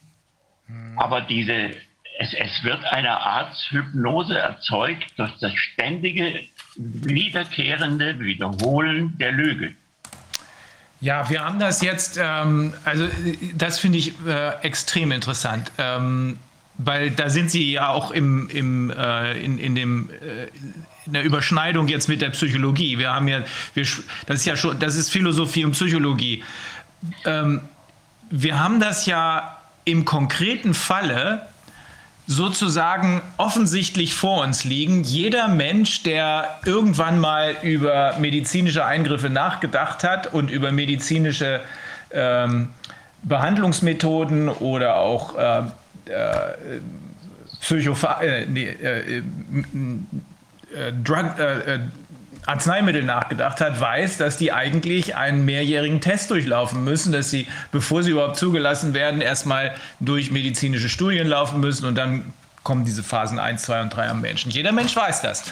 Trotzdem wird hier von Politikern behauptet, zuletzt von Jens Spahn und von äh, Herrn Kretschmer aus, äh, aus äh, Sachsen, es handelt sich um völlig und ohne Einschränkungen zugelassene, ganz normale Impfstoffe. Stimmt nicht, weiß jeder. Aber das wird ja. so oft wiederholt, ja. bis es am Ende selbst die Leute, die wissen, dass es nicht stimmt, offenbar hinnehmen. Aber ja. und ich nehme an, deswegen sprechen Sie von, von äh, wie haben Sie das eben genannt, traumartigen Bewusstseinszuständen. Ja. Man weiß in Wahrheit, dass es nicht stimmt, aber man macht es trotzdem mit, weil man nicht mehr selber die Begrifflichkeiten hinterfragt, nicht mehr selber versucht mitzudenken. Man akzeptiert es einfach, weil die ständige Wiederholung lässt das als immerhin plausibel erscheinen. Ja, solche gibt es sicher auch, aber es geht so weit, so, äh, es geht sogar so weit, dass es schließlich für wahr gehalten wird. Das ist das äh, Erschreckende. Es wird für, für wahr gehalten und das begegnet einem ja auch in Gesprächen mit, mit, den, mit der Bevölkerung, mit, den, mit den Menschen. Und äh, das Fatale ist eben, dass es sich nicht nur um einzelne Lügen handelt. Also wenn es einzelne Lügen sind, und, und äh, das, die übrigen Zusammenhänge sind eigentlich äh, in Ordnung, dann lassen sich die auch aufklären. Mhm. Aber hier haben wir es ja damit zu tun, dass, es, dass die größeren äh, Gesamtzusammenhänge, in denen diese Tatsachen erscheinen, dass die umgelogen werden und zu einem neuen Wirklichkeitszusammenhang mhm. äh, gebildet werden. Und, äh, und das, hindert, das hindert eigentlich äh, dass die Menschen da noch herauskommen, weil sie in einen Wirklichkeitszusammenhang hineingestellt werden, der keiner ist, den sie aber für Wirklichkeit halten. Und äh, das hat, das hat die, die Folge, dass der Mensch eigentlich in seinem Wahrheitsempfinden äh, schwer geschädigt wird. Also äh, Hannah Arendt hat das an sich sehr schön schon in den äh, Ende der 1960er Jahre beschrieben. Äh, da, da schreibt sie in einem Artikel, wenn die modernen Lügen sich nicht mit Einzelheiten zufrieden geben, sondern den Gesamtzusammenhang, in dem die Tatsachen erscheinen, umlügen und so einen neuen Wirklichkeitszusammenhang bieten, was hindert eigentlich diese erlogene Wirklichkeit daran, zu einem vollgültigen Ersatz der Tatsachenwahrheit zu werden? Äh, aber man kann ja nichts Gleichwertiges an die Stelle setzen, denn die Wahrheit ist ja nicht ersetzbar. Und das hat tiefgehende Auswirkungen, die Hannah Arendt so beschreibt. Sie schreibt da, das Resultat ist keineswegs, dass die Lüge nur als wahr akzeptiert und die Wahrheit als Lüge diffamiert wird, sondern dass der menschliche Orientierungssinn im Bereich des Wirklichen, der ohne die Unterscheidung von Wahrheit und Unwahrheit nicht funktionieren kann, vernichtet wird. Konsequentes Lügen ist im wahrsten Sinne des Wortes bodenlos und stürzt Menschen ins Bodenlose, ohne je imstande zu sein, einen anderen Boden, auf dem Menschen stehen könnten, zu errichten. Also, was bedeutet das jetzt? Das bedeutet, dass der Mensch durch diese äh, Machenschaften über die Medien äh, außerstande gesetzt wird, die Wirklichkeit zu erkennen. Und das bedeutet, dass er in diesen ganzen öffentlichen Zusammenhängen, politischen Zusammenhängen nicht mehr urteilsfähig ist. Das heißt, der Souverän der Demokratie, der, der ja ein, äh, ein zur Erkenntnis fähiger und, sich, und aus Erkenntnis handelnder freier Bürger sein soll, er ist der Träger der Demokratie wird ausgeschaltet. Es ist ein Angriff auf das Zentrum der Demokratie durch die Mainstream-Medien und die Politiker, äh, die die entsprechenden Fakten oder Lügen liefern. Äh, sodass man eigentlich sagen kann, sagen muss, die Mainstream-Medien und die, und die Politik äh, sind eigentlich die größten Feinde der Demokratie. Und das geschieht so subtil, wenn man, ja, im, im Grundgesetz wird, äh, heißt es, dass die freiheitliche Grundordnung nicht äh, aufgehoben werden darf, dass alle Macht von dem Souverän, von dem Volk ausgeht die Gewaltenteilung und so weiter. Äh, das lässt man alles rein formal bestehen. Wir haben doch Demokratie. Es finden Abstimmungen im Parlament statt, es finden Wahlen statt. Und äh, die, das Parlament wählt eine Regierung, ist doch alles, alles in Ordnung. Aber in Wahrheit ist es nur eine äußere formale Fassade, Und im Inneren fehlt das eigentliche Zentrum der Demokratie, der sich selbst bestimmende und erkennen könnende Mensch. Der wird ausgeschaltet durch eine systematische Irreführung, durch eine systematische Versetzung in, einen, äh, in eine Nichtwirklichkeit, in eine Unwirklichkeit. Er ist überhaupt nicht mehr urteilsfähig in dem ganzen politischen Betrieb. Also es ist nach meiner Auffassung nach von höchstem Interesse, äh, von, von, von, äh, von äh, ja, ist eine, eine gigantische Angelegenheit, wo äh, die, die äußere formale Demokratie eingehalten wird, aber jetzt innerlich, seelisch, geistig die Demokratie ausgehöhlt wird, indem der Mensch, der der Demokratie zugrunde liegt, ausgeschaltet wird. Er wird ausgeschaltet. Er ist nur noch eine Marionette. Also radikal gesprochen. Ja. Ich meine, in gewisser Weise kann man sich ja vorstellen, dass so eine, sagen wir mal, ein ein Fantasiekonstrukt oder sowas jetzt auch für eine, also weil wir ja soziale Wesen sind und dass es ja auch gewisse soziale Konventionen gibt, die eben vielleicht hip sind zu einer bestimmten Zeit, ja, wie man sich verhält. Und es ist ja auch eine Art von, von Realität, die da neu geschaffen wird, auf die man sich dann einigt oder einer gibt es vor oder gewisse, äh, keine Ahnung, religiöse Überzeugungen oder dann wandelt sich das, das der, der, also der, der Zeitgeist völlig und dann ist was anderes ganz hip und dass da die Menschen immer mitgehen und im Nachhinein sieht man, oh Gott, was war das denn? Das haben wir gedacht, ist cool oder ist richtig oder so, ähm, dass sich das dann wieder ändert. Also ich meine, für so ein soziales Gemeinwesen ist das natürlich schon in einer gewisser Weise auch äh, wahrscheinlich sinnvoll, dass so ein Mechanismus im Menschen funktioniert. Ja? Nur wenn es natürlich jetzt ähm, pervers ausgenutzt wird, indem man eben wirklich jetzt solche Fehl also Fehldarstellungen eben kommuniziert und ständig kommuniziert, um auch was damit zu erreichen oder jedenfalls so einen Trend zu befördern, ist es natürlich ganz verheerend. Wie ist das denn? Gibt es da auch einen Exit raus? Weil wir haben ja zum Beispiel gesehen, dass in diesem Milgram-Experiment ja dann, wenn äh, Versuchsleiter da waren, die dann Widersprüchliches gesagt haben, dann ist ja die ganze Geschichte plötzlich in sich zusammengebrochen. Also was ja. kann denn ein Exit aus so einer Konstellation sein, jetzt nach Ihren Erkenntnissen? Ja, sie muss natürlich irgendwann zusammenbrechen. Ja. Natürlich.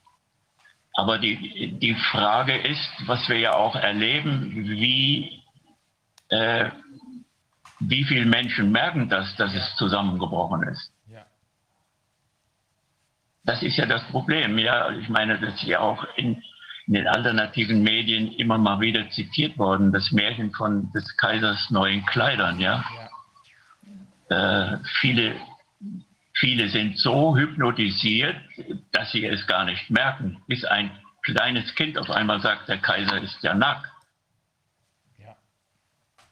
Und dann fällt es vielen von den Schuppen, äh, vielen wie Schuppen von den Augen, aber äh, ja. Aber bis dahin ist schon viel Schaden angerichtet worden. Also das sowieso. Das sowieso. Im Anschluss an das, äh, was äh, Viviane eben gesagt hat, also Natürlich ähm, haben solche Lügengebäude mitunter bis zu einem gewissen Grad ähm, ja auch Schutzwirkung. Das kann schon sein. Also ich kann es mir vorstellen, wenn man in einer Ehe lebt, wo nichts mehr richtig funktioniert, aber es gibt noch Kinder, da versucht man alles Mögliche, um den Schein aufrechtzuerhalten und sich und vielleicht sogar dem Ehepartner einzureden, dass alles gut ist. Das mag für eine Weile gut sein. Ich kann es nicht beurteilen. Ich glaube nicht, dass es so ist. Ähm, aber und dann gibt es natürlich auch äh, parallel dazu äh, diese wirklich, wirklich unangenehmen Wahrheiten, äh, die man nicht sehen will. Da sind wir jetzt auf dem Weg dahin. Ähm, das, glaube ich, haben Sie gerade eben so beschrieben. Deswegen fällt es den meisten Menschen offenbar leichter an das Vorhandensein dieses ihnen per, wie haben Sie das eben gesagt, äh, Gruppenbewusstseins suggerierten hochgefährlichen Virus zu glauben, obwohl das ein total komplexes und eigentlich auf den ersten Blick wackeliges Lügengebäude ist. Aber das fällt denen leichter daran zu glauben und unter Ausschaltung ihres individuellen Bewusstseins da mitzuspielen, als wahrhaben zu müssen, dass sie sich in Wahrheit vor den eigenen, scheinbar eigenen, das ist auch Bestandteil der Lügengeschichte, scheinbar eigenen Politikern fürchten müssen, weil die an einem ganz anderen Spiel stricken. Ja. Ne? So, Ich glaube, da, ist, ich glaub, da ist noch eine, eine Sache, die unheimlich wichtig ist, dass nämlich äh, das, ob was Wahrheit ist, das finden wir eigentlich nur durch den Dialog raus. Wir können uns ja täuschen, wir können uns ja irren. Und das, was wir für wahr angesehen haben, das kann sich ändern. Und das ändert sich nicht nur durch Manipulation, durch, diese, durch die Propaganda, der wir ausgesetzt sind, sondern das kann sich auch ändern dadurch, dass wir überzeugt werden. Das heißt, wir können zu einer anderen Sichtweise der Welt gebracht werden, auch in der Diskussion. Und das meine ich jetzt ist so wichtig. Die Diskussion ist ja ausgeschaltet. Die Widersprüche Ja. sind für viele erkennbar. Aber die Diskussion, das heißt die gemeinsame Wahrheitsfindung, ist ausgeschaltet. Ja. Das finde ich unheimlich wichtig. Ja. Ich finde, wie finden Sie meinen neuen Vorhang? schön rot. Schön rot, ja. Ja, das ist, ist ganz wichtig, was äh, Dr. Wodak sagt. Ähm, die, die, die Demokratie lebt ja davon, dass man äh, gemeinsam von verschiedensten Seiten nach Erkenntnis der Wirklichkeit und nach, nach den rechten Wegen für, für die äh, Lösung der Probleme sucht. Also man braucht ja eine Vielfalt von äh, von Erkenntnisansätzen und von Gesichtspunkten, die sich nur im, im Gespräch, in der Diskussion, im Diskurs äh, vermitteln lassen und äh, ein Gesamtbild ergeben. Und das wird äh, total verhindert. Und in dem Moment, wo nicht mehr äh, Argumente auf Argumente eingegangen wird, sondern äh, auf den Träger der Argumente eingeschlagen wird. Das heißt, er wird diffamiert, diskreditiert oder sogar verleumdet oder mit Hausdurchsuchungen kriminalisiert. Alles das äh, bedeutet ja, dass der Boden der Demokratie längst verlassen ist. Da ist eigentlich in dem Moment, wo diese, dieser Diskurs, der das Elementare einer Demokratie ausmacht, der Diskurs freier, der erkenntnisfähigen Bürger, äh, wo der ausgeschaltet wird, ist der Weg in den Totalitarismus eingeschlagen. Ja. Ich finde, das ist so schön, dass die, die Stärke der Demokratie besteht ja darin, dass man, dass wir die vielen Menschen eher Fehler merken und dass diese Fehler zur Sprache kommen können, damit man sich korrigieren kann im sozialen Ja. Verhalten, damit die Gesellschaft die Gefahren rechtzeitig erkennt, die durch Irrtümer entstehen können. Das ist, finde ich, die Stärke der Demokratie. Ja. Und wenn man einen, einen absoluten Staat hat, der, wo, nur der, wo nur der Boss sagt, was, was Recht, was Wahrheit ist, da ist die, und die anderen trauen sich nicht, ihn darauf aufmerksam zu machen, dass er ganz schön schief liegt. Da geht viel mehr den, den Bach runter und ist die Gefahr viel größer, dass die Gesellschaft Schaden leidet. Ja. Deshalb ist die Demokratie so stark, weil wir eine Opposition begrüßen und installiert haben, die immer dazugehört. Und das ist so wie beim Auto die Bremse. Nicht? Wenn wir die nicht hätten, dann wäre das schönste Auto, würde nicht lange halten. Ja, ja, wobei nur die Opposition bei dem derzeitigen Parteiensystem Ist weg, ja. Äh, ausgeschaltet, äh, ist. Da, dadurch, dass die Mehrheitspartei die, die Mehrheit im Parlament hat und auch die Regierung stellt. Ja. Und die, die übrigen Parteien können zwar Opposition üben, aber sie haben keine Möglichkeit der Veränderung. Ja, Und durch- funktioniert nicht. Und durch dieses Parteiensystem ist eben auch die, die Dreiteilung der Gewalten äh, auch ausgeschaltet. Ja? Regierung und Parlamentsmehrheit sind identisch, dieselbe Partei oder dieselbe Koalition. Und die bestellen auch die äh, entscheidenden Stellen in der Judikative. Ja, deshalb haben wir das mühsame Experiment auf uns genommen, um zu sagen, wir wollen immer wieder dafür sorgen, dass es im Parlament eine, eine Opposition gibt. Aber das hat ja nicht geklappt. Ja. Ja, wir sind ja noch nicht am Ende der Geschichte. Die Geschichte geht weiter. Und äh, wie Sie eben richtig gesagt haben, Herr Ludwig, das, dieses Lügengebäude muss zusammenkrachen. Das ist eine Frage der Zeit. Irgendwann kracht es zusammen.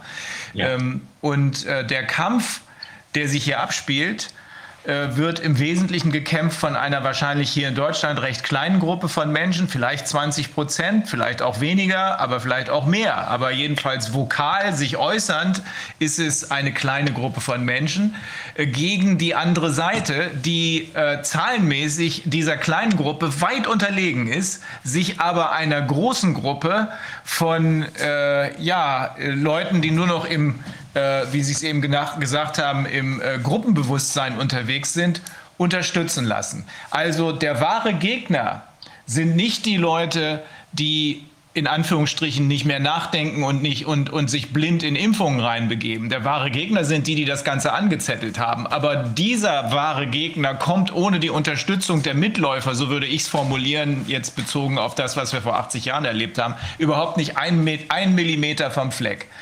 Ähm, deswegen hat uns einer der äh, Psychologieprofessoren, ich glaube, das war Desmet, auch erzählt, dass das, was wir hier erleben, Sie haben es ja eben auch beschrieben, weg von der Demokratie. Wir haben den Boden der Demokratie längst verlassen. Demokratie äh, wird nicht an, an, an, an, äh, an Wahlen gemessen. Die gab es auch in der DDR. Aber es ist die Diskussion. Die, äh, die wird zerstört. Die freie Meinungsäußerung wird zerstört. Ähm, weg davon und hin zu einem totalitären System, was es aber erst, viele denken, das gibt es ja schon immer. Nein, nein. Das, die totalitären Systeme, die gab es erst äh, seit Beginn des vorigen Jahrhunderts. Äh, vorher gab es Diktaturen und äh, Feudalismus und ähnliches. Aber dieses totalitäre System, und das fand ich dann am Ende beruhigend, passt zu Ihrer Analyse, das Ganze muss zusammenkrachen, ist auf Selbstzerstörung angelegt. Ähm, offenbar wird das wohl auch ein bisschen darauf gründen, dass ähm, die Leute, die im Hintergrund meinen, äh, ich schätze sie als Psychopathen ein, äh, die Welt kontrollieren zu können und gleichzeitig Angst davor haben, dass sie es nicht können, weil es nämlich noch Leute wie uns gibt, ähm, dass diese Leute äh, keinerlei Hemmungen haben, ihre Marionetten, so will ich es mal sagen, jederzeit, entweder weil sie ihre Schuldigkeit getan haben oder weil sie sie nicht getan haben, unter den Bus zu werfen. Also früher oder später muss es krachen. Ähm, wir sollten nur alles tun, um diesen Zeitpunkt des Zusammenbruchs so schnell wie möglich herbeizuführen. Wir können nicht an der Seitenlinie sitzen. Glücklicherweise tun sie das nicht. Wir tun es auch nicht. Wolfgang tut es auch nicht. Wir können nicht an der Seitenlinie sitzen und sagen, das wird schon, das wird schon werden. Es, äh, es wird schon werden, aber nur, wenn wir uns mit aller Kraft dafür einsetzen, dass es wird. Äh, und dazu äh, finde ich es einfach genial äh, von Ihnen, diese ähm, diese aus, aus einer völlig anderen Perspektive als der reinen Psychologie oder der reinen Faktenanalyse kommenden ja, ich würde mal sagen, philosophischen äh, Ideen ähm, äh, mitzubekommen, weil das kann ich sofort nachvollziehen. Wenn ich das jetzt äh, kombiniere mit den nackten Fakten, die wir vorhin gehört haben, aus den Statistiken, aus den äh, Grafiken, dann wird das Bild immer runder. Aber hier spielt die Musik. Bei dem, was Sie hier schildern, da spielt die Musik. Darum geht's. Ja, ja, ähm, wir hatten ähm, immer mal wieder Kontakt zu einem ehemaligen, ja, wichtig, Sie haben eben darauf hingewiesen, ähm, diese andere Seite hat, hat sogar in der Judikative ihre Marionetten installiert. Äh, ich habe immer gesagt, äh, die, der, die, die Justiz ist der letzte Rettungsanker der Demokratie. Wenn Teile der Gesellschaft äh, meinen, über dem Gesetz zu stehen, hier die globalen Konzerne und ihre Hintermänner, wenn die Politik nicht mehr eingreift, weil sie schon längst von diesem Teil der sich über dem Gesetz wähnenden ähm, äh, Personen äh, eingefangen worden ist, dann hilft nur noch die Judikative. Und die hat ihren Job schon lange nicht mehr gemacht. Ab und zu sieht man mal so ein kleines Leb Lebenszeichen. Ähm, je, zumindest ist das in Deutschland besonders bedrückend zu sehen. In anderen Ländern ist es nicht so schlimm. Wir sind da in Kontakt mit ähm, den mit ähm, äh, Anwälten, aber auch mit Richtern aus dem Ausland. Manche haben hier auch schon ihre eigene Stellungnahme abgegeben. Ich glaube, was entscheidend ist, ist das, was Lord Sumption, ein der frühere, einer der früheren obersten äh, Supreme Court Judge, äh, Richter in äh, England, was der gesagt hat, immer wieder gesagt hat. Ähm, und das müsste zu dem passen, was Sie sagen. Äh, jeder von uns hat einen Kopf, äh, den er einsetzen kann, um die Lage zu beurteilen, Informationen nicht nur einfach anzusehen mit Staunen, sondern auch zu hinterfragen und sich dann sein eigenes Bild zu machen. Jeder von uns muss das machen. Es reicht nicht aus, wenn man sich die Gedanken anderer sozusagen vorerzählen lässt und dann aufhört zu denken. Jeder von uns muss sich seine eigene Meinung bilden und kann das auch. Manche haben nur Angst davor. Vielleicht, weil sie befürchten, dann kommt am Ende das dabei raus, was ich eben angedeutet habe, nämlich das Virus ist nicht das, wovor ihr Angst haben müsst, sondern es ist in Wahrheit der Plan, der hier durchgezogen wird, bis hin zu der, wie gesagt, auch schon öffentlich ähm, geäußerten Erklärung, wir müssen, um den Planeten zu schützen, die Bevölkerung reduzieren. Und äh, wir müssen als die Hintermänner, um uns selbst zu schützen, vor denen, die übrig bleiben, die dann völlig unter Kontrolle bringen. Da kommt man hin, möglicherweise. Ich habe mir da keine abschließenden Gedanken gebildet, aber äh, zum jetzigen Zeitpunkt bin ich der Auffassung, dass das das ist, wo uns die wirkliche Gefahr droht. Da kommt man aber nicht hin, wenn man sich hinsetzt und sagt, ja, wenn der Staat mir das so erzählt, wenn die Politik mir das so erzählt und die Mainstream-Medien mir das jeden Abend aufs Neue vorbeten, dann brauche ich mich ja nur um die äh, Gefahren der, äh, der, der, des äh, Coronavirus äh, zu kümmern. Ähm, den Lloyd Sumption, den wollen wir uns auch noch mal anhören. Wir sind auf dem Weg dahin. Aber sie kommen ja aus der Justiz, auch wenn sie dann viele Jahre was ganz anderes gemacht haben. Sie kommen ja aus der Justiz.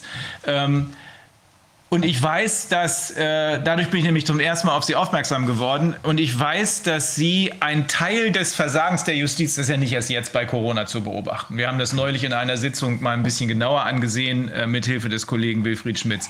Ich weiß, dass Sie sagen, äh, dass Sie davon ausgehen, und ich übrigens auch, äh, dass ein Teil des Versagens der Justiz an dieser über äh, ja vielleicht 150 Jahre äh, währenden Indoktrination dieser Obrigkeitshörigkeit, wie sie wohl am besten im Untertan von Heinrich Mann geschildert wurde.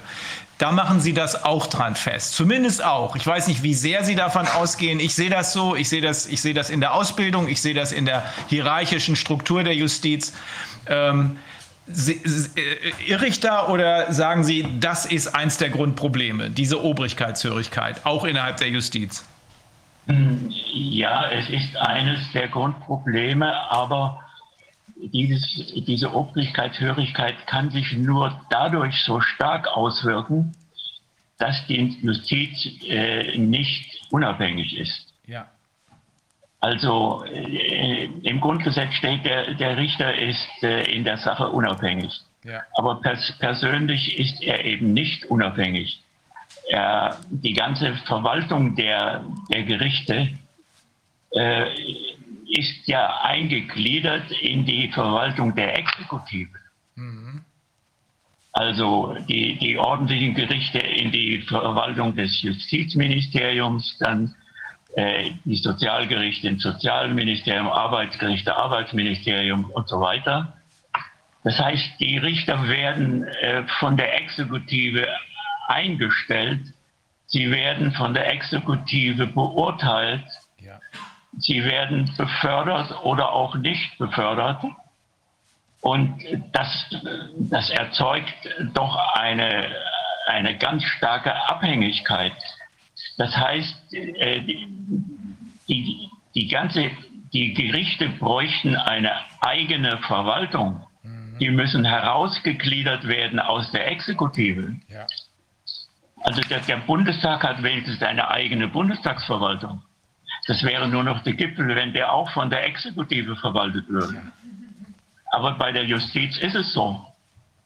Das ist eine Unmöglichkeit das muss vollkommen herausgegliedert äh, werden aus der exekutiven Verwaltung und eine eigene Selbstverwaltung mhm. muss da gebildet werden. Könnte man die nicht dem Bundespräsidenten unterstellen? Die braucht niemand unterstellt zu werden.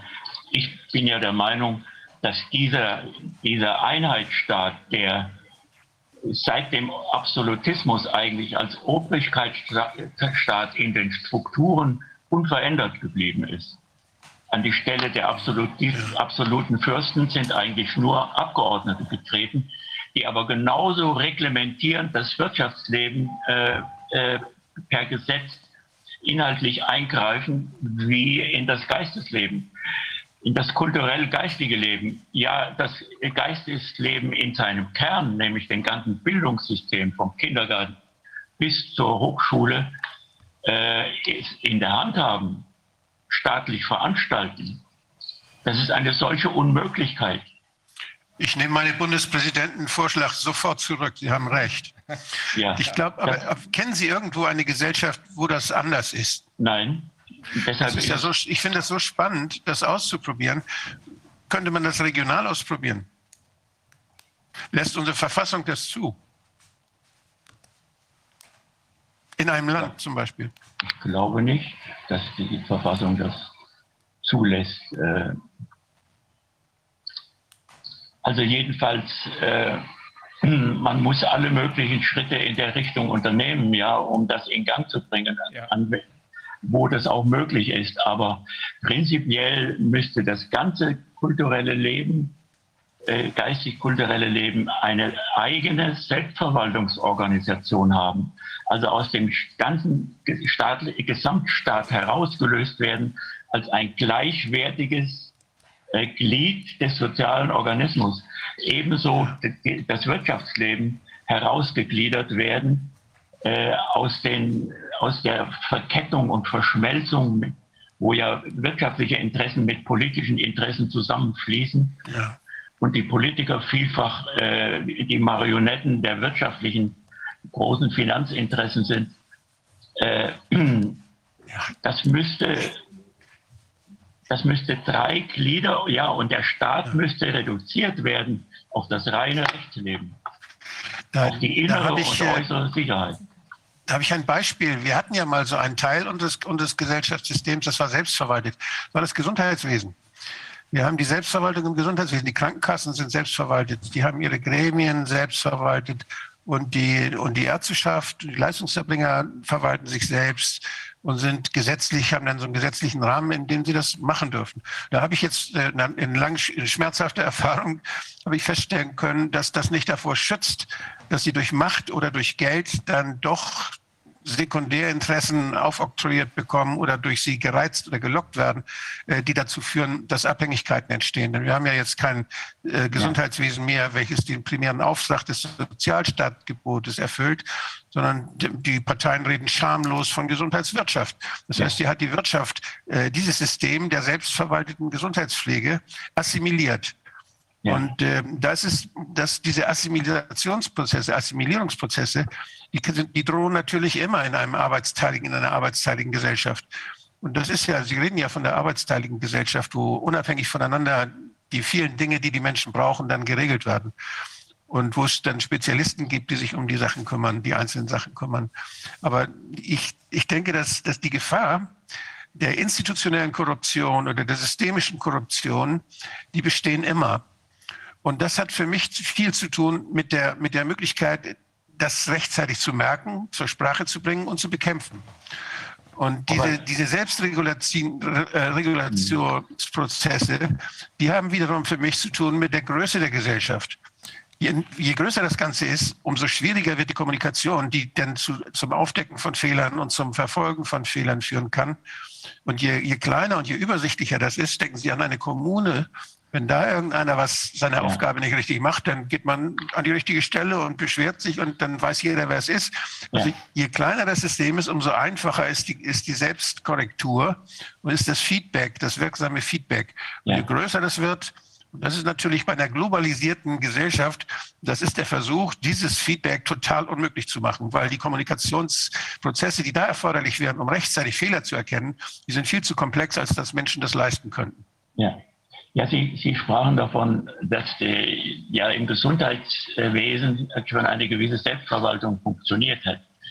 Aber das funktioniert deshalb nicht äh, grundlegend und äh, weil das Gesundheitswesen doch vom Staat dominiert wird. Ja. Ja. Äh, und auch die gesetzlichen Krankenkassen sind ja Krankenkassen, die vom Staat organisiert werden. Da steht ja der Patient nicht dem Arzt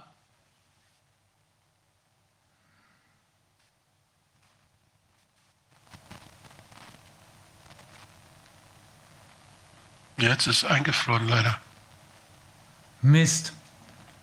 Ja, das, die, ich kann die, ich kann das sonst diese, kann diese Lücke vielleicht nutzen. Ja. Die, die Steuerung durch die, die Steuerung durch die, äh, durch die Politik, äh, die ist inzwischen ersetzt worden durch eine Steuerung durch die Wirtschaft. Und der Trick, wie man das gemacht hat, man hat die vielen Solidargemeinschaften, die früher mal sowas waren wie solidarische Kleingartenvereine, die sich auch um Gesundheit kümmerten, so ganz früher, Bismarcks Zeiten, oder Arbeiterzusammenschlüsse, Vereine, die sich solidarisch dann geholfen haben. So fing das ja an und wurde dann legalisiert. Bismarck hat das dann im legalen Rahmen äh, gegeben, der ganzen Sache. Das, das ist äh, allein dadurch, dass das eben zusammengefasst wurde. Und das, der, der größte Trick war in den, in den 80er Jahren, als man dann die einzelnen Vereine in den Wettbewerb gestellt hat und den Menschen gesagt hat, oh, jetzt, jetzt könnt ihr euch den besten Verein aussuchen. Jetzt ist es nicht mehr automatisch und gewachsen, euer Verein, für den ihr jetzt, um den ihr euch kümmern müsst, sondern ihr könnt jetzt hüpfen von einem Verein zum anderen. Und da war natürlich dann die, die Solidargemeinschaften, also die Krankenkassen im Wettbewerb. Und was ist für eine Krankenkasse dann wichtig zu überleben?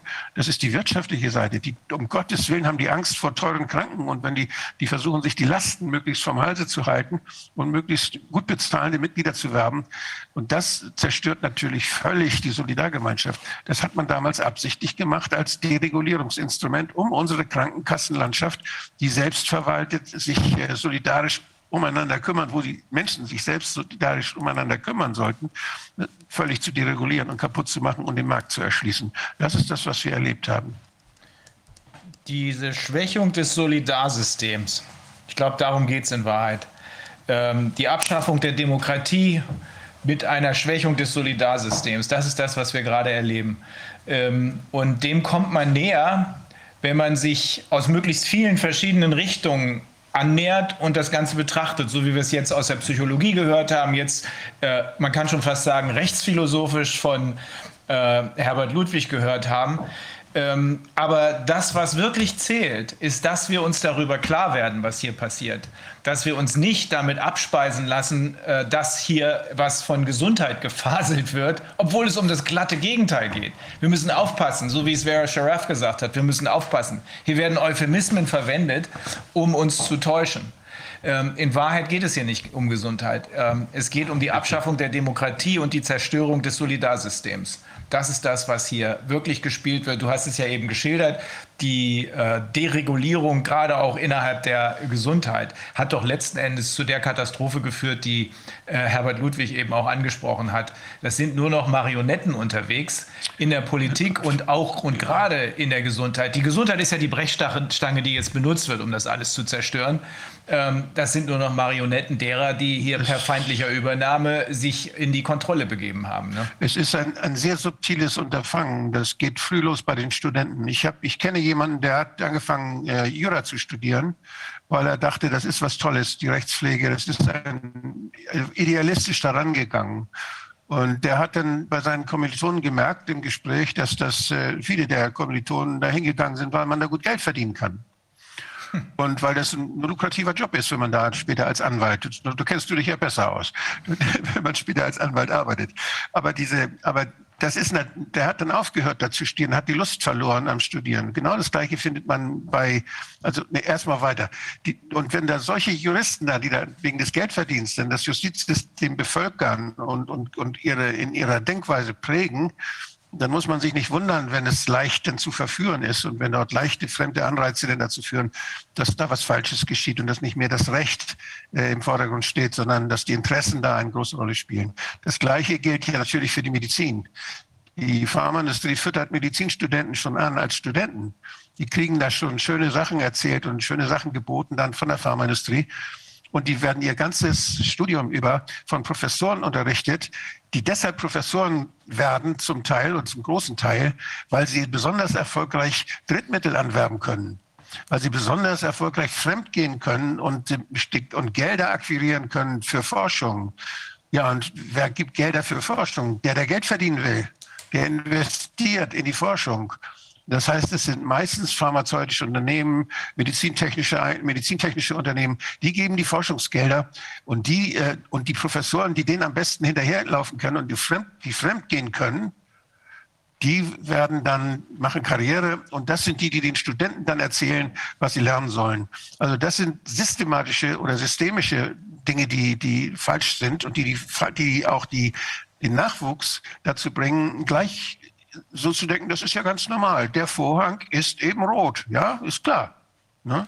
Es, ist so, es geht um mehr. Also ähm, ich habe hier das Gefühl, immer mehr gewonnen äh, weil ich auch mal so angefangen habe. Ich habe ähm, nach dem Studium in den USA, bin ich überall in den USA rumgereist, habe mich bei großen Kanzleien vorgestellt, die haben alles bezahlt. Reisekosten, haben die besten Hotels bezahlt.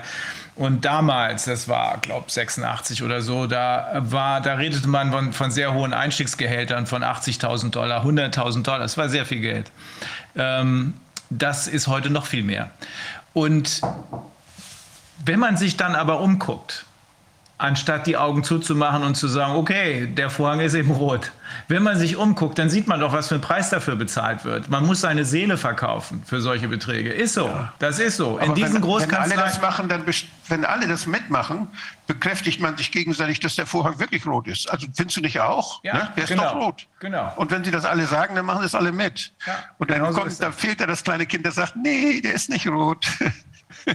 ja, aber du verkaufst am Ende deine Seele. Und, ähm, und dann hast du zwar viel Geld, eine kaputte Familie ja. und vielleicht hast du deine 20 Ferraris da irgendwo rumstehen, aber wen beeindruckt das eigentlich noch? Damals ja, vielleicht viele. Dein, ich glaube, das sind immer du strengst weniger. Dich dein Leben an, du strengst dich dein Leben lang an, das kostet dich immer viel Kraft und lähmt dich auch, dich weiterzuentwickeln, ja. dass du dir diese Lüge im Kopf aufrechterhält. Denn das bisschen, das, das Grüne schimmert doch immer ein bisschen durch. Ja, ja.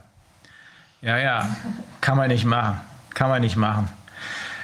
Ja, ähm, also irgendwie hat offenbar, äh, haben die letzten Jahrzehnte dazu gedient, ähm, den Materialismus an die Stelle von jetzt mal ganz krass auf der anderen Seite Spiritualität zu setzen. Äh, kommt mir immer wieder komisch vor, dass ausgerechnet ich darüber rede, weil ich habe ja auch lange ähm, in diesem Job als Anwalt ähm, gearbeitet. Meine Kanzlei bestand mal, was für Göttinger Verhältnisse viel ist, aus 17 Anwälten. Ähm, ich habe hab Wochen gehabt, wo ich am Ende der Woche nicht mehr wusste, wo ich gewesen bin, weil ich morgens äh, in äh, Stuttgart und abends in oder nachmittags in, in Frankfurt oder in München oder so gewesen bin. Äh, und dann irgendwann merkt man aber doch, hier stimmt doch was nicht. Das kann doch nicht richtig sein. Da fliegt dir alles um die Ohren. Alles. Du hast nur noch Geld. Und das kann es nicht sein. Das kann es nicht sein. Ich glaube, das wird jetzt offenbar. Auch und insbesondere durch die Ausführungen, die wir eben von Herbert Ludwig gehört haben. Der kommt aus einer ganz anderen Richtung ja. daran. Und der vertritt diese, ähm, diese Meinung nicht erst seit gestern, sondern deswegen, da bin ich überhaupt erst aufmerksam geworden auf ihn, als er beschrieben hat, dass in der Justiz wirklich alles kaputt ist alles kaputt ist. Aber denn diese Leute, die so viel Geld haben, dass sie nicht mehr wissen, was sie davon, was sie mitmachen sollen, die, die, die, die sind jetzt das, diejenigen, die jetzt äh, Geld gegen Macht eintauschen, weil sie damit wieder neu anfangen wollen. Können wir mal mit Macht probieren. Mhm. Kaufen wir uns mal eine Regierung und dann wollen wir sehen, ob wir nicht besser regieren können. Also das ist ja das, dieser, dieser Wahnsinn, den wir zurzeit erleben. Mhm. Die sind sowas von, von, von fremd, dem, dem, ja, ich weiß nicht, die sollen mal den Luhmann lesen oder sollen mal irgendwas Schönes lesen, dass sie wieder die, den Unsinn ihrer Maßnahmen erkennen und dass es gar nicht gut gehen kann. Aber dass sie da so viele Millionen Menschen ins Unglück stürzen können, das ist beängstigend. Es müssten viel mehr Menschen geben, die dort äh, geschult werden an den Universitäten, die dort was lernen, äh, wie man wachsam sein muss und dass man, dass man zweifeln muss als Wissenschaftler und dass man dass man jetzt Maul aufmachen muss und dass diejenigen, die das Maul aufmachen, die Tollen sind und nicht die, die schweigen, das in sich runterschlucken. Ja. Wir brauchen in der Gesellschaft Menschen, die das sagen, was sie sehen und darüber sprechen, offen darüber diskutieren. Das ist etwas, was, was wir fördern müssen und das, das, dafür brauchen wir ein freies Bildungssystem. Das, ja das ist ja eben, das haben wir eben auch gerade gehört. Nee, wir brauchen auch kein Gruppenbewusstsein und Leute, die nur die eingetretenen Pfade entlang torkeln, sondern wir brauchen. Leute, die auch mal ausscheren. Sonst kann man sich nicht weiterentwickeln. Wollen wir noch mal versuchen, Wolfgang, weil du hattest ja noch eine Frage an ihn, ob äh, äh, Professor Werner Bergholz äh, wieder ansprechbar ist aus dem erfrorenen ja. Zustand. Werner, bist du, kannst du uns hören? Ich kann euch hören und sehen. Super. Äh, Werner, äh, Wolfgang hatte da noch eine Frage an dich. Ja, die Frage wiederhole ich gerade mal, die habe ich noch mitbekommen. Ja. Äh, wenn jetzt der Impfstoff verändert wird, kann man das einfach so machen? Klare Antwort natürlich nein. Zumindest in meinem Bereich war dann ein wirklich sehr abgestufter und einzuhaltender Prozess nötig. Als erstes mal eine Risikoabschätzung, dann ein Plan, was testen wir wie und was sind die Kriterien, ob das dann gut geht. Äh, alles das wird nicht geliefert, hinterher wird es ausgewertet. Oft ist es so, dass man sagt, na, das reicht uns noch nicht, das ist statistisch noch nicht signifikant. Mhm. Dann müssen noch mal Fertigungsversuche hinterhergeschoben werden und dann kann man eventuell entscheiden, ja, so ist es. Und das ist also wie eine kleine neue Qualifikation. Aber es geht um Nachvollziehbarkeit. Ne? Du kannst nicht einfach oh, vor, ja. dich, vor, dich hinpanschen, sondern du musst nachvollziehbar äh, was machen, damit man überprüfen kann. Das was, ist ganz genau der Sinn, ne? Mhm. was ich vorhin erwähnt hatte, dass man das ja vor Gericht alles darlegen mhm. muss. Wenn ich jetzt was ändere im Vergleich zu dem original qualifizierten Prozess, dann muss ich es lückenlos und eben statistisch signifikant zeigen, es hat sich nichts geändert. Mhm. Und wenn ich das nicht kann, dann bin ich sozusagen, ja, dann äh, bin ich auf sehr, habe ich eine Tretmine und beziehungsweise ich habe keine Kontrolle mehr über meinen Prozess. Weil interessant ist ja eigentlich auch, es gibt ja diesen geleakten Vertrag da mit Pfizer. Mehrere, ich glaube, es sind ja mehrere inzwischen, mhm. inzwischen rausgekommen. Und eigentlich müssten da ja auch wiederum irgendwelche Produktionsqualitätskriterien oder sowas drinstehen, weil letztlich ist ja so, dass der, der Auftraggeber, ja, also jetzt der Staat, der immer da diese Sachen abnimmt, der will ja auch nicht irgendeine ähm, gepanschte, also grundsätzlich sollte man denken, soll, kann da, müssten ja eigentlich auch Kriterien festgelegt sein, wonach wie, wie das geändert werden darf oder was da eben noch drin sein darf und ob man eben abweichen kann von bestimmten Normen. Also welche Normen überhaupt zum Vertragsinhalt gemacht worden sind, das sollten das, wir uns eigentlich mal genauer anschauen. Für ein bestimmtes Produkt gibt es halt normalerweise immer eine, nennt sich technische Spezifikation. Die wird ja zwischen Lieferanten und Hersteller abgestimmt, beide unterschreiben es und dann muss der Hersteller das nicht nur regelmäßig nachweisen anhand von Daten, dass er diese Spezifikation einhält, äh, sondern es geht heutzutage noch weiter. Es gibt ja in der Produktion etwas, das nennt sich statistische Prozesslenkung, SPC, Statistical Process Control. Mhm. Und die großen Kunden hatten bei der Firma, wo ich gearbeitet habe, das Recht, unsere SPC-Daten mehr oder weniger online einzusehen. Und da kann man ja sozusagen stundengenau nachsehen, läuft der Prozess stabil oder läuft da irgendwas gerade nicht rund? Und wenn nicht, dann kann man ja nachfragen, Leute, was ist da gerade bei euch los? Habt ihr jetzt hier diesen Prozess gestoppt? Was macht ihr an Gegenmaßnahmen? Also das ist wirklich hundertprozentige Transparenz heutzutage für den, jedenfalls den Großkunden, dass er sehen kann, was passiert in der Fabrik gerade. Es ist also, ist aus einer so, so gesteuerten Fabrik kommt äh, vorhersagbare Qualität. Mhm. das ist ja gerade das Schöne an einer dieser statistischen Prozessregelung. Man sieht, bevor das Kind in den Brunnen fällt, dass es gerade kurz davor ist, in den Brunnen zu fallen und kann dann rechtzeitig sogar den Prozess stoppen. Mhm. Äh, Werner, wir wissen aus den, ähm, aus den äh, Inhalten der Verträge, die geleakt worden sind, äh, dass da dass das eigentlich unfassbar ist, was da drin steht. Da wollte ich dich mal nach deiner beruflichen Erfahrung fragen. Da steht also drin, dass die Hersteller, die Verkäufer des Produkts, der sogenannten Impfstoffe, ich beziehe mich jetzt auf Pfizer, weil die anderen kenne ich nicht, die sollen aber so ähnlich aussehen, erstens nicht sagen kann, ob das Ganze wirksam ist. Währenddessen behaupten Politiker, dass es vollwirksam ist. Zweitens nicht sagen können, ob das Ganze gefährlich ist. Währenddessen behaupten Politiker, dass das Ganze ungefährlich ist. Drittens, dass der Impfstoff auch dann abgenommen werden muss, wenn alternative Heilmethoden da sind, von denen wir wissen, dass sie existieren, und zwar solche, die wirksam sind und die ungefährlich sind. Und drittens, dass der äh, Hersteller, falls doch mal äh, äh, was passiert und er in Anspruch genommen wird, wiederum freigestellt wird von der Haftung durch den Abnehmer, das heißt durch das Land, was den Vertrag macht. Hast du schon mal sowas gehört? Nee, das, also äh, jemand, der so einen Vertrag als Kunde unterschreiben würde, der wäre geisteskrank. Ja, das ist genau meine erste Äußerung dazu gewesen. Da muss man irre sein, wenn man sowas ja. unterschreibt. Und daran knüpfen sich Haftungsfragen.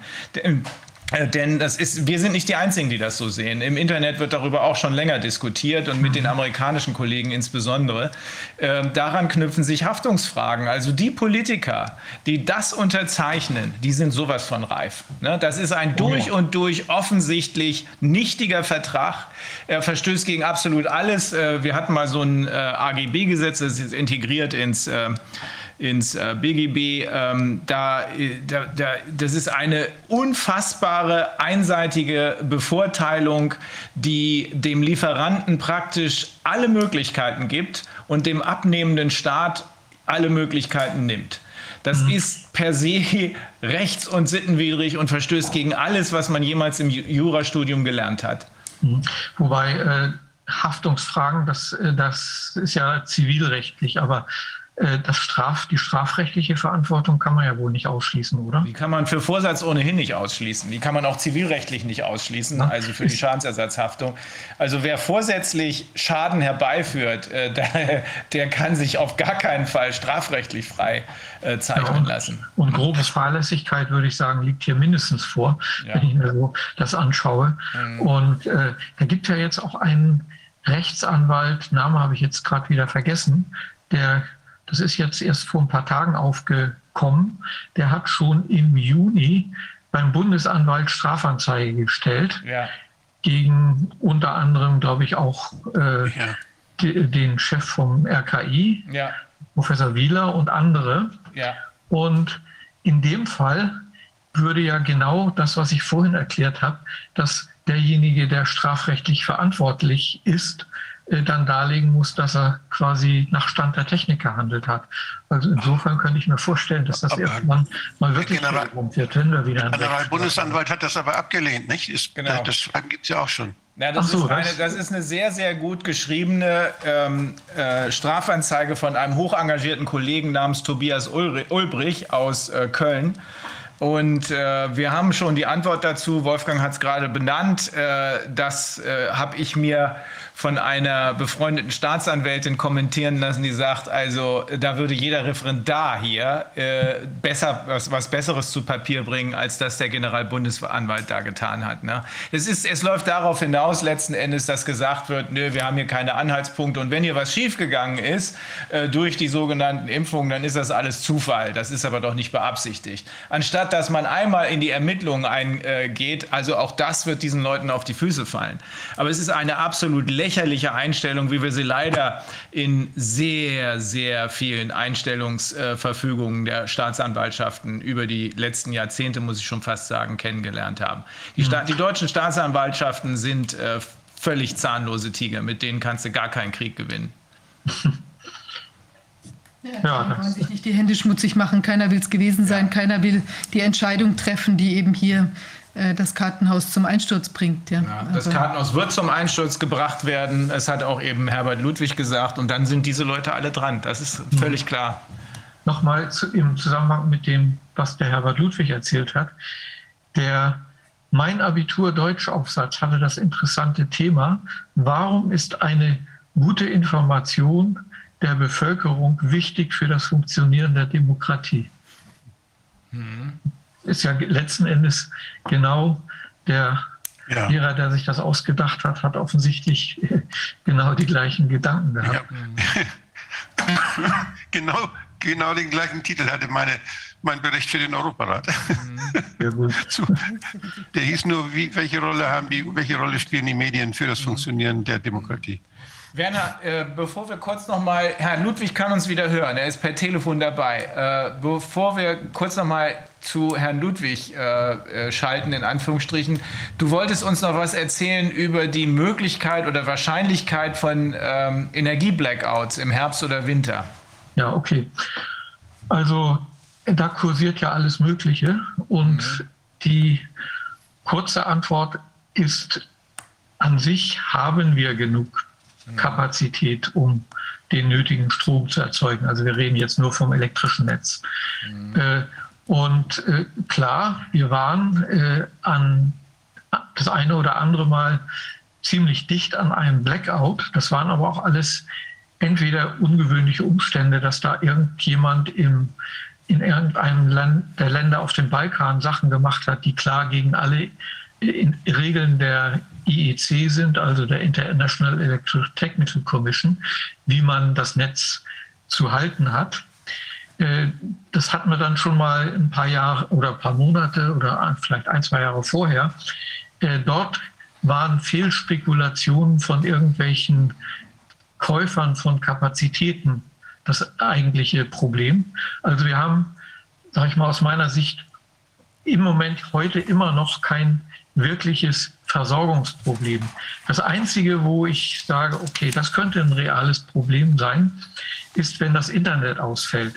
Denn nach meinem Wissen die, ist die Vernetzung der ganzen Infrastruktur natürlich äh, hängt eng vom, vom Funktionieren des Internets zusammen. Und wenn das zusammenbricht, dann würde das durchaus eine Folgeerscheinung sein können. Ne? Und, aber wie gesagt, äh, von den Kapazitäten her sehe ich das jetzt nicht unbedingt, dass das jetzt äh, passiert. Es ist im Gegenteil die Statistik, die mir bekannt ist, dass das Netz, sagen wir mal, die letzten zehn Jahre oder 15 Jahre, wo ja der Anteil der erneuerbaren Energien äh, ständig hochgegangen ist, ist das Netz an sich stabiler geworden sogar. Dadurch nämlich, dass unter anderem sicher auch internetbasierte äh, äh, Methoden äh, eingefasst worden sind, um das Netz stabiler zu halten und gewisse Netzeingriffe äh, ja, schneller und effektiver zu machen. Nichtsdestotrotz, äh, wie gesagt, wegen der dieser Übung zum Zusammenbruch des Internets muss man da wirklich ernsthaft das in Erwägung ziehen. Und ich kann jedem nur raten, der jetzt überlegt, eine Solaranlage für sich aufs Dach montieren zu lassen. Da gibt es zwei. Die üblichen sind, die funktionieren nur, wenn auch das Netz äh, funktioniert. Aber gegen Aufpreis kann man sich auch eine Anlage installieren lassen, die unterbrechungsfreie Stromversorgungsfähig ist, also USV-fähig. Die trennt dann das ganze System vom Netz ab und dann funktioniert das äh, System halt so. Voraussetzung ist natürlich, dass man dann auch natürlich Batteriespeicher dabei hat, was heutzutage sowieso vernünftiger ist. Also kann ich jedem nur empfehlen, der davor Angst hat, sich eine mehr oder weniger große USV-fähige Anlage aufs Dach bauen zu lassen. Es gibt, wenn jemand sowas hat, gibt es auch Möglichkeiten. Aber äh, ich habe mir sowas Ähnliches installiert, weil ich ja ein bisschen von Elektrotechnik verstehe, wo ich neben der eigentlichen Anlage völlig netzunabhängig eine Möglichkeit habe, zumindest unsere Kühlgeräte und die Beleuchtung aufrechtzuerhalten. Mhm. Aber du brauchst, ohne Speicher kommst du auch nicht weit, ne? Also. Nee, nee, diese, mhm. diese Extrasache, die hat einen Speicher natürlich. Mhm. Was, wofür steht USV noch mehr, nochmal? unterbrechungsfreie Stromversorgung. Okay. Aber dieses, was da rumgeistert, die Angst vor dem Blackout, das heißt, die würdest du als nicht real ansehen, sondern das ist jetzt eher was, was geschürt wird. Ähm, oder weil es ja immer, es gibt ja diesen Film Blackout, glaube ich, der entweder schon in den Kinos ist oder kommt und dann gibt es doch so diese, immer diesen Gedanken, dass das jetzt abgeschaltet werden sollte, aber das, das ist nicht, das hat nicht eine Basis in der Realität oder dass uns das ausgehen könnte, sondern das ist eher eine, eine Panikmache. Also ich bin der Meinung, von den rein technischen Gegebenheiten und den Produktionskapazitäten und was abgenommen wird, sehe ich nicht, dass das eine unmittelbare Gefahr ist. Ich meine, passieren kann immer was, wenn irgendwo eine Hochspannungsleitung, eine wichtige, gekappt wird oder ausfällt, dass dann die Reaktion in dem zusammenhängenden Netz natürlich vielleicht nicht schnell genug äh, ging. Das hat, ist ja mal passiert vor vielen Jahren, als die Meierwerft ein Schiff überführt hat Dort muss ja an irgendeiner Stelle auch die Hochspannungsleitung, die über die Ems führt, für den Moment abgeschaltet werden. Und da haben diejenigen, die das gemanagt haben, irgendwo einen Murks gemacht. Und da ist dann wohl in Holland, Belgien und Teilen von Frankreich, vielleicht sogar in Teilen von Deutschland so ein Blackout gewesen. Aber nee, die, wie gesagt, aus den Produktionskapazitäten oder diesen ganzen Regelmechanismen sehe ich keine Probleme. Zwei Gefahren sehe ich, dass irgendwelche Stromhändler da waghalsige Dinge machen. Es gibt ja an sich sehr zuverlässige Prognosen über, wie viel erneuerbare Energien bekomme ich aus Wind und Sonne für die nächsten ein, zwei Tage. Und wenn man dann sagen wir mal, zu sehr sich darauf verlässt und sagt, oh, jetzt spekuliere ich mal so ein bisschen, das ist ja das eine Mal vorgekommen, dass dann wirklich alle kurzfristig verfügbaren Kapazitäten, die eigentlich für sowas gar nicht gedacht waren, ausgereizt werden mussten und das gerade noch so eben ging, weil eben diese Spekulanten was angestellt hatten. Übrigens bei den Gaspreisen, da weiß ich jetzt zwar nicht so viel, aber das scheint mir auch überwiegend spekulationsgetrieben zu sein. Aber wie gesagt, da bin ich nicht so gut informiert. Aber jetzt nochmal, äh, rein technisch sehe ich keine unmittelbare Gefahr, keine größere Wahrscheinlichkeit als in den letzten Jahren. Äh, wohl sehe ich eine Gefahr, wenn das Internet wirklich mal irgendwann zusammenbrechen würde, dass das das Stromnetz mitreißen würde. Und für den Fall, also äh, unterm Strich, würde ich schon sagen, man muss äh, auch wenn die Wahrscheinlichkeit nicht so groß ist, keine Panik schieben, aber so ein Minimum an Vorsorgemaßnahmen, also unter anderem eben dafür sorgen, dass man entweder Kühlgeräte versorgen kann, dass eben das, das technisch wirklich vornehmste wäre, man lässt sich in absehbarer Zeit so eine USV-fähige fähige eigene Dachanlage installieren mit genügend großem Speicher. Und das nächstbeste ist eben so was Kleines, was ich dort habe. Wir haben ja schon sowieso eine Dachanlage, die man jetzt nicht mehr ändern darf, so ohne weiteres. Und äh, was man auch auf jeden Fall machen sollte, eben so langlebige Lebensmittel, genügend Wasser in irgendeiner Weise sich bevorraten und schauen, dass man Beleuchtung hat, was auch immer. Also mit batteriegetrieben oder im äußersten Notfall mit Kerzen. Und äh, so ein Campingkocher, der, der ja auch nicht viel teuer ist und eine Gaskartusche, damit man auch kochen kann, ist sicher auch keine schlechte Idee. Mhm. Mhm. Sowas habe ich jedenfalls für uns äh, neben dem, was ich beschrieben hatte an technischen Sachen, haben wir uns durchaus hingestellt und man kann dann einfach beruhigter leben. Und ich gehe mal davon aus, dass es zu 90 oder 95 Prozent nicht benutzt werden wird, aber so what. Mhm.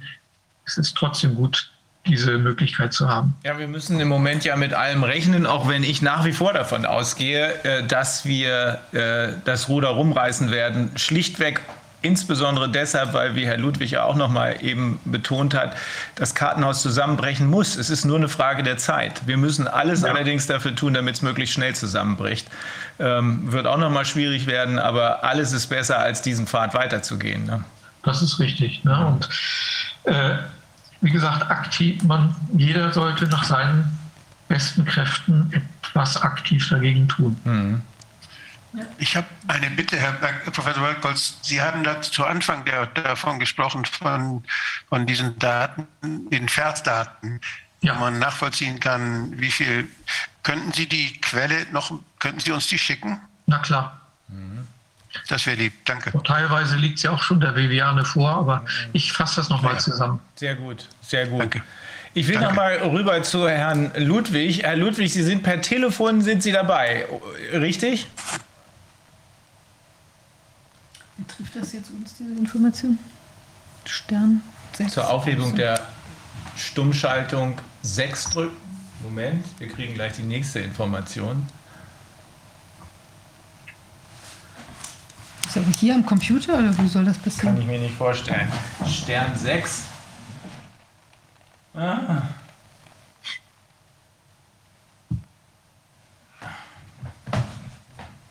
Das muss er wahrscheinlich, ne? Am Telefon. Telefon, na?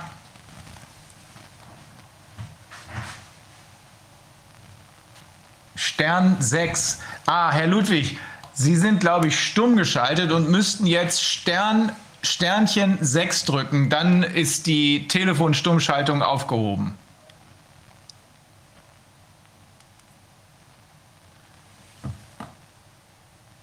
Ah, wieder rausgeflogen. Okay. Oh Gott, ja Na gut. Also, ja, aber äh, fand ich fand ich hochinteressant, was äh, Herr Ludwig gesagt hat. Alles, was ich bisher von ihm gelesen habe, war auch hochinteressant. Also wir werden ihn vielleicht doch nochmal anhören können. Ähm, es entwickelt sich ja alles immer weiter und diese Form von äh, ja, philosophischer Leitplankenbegleitung, die können wir gut gebrauchen, finde ich. Ja, Ja, jetzt genau. Wir hatten ja eigentlich für heute noch den, äh, äh den Jim Bush, den James Bush vorgesehen, Ja. aber der ist eben Jim Bush ist, krank erkrankt geworden, aber das wird äh, kein Ende sein. Das in der nächsten Woche wird dann. noch was passieren, ja. Er, ist äh, übrigens nur, um das nochmal zu sagen, wer er überhaupt ist.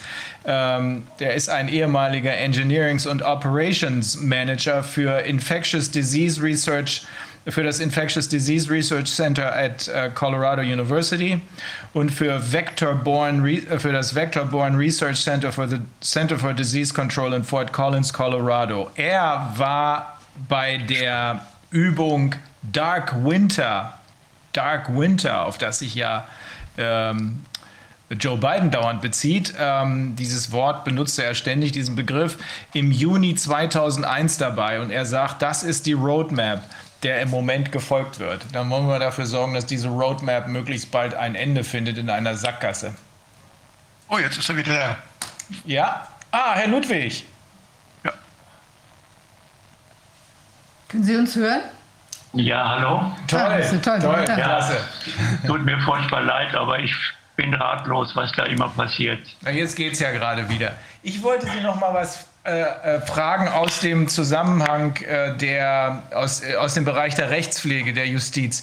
Ähm, in den USA ist es ja so, dass in den äh, Bundesstaaten in den ähm, in den State Courts anders als in den Federal Courts die Richter von der Bevölkerung gewählt werden. Ähm, ist das eine würden Sie das für eine gute ähm, Idee halten, auch hier in der jeweiligen Region die Bevölkerung sich ihre eigenen, natürlich ausgebildeten, aber ihre eigenen Richter wählen zu lassen. Unbedingt, ja. Sehr gut. Das würde ich auch befürworten. Das ist sogar notwendig, wenn man es wirklich äh, vollkommen aus der Exekutive herauslösen will. Ja, ja, ja, leuchtet mir auch unmittelbar ein. Ähm, ist, ist denn nach Ihrer Einschätzung äh, der Zustand der Justiz, so wie wir sie jetzt sehen, ist ja, also aus meiner, aus meiner Sicht ist es nicht neu, es wird nur jetzt besonders deutlich, äh, dass äh, aus meiner Sicht dieser Zustand eigentlich unvertretbar ist. Ähm, ist das, ist der Zustand, den Sie jetzt beobachten, Sie haben vorhin vorsichtig angedeutet, die Durchsuchung und Beschlagnahme bei einem Richter, der einfach nur seinen Job macht, ist das etwas, äh, was noch reparabel ist oder müssen wir die Justiz völlig neu aufstellen? Ja, ich halte das, das ganze politische System nicht mehr für reparabel. Also, wie ich schon angedeutet habe, ich sehe äh, die Lösung dessen, was wir beobachten, dieses in ein, sich ineinander verflechten von politischen äh, und wirtschaftlichen Interessen, die dann äh, die, die Wissenschaft äh, überwältigen und dominieren. Ja, die medizinischen Wissenschaften sind ja äh, vielfach von äh, Drittmitteln aus der Industrie abhängig und, und äh, sonstige Abhängigkeiten. Also ich äh, bin gerade an einem, lese gerade ein Buch von einem äh, Insider, Dr. Reuter, der 30, äh, 30 Jahre als äh, Radiologe in verschiedenen Krankenhäusern gearbeitet hat, äh, darunter 23 Jahre als äh, Chefarzt jeweils, der also ein, ein Buch geschrieben hat, der betrogene Patient. Und der schildert das alles genau belegt, welche finanziellen Verflechtungen da bestehen zwischen Pharmaindustrie, Ärzteschaft und äh, medizinischen Wissenschaftlern. Äh, und dann, wenn man dann sieht, wie die, wie die ganze, das ganze Bildungssystem von dem dominiert wird über Lehrpläne und Schulgesetze und so weiter, was jetzt äh, diejenigen, die im Staat die Macht haben, für wünschenswert halten, wie die, wie die Jugend erzogen und unterrichtet werden soll. Alles das schreit für meine Begriffe direkt danach, getrennt zu werden. Ja. getrennte Organisationen, Selbstverwaltungsorganisationen, die dann durch, durch äh, einen Rechtsrahmen sozusagen äh, eingefasst werden. Also das, das würde schon mal ein, ein, ein etwas Ungeheures bedeuten, wenn, wenn äh, die, die Gerichte aus der Exekutive herausgelöst werden, von der Bevölkerung die Richter gewählt werden. Äh, das wäre für meine Begriffe eigentlich eine, ein Teilgebiet, so wie auch das äh, Gesundheitswesen eines des, des, des, kulturellen Lebens, des Geisteslebens. Mhm. Und der Staat äh, einen Rahmen setzt, der verhindert, dass Übergriffe stattfinden. Mhm. Nicht, es gibt die, die äh, großen drei Ideale der französischen Revolution. Freiheit, Gleichheit, Brüderlichkeit. Die aber in dem heutigen Staat nebeneinander sich ja gegenseitig aufheben. Also wenn, wenn, die, wenn da, wo Freiheit herrschen soll, die Gleichheit einzieht, äh, dann äh, wird die Freiheit äh, vernichtet. Und, äh, und diese drei Ideale haben eben nur dann eine, Fun eine, eine funktionale Berechtigung, wenn man sie auf ein jeweiliges Teilgebiet äh, des sozialen äh, Lebens bezieht.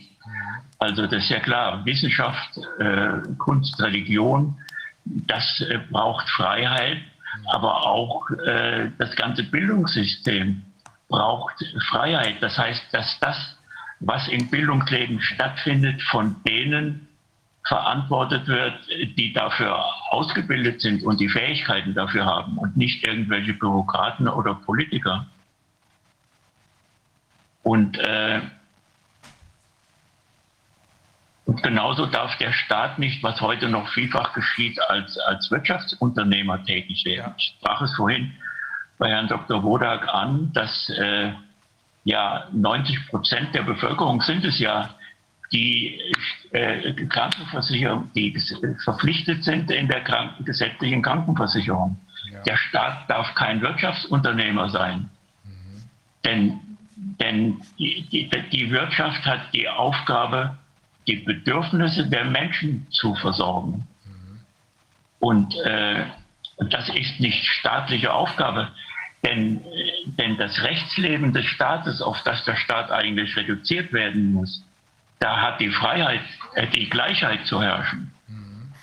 Und wenn da, wenn der Staat etwas wirtschaftlich unternimmt oder wenn er äh, kulturelle Dinge wie das äh, Bildungssystem an sich zieht, dann äh, über, über, ja, wie soll ich sagen, überwindet das, was das Element des Staates, des Rechtes ist, die Gleichheit, äh, überwindet die Freiheit im, im, kulturellen Leben und überwindet äh, die Brüderlichkeit im, im Wirtschaftsleben. Ich möchte, Wo es ja natürlich. Bitte? Ich wollte gern was dazu. Äh, mir fehlt da eine Perspektive und zwar ja. angesichts der Tatsache, dass das alles Kommunikationsprozesse sind. Äh, die in der Gesellschaft stattfinden und die stattfinden müssen und erfolgreich sein müssen, damit das geregelt werden kann, ja. ist die Frage der Kapazität unserer Kommunikation, um solche Dinge zu regeln, ganz wichtig. Und wenn ich, wenn ich das nur einmal ganz kurz erläutern darf, ich habe hier dieses, äh, dieses Schema, was ich dann, was ich gerne nutze. Äh, Sie sehen, wenn Sie eine resiliente Gesellschaft haben wollen, die alles, was so passiert, abfedern kann, Fehler erkennen kann und äh, damit umgehen kann, dann hängt es sehr viel davon ab, dass die Menschen teilnehmen können. Das heißt von der Transparenz dieser Gesellschaft. Und die Menschen müssen wissen, was läuft, um sich einzumischen, um demokratisch aktiv zu sein. Wenn diese Gesellschaft aber sehr groß ist, und das ist das S, das für Size, für Größe steht, dann wird es immer schwieriger. Und wenn diese Gesellschaft auch noch technisch hochentwickelt ist und ganz komplex ist, sodass es schwer ist, alles zu verstehen, was da läuft und was entschieden werden muss, dann wird es noch, noch schwieriger. Das heißt, diese, die Größe und die Komplexität einer Gesellschaft begrenzen die Resilienz und äh, wirken sich negativ aus. Die Transparenz wirkt sich positiv die, auf, die, auf die Resilienz der Gesellschaft aus oder auf die Stabilität der gesellschaftlichen Entwicklung. Und das hat was damit zu tun, äh, für das R könnte man auch Subsidiarität schreiben. Das heißt, wenn wir die Prozesse, in, die in unserer Gesellschaft notwendig sind, um richtig zu entscheiden, um demokratisch zu entscheiden, Fehler rechtzeitig zu erkennen, wenn wir die in, in, eine, in, in Größenordnungen, in Räumen gestalten, in denen die Transparenz groß genug ist und das Ganze überschaubar bleibt, dann haben wir eine größere Chance zu überleben. Und äh, diese, dieser, diese Diskussion um die Subsidiarität, ich wünsche mir schon so lange ein Institut, ein großes Institut, ein kräftiges Institut, welches herausfindet, welche gesellschaftliche Funktion ist auf welcher gesellschaftlichen Ebene am besten angesiedelt. Das heißt, wir brauchen Subsidiaritätsforschung und zwar systematische, systemische. Und das hat was mit Kommunikation zu tun, mit den Möglichkeiten, Kommunikation einzusetzen, dass diese Selbstregulierung der Gesellschaft auch funktionieren kann auf Dauer und Fehler erkannt werden. Also ich möchte es nur, noch, ich halte es für ganz, ganz wichtig und ich, das begleitet mich schon sehr lange jetzt, dieses Problem. Und äh, das, was wir erleben, das ist ja das Ausnutzen von Intransparenz. Genau. Was wir erleben ist, dass Menschen, die jetzt etwas machen können auf globaler Ebene, die Einfluss nehmen können auf globaler Ebene, so dass wir es gar nicht mehr verstehen können, dass wir auch gar nicht mehr wissen, was wir machen sollen, damit das wieder richtig läuft. Und wenn Sie sagen, dass das politische System ist nicht reparabel, das haben Sie ja eben gesagt, mhm. dann denke ich, dann müssen wir dran denken, welches politische System wollen wir reparieren und wie kann es in Zukunft aussehen ich denke, dass das Modell einer, einer regionalen Struktur, die vernetzt ist, die global vernetzt sein kann, wo die Vielfalt toleriert wird, wo das Nebeneinander unterschiedlicher Versuche und Modelle toleriert werden kann, dass das die größte Aussicht hat. Aber das ist natürlich nur eine, eine, eine Wunschvorstellung.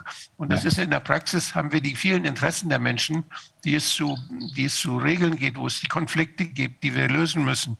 Aber ich denke, diese föderale Struktur, die wir ja in Deutschland haben eigentlich, die müssen wir mal neu bewerten, ob die nicht vielleicht sehr viel wichtiger ist, als wir glauben. Ich glaube, auf Landesebene, in Nordrhein-Westfalen nicht, das ist zu groß, aber in Schleswig-Holstein zum Beispiel oder in Bremen oder in, weiß nicht, auch in Hessen vielleicht noch, da, das gibt Länder, die sind übersichtlich, da kennt man die Spieler, da kennt man die Industrie, da kennt man die Pappenheimer, da kennt man das Rechtssystem und da lässt, da lässt sich schon Übersichtlichkeit herstellen. Und äh, natürlich müssen die Medien dann entsprechend, äh, entsprechende Regeln kriegen und müssen entsprechend auch wieder funktionsfähig sein, damit das dann ganz, das Ganze funktionieren kann. Aber ich denke, da, wir leben in einer Zeit, in denen gerade eine, in denen das alles zusammenbricht, was da geworden ist. Und dass es so geworden ist, wie es geworden ist, das hängt damit zusammen, dass wir ein Subsystem unserer Gesellschaft haben, welches ganz einfach kommunizieren kann und deshalb global, global kommunizieren kann. Das ist das Subsystem Wirtschaft. Das ist ein viel einfacher, viel weniger komplex als alle anderen. Das guckt nur nach roten Zahlen und nach schwarzen Zahlen. Das wird auf der ganzen Welt verstanden und das Feedback ist sofort da. Das heißt, dieses System kann enorm wachsen und zwar zu Lasten aller anderen für unser gutes Leben erforderlichen Systeme. Und das ist wieder diese Geschichte, dass wir die Wirtschaft in, in dass wir die Wirtschaft bremsen müssen dass wir die Wirtschaft äh, in die Pflicht nehmen müssen, weil sie nur ein Subsystem unserer Gesellschaft sein kann und sein darf. Na, das ist jetzt vielleicht ein bisschen zu weitgehend, aber ich, ich finde es wichtig, wenn man sich über Gedanken macht über neue Gesellschaftsorganisationen und Formen, darf man die Größe nicht vergessen, darf man die Prinzipien der Subsidiarität auf keinen Fall beiseite legen, sondern muss sie ganz im Vordergrund auch zum, zum, zum, ja, zur Basis machen für die für die weitere Diskussion der Ausgestaltung unserer Gesellschaft. Aber die Intransparenz, die wir beobachten, gerade in der Wirtschaft, gerade in der monströs aufgeblasenen sogenannten Finanzindustrie, Finanzindustrie, was ist denn das für ein bescheuerter Begriff? Die stellt überhaupt nichts her, sondern das sind reine Hütchenspieler. Äh, und ich sage das aus Erfahrung. Ich habe ja mal für einen der Player da gearbeitet. Diese Intransparenz ist doch gewollt. Das ist doch nicht so, dass das äh, aus Versehen so entstanden ist, so wie möglicherweise immer größer werdende Strukturen auch immer größere ähm, äh, Bürokratien entwickeln, sondern das ist doch gewollt. Deswegen versteht ja kein Mensch mehr, wie gerade die Finanzindustrie, die hinter allem steckt, äh, was wir hier äh, auch in der Wirtschaft ansonsten an äh, Missständen haben. Äh, deswegen versteht das keiner mehr. Also ich glaube, der einfache Weg ist der, dass man zurückgeht zur Regionalität, dass man zurück, das ist ja auch das, was du mit der Subsidiarität da gerade angesprochen hast, Wolfgang, dass man sich auf die äh, Strukturen konzentriert, die man sich selbst erschaffen kann. Das kann man nur in der eigenen Region. Das kann man in überschaubaren Bewegungsräumen. Das kann man aber nicht mehr, äh, wenn man äh, nur noch darauf hofft, dass von oben der große Finger kommt. Und von oben heißt nicht von Gott, sondern der kommt dann eben vom Ersatzgott sozusagen äh, von der Finanzindustrie oder von den Hintermännern der WHO und der, des WEF und so weiter. Von denen müssen wir weg, die müssen wir komplett absprengen. Wir müssen unsere komplett eigenen Strukturen wieder aufbauen. Mhm. Deshalb habe ich meinen großen Wunsch, meine große Bitte, dass wir beim nächsten Mal Sabine Lange einladen. Wir haben nämlich letzt gestern haben wir die haben wir die Genossenschaft endlich gegründet, äh, die menschlich Wirtschaften heißt und die, die bundesweit schon ganz viele Player hat und genau sich so etwas vorgenommen hat, nämlich regionale Strukturen zu entwickeln und zu fördern, die überschaubar sind, die demokratisch ausgestaltet werden und die dann auch viele Funktionen, die wir im täglichen Leben brauchen, auch sicherstellen möchte. Ich finde diese, diese Idee, die finde ich fantastisch. Und da gibt es also sehr viele kluge Leute, die da schon mitarbeiten. Und die Sabine Langer würde das gerne mal vorstellen. Das sollten wir machen. Können wir machen. Ja, können wir machen. Ja, also es zeigt sich immer die, die Krise als Chance. Es entstehen neue Sachen, die auch einen, ein Mitgestalten ermöglichen. Und ich glaube, dass diese, diese Idee des selber Anpackens, die wird ja, ja auch äh, greifen in ganz vielen anderen Bereichen, so wie wir ja letztlich auch hier den, den Ausschuss oder die Fragestellungen ergriffen haben und uns damit auseinandergesetzt haben. Und dadurch ist ja auch in, enorm viel entstanden global oder hier, wie will man sagen, ganz lokal, aber auch global dadurch. Ja. Auch global ist dadurch viel entstanden und das muss man auch mal ganz klar machen gegenüber diesen Leuten, die dann im Fokus also offenbar immer das Gleiche abschreiben. Äh, wenn sie sich auf Strukturen stützen, äh, die aus deren Sicht die Autoritäten sind, nämlich letzten Endes der WEF oder die WHO oder äh, die von beiden über und ihren Hintermännern übernommenen äh, nationalen Regierungen. WEF und WHO sind rein private Erfindungen. Wir auch. Aber wir leisten wenigstens was. Die nicht. Die machen kaputt. Ähm, kann man das, kann man, Herr äh, Ludwig, kann man das tatsächlich, äh, wenn die Forderung nach Transparenz entsteht, die man ja braucht, um überhaupt in der Lage sein, die, äh, zu sein, die richtigen ähm, Entscheidungen zu treffen, kann man das äh, so simpel sagen, dass man sagt, am besten geht es, wenn wir in kleinen Einheiten, also in der Region, damit anfangen, mit dieser Form der Demokratie? Auf jeden Fall.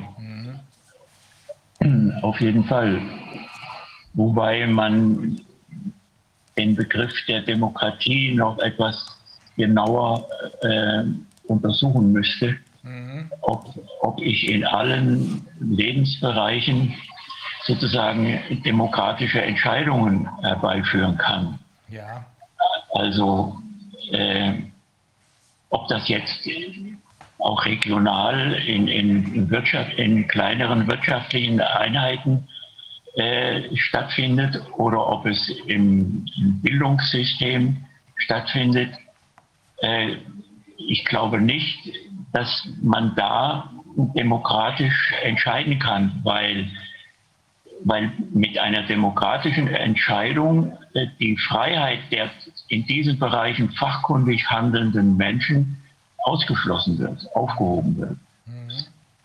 Das ist das Problem. Und ich, ich sehe da eine ganz andere Zusammenarbeit oder Entscheidungsfindung äh, muss da stattfinden als, äh, als im demokratischen äh, Rechtsstaat. Denn im, im Rechtsleben sind demokratische Abstimmungen am Platze. Da sind sie notwendig, um Gesetze, also rechtliche Regelungen zu beschließen, zu vereinbaren im Grunde genommen ob jetzt äh, durch eine Volksabstimmung oder durch Repräsentanten in einem Parlament. Mhm. Aber so wie der Staat jetzt inhaltlich regulierend per Gesetz in das Wirtschaftsleben eingreift oder in das äh, Bildungssystem, in das kulturelle Leben, hebt er die Freiheit der dort äh, fachkundig tätigen Leute auf. Die müssen sich äh, sozusagen äh, horizontal zusammenschließen, um äh, die richtigen Vereinbarungen zu treffen über das, was, wie es weiter geschehen soll. Das setzt, also aber, das setzt aber voraus, Herr Ludwig, dass es sich dabei um ja, wie soll ich sagen, anständige Leute handelt. Denn das, was wir jetzt im Moment in diesen wirtschaftlichen Strukturen sehen, insbesondere ja. in der Finanzindustrie, das sind keine anständigen Leute. Das sind aus meiner Sicht und auch meiner Erfahrung allesamt Verbrecher. Ja, natürlich. Aber das ist ja genauso wie in der Politik, äh, wo die Auslese der schlechtesten stattgefunden hat. Aber das kommt eben auch durch die Anreize, die das Finanzsystem geduldet durch den Staat äh, bietet für solche Leute. Ja. Tja. Und aber das sind dann Details, die man angehen müsste, wie solche Anreize eben äh, verschwinden. Ja. Also es gibt durchaus, gibt durchaus Organisationen, da ist eine demokratische Vorgehensweise ja, wirklich hinderlich, wenn ich, wenn ich das Ziel definiert ist, was zu erreichen gilt. Denn wenn ich zum Beispiel ein, ein Wirtschaftsunternehmen habe, welches demokratisch organisiert ist, dann bin ich wahrscheinlich der Konkurrenz gegenüber bin ich geschwächt. Da ist es, glaube ich, günstiger. Man hat dort äh, hierarchische Strukturen. Es sei denn, es handelt sich um ein Büro, wo es, wo es darum geht, äh, neue Ideen zu entwickeln. Da ist es was anderes. Da weiß man ja noch nicht, was dabei rauskommt. Aber wenn da was produziert werden soll, da ist es schon ganz sinnvoll, dass es Strukturen gibt, die das Ganze übersehen, die delegieren können und dass die, die dann Meldesysteme, Rückmeldesysteme haben, damit die Fehler also das ist ein Apparat, der mit, mit, mit der entsprechenden Rückkopplung einmal festgeschrieben werden kann und der dann nicht jede, nicht jede Entscheidung, die in diesem Apparat zu fällen ist, erst noch lange abstimmen muss. Dann wird das Ganze wahrscheinlich zu langwierig. Wir müssen und, auch äh, eins klarstellen. Wir dürfen nicht grundsätzlich äh, die Demokratie in Frage stellen und sagen, in Teilbereichen des gesellschaftlichen Zusammenlebens brauchen wir die nicht. Das hat jetzt zum wiederholten Mal ähm, wie heißt der, Herr Habeck getan, der meinte, dass, die, äh, dass die, das chinesische Modell, was ja ein völlig undemokratisches ist, dass das chinesische Modell unserer Demokratie überlegen sei, weil es schneller Entscheidungen ja. von oben getroffene Entscheidungen durchsetzen kann. Das wollen wir doch das, nun unter gar, unter gar keinen Umständen. Das wäre das Modell der Deutschland AG, nicht? Ja, genau. Ja. Das, das, können wir nicht nein, nein, also das meine ich natürlich auch nicht. Und mhm das, das was, was, was wir in China sehen, da sehen wir ja wirklich den totalen Staat, der sämtliche Lebensbereiche regulierend durchdringt. Von oben nach unten. Der ist versucht, äh, jedenfalls. Der ist versucht, ja. Aber es gelingt ja auch zum großen Teil. Und äh, ich, ich meine nur, äh, wenn wir beispielsweise das Wirtschaftsleben nehmen, worum geht es da? Es geht um die Herstellung also um die Produktion von Waren und Dienstleistungen, um den Handel mhm. und um, den, äh, um die, die, die, den Verbrauch, die Konsumtion. Und es müssten äh, anstelle staatlicher äh, oder hierarchischer Regulierungen müssten sich äh, äh Institutionen bilden, die aus allen drei Bereichen Vertreter zusammenbringen wo also Leute aus der Produktion, aus dem Handel, aus der von den Konsumenten, Konsumenten sind wir ja alle, zusammenkommen und dort aus und die Menschen dort erst die verschiedenen Perspektiven kennenlernen und die verschiedenen Nöte und die verschiedenen Interessen und dass dort versucht wird, einen Interessenausgleich herbeizuführen, äh, der dann zu Vereinbarungen führt, also ja, zu Vereinbarungen, in welchem Maße, äh, wo auch die, die Produzenten erfahren, wie hoch, wie, wie hoch der Bedarf eigentlich besteht. Und das kann eine, eine solche äh, Institution kann natürlich, muss natürlich regional auch noch äh, untergliedert werden. Äh, dann findet eigentlich erst etwas auf einer, wie soll ich sagen, auf einer äh, gleichberechtigten Ebene. Der Versuch statt, äh, Vereinbarungen zu treffen, die, und zwar auf ganz fachkundiger Weise, die jetzt äh, die Wirtschaftsprozesse regelt. Dass Überproduktionen vermieden werden, dass Unterproduktionen vermieden werden, dass eine gewisse, äh, ja, ein gewisser, eine gewisse Absprache über die Preismöglichkeiten auch äh, stattfindet. Und in, in dieser Richtung. Da, da können aber keine Mehrheitsentscheidungen stattfinden, also keine demokratischen Abstimmungen Mhm. Weil das ja wiederum äh, die, die fachkundigen Leute äh, ja, überspielen würde. Ja, ich verstehe, worauf Sie hinaus wollen. Also ich habe immer die EU als ein äh, bürokratisches Monster wahrgenommen, was insbesondere, wenn es in die Wirtschaft und zwar ganz konkret in die Agrarwirtschaft eingreift, äh, vollkommen neben der Spur liegt. Wir erinnern ja. uns noch an die Butterberge, wir erinnern uns an, an äh, EU-Regeln, wonach Bananen nur eine bestimmte Krümmung haben dürfen, ähnliches Zeug. Oder ähm, die Herstellung von bestimmten Käsesorten wurde, äh, wurde, das hat ja dann, ist ja immer wieder kolportiert worden, ähm, wurde dann verboten, weil das gegen irgendwas, äh, irgendein Bürokratiemonster verstoßen hat.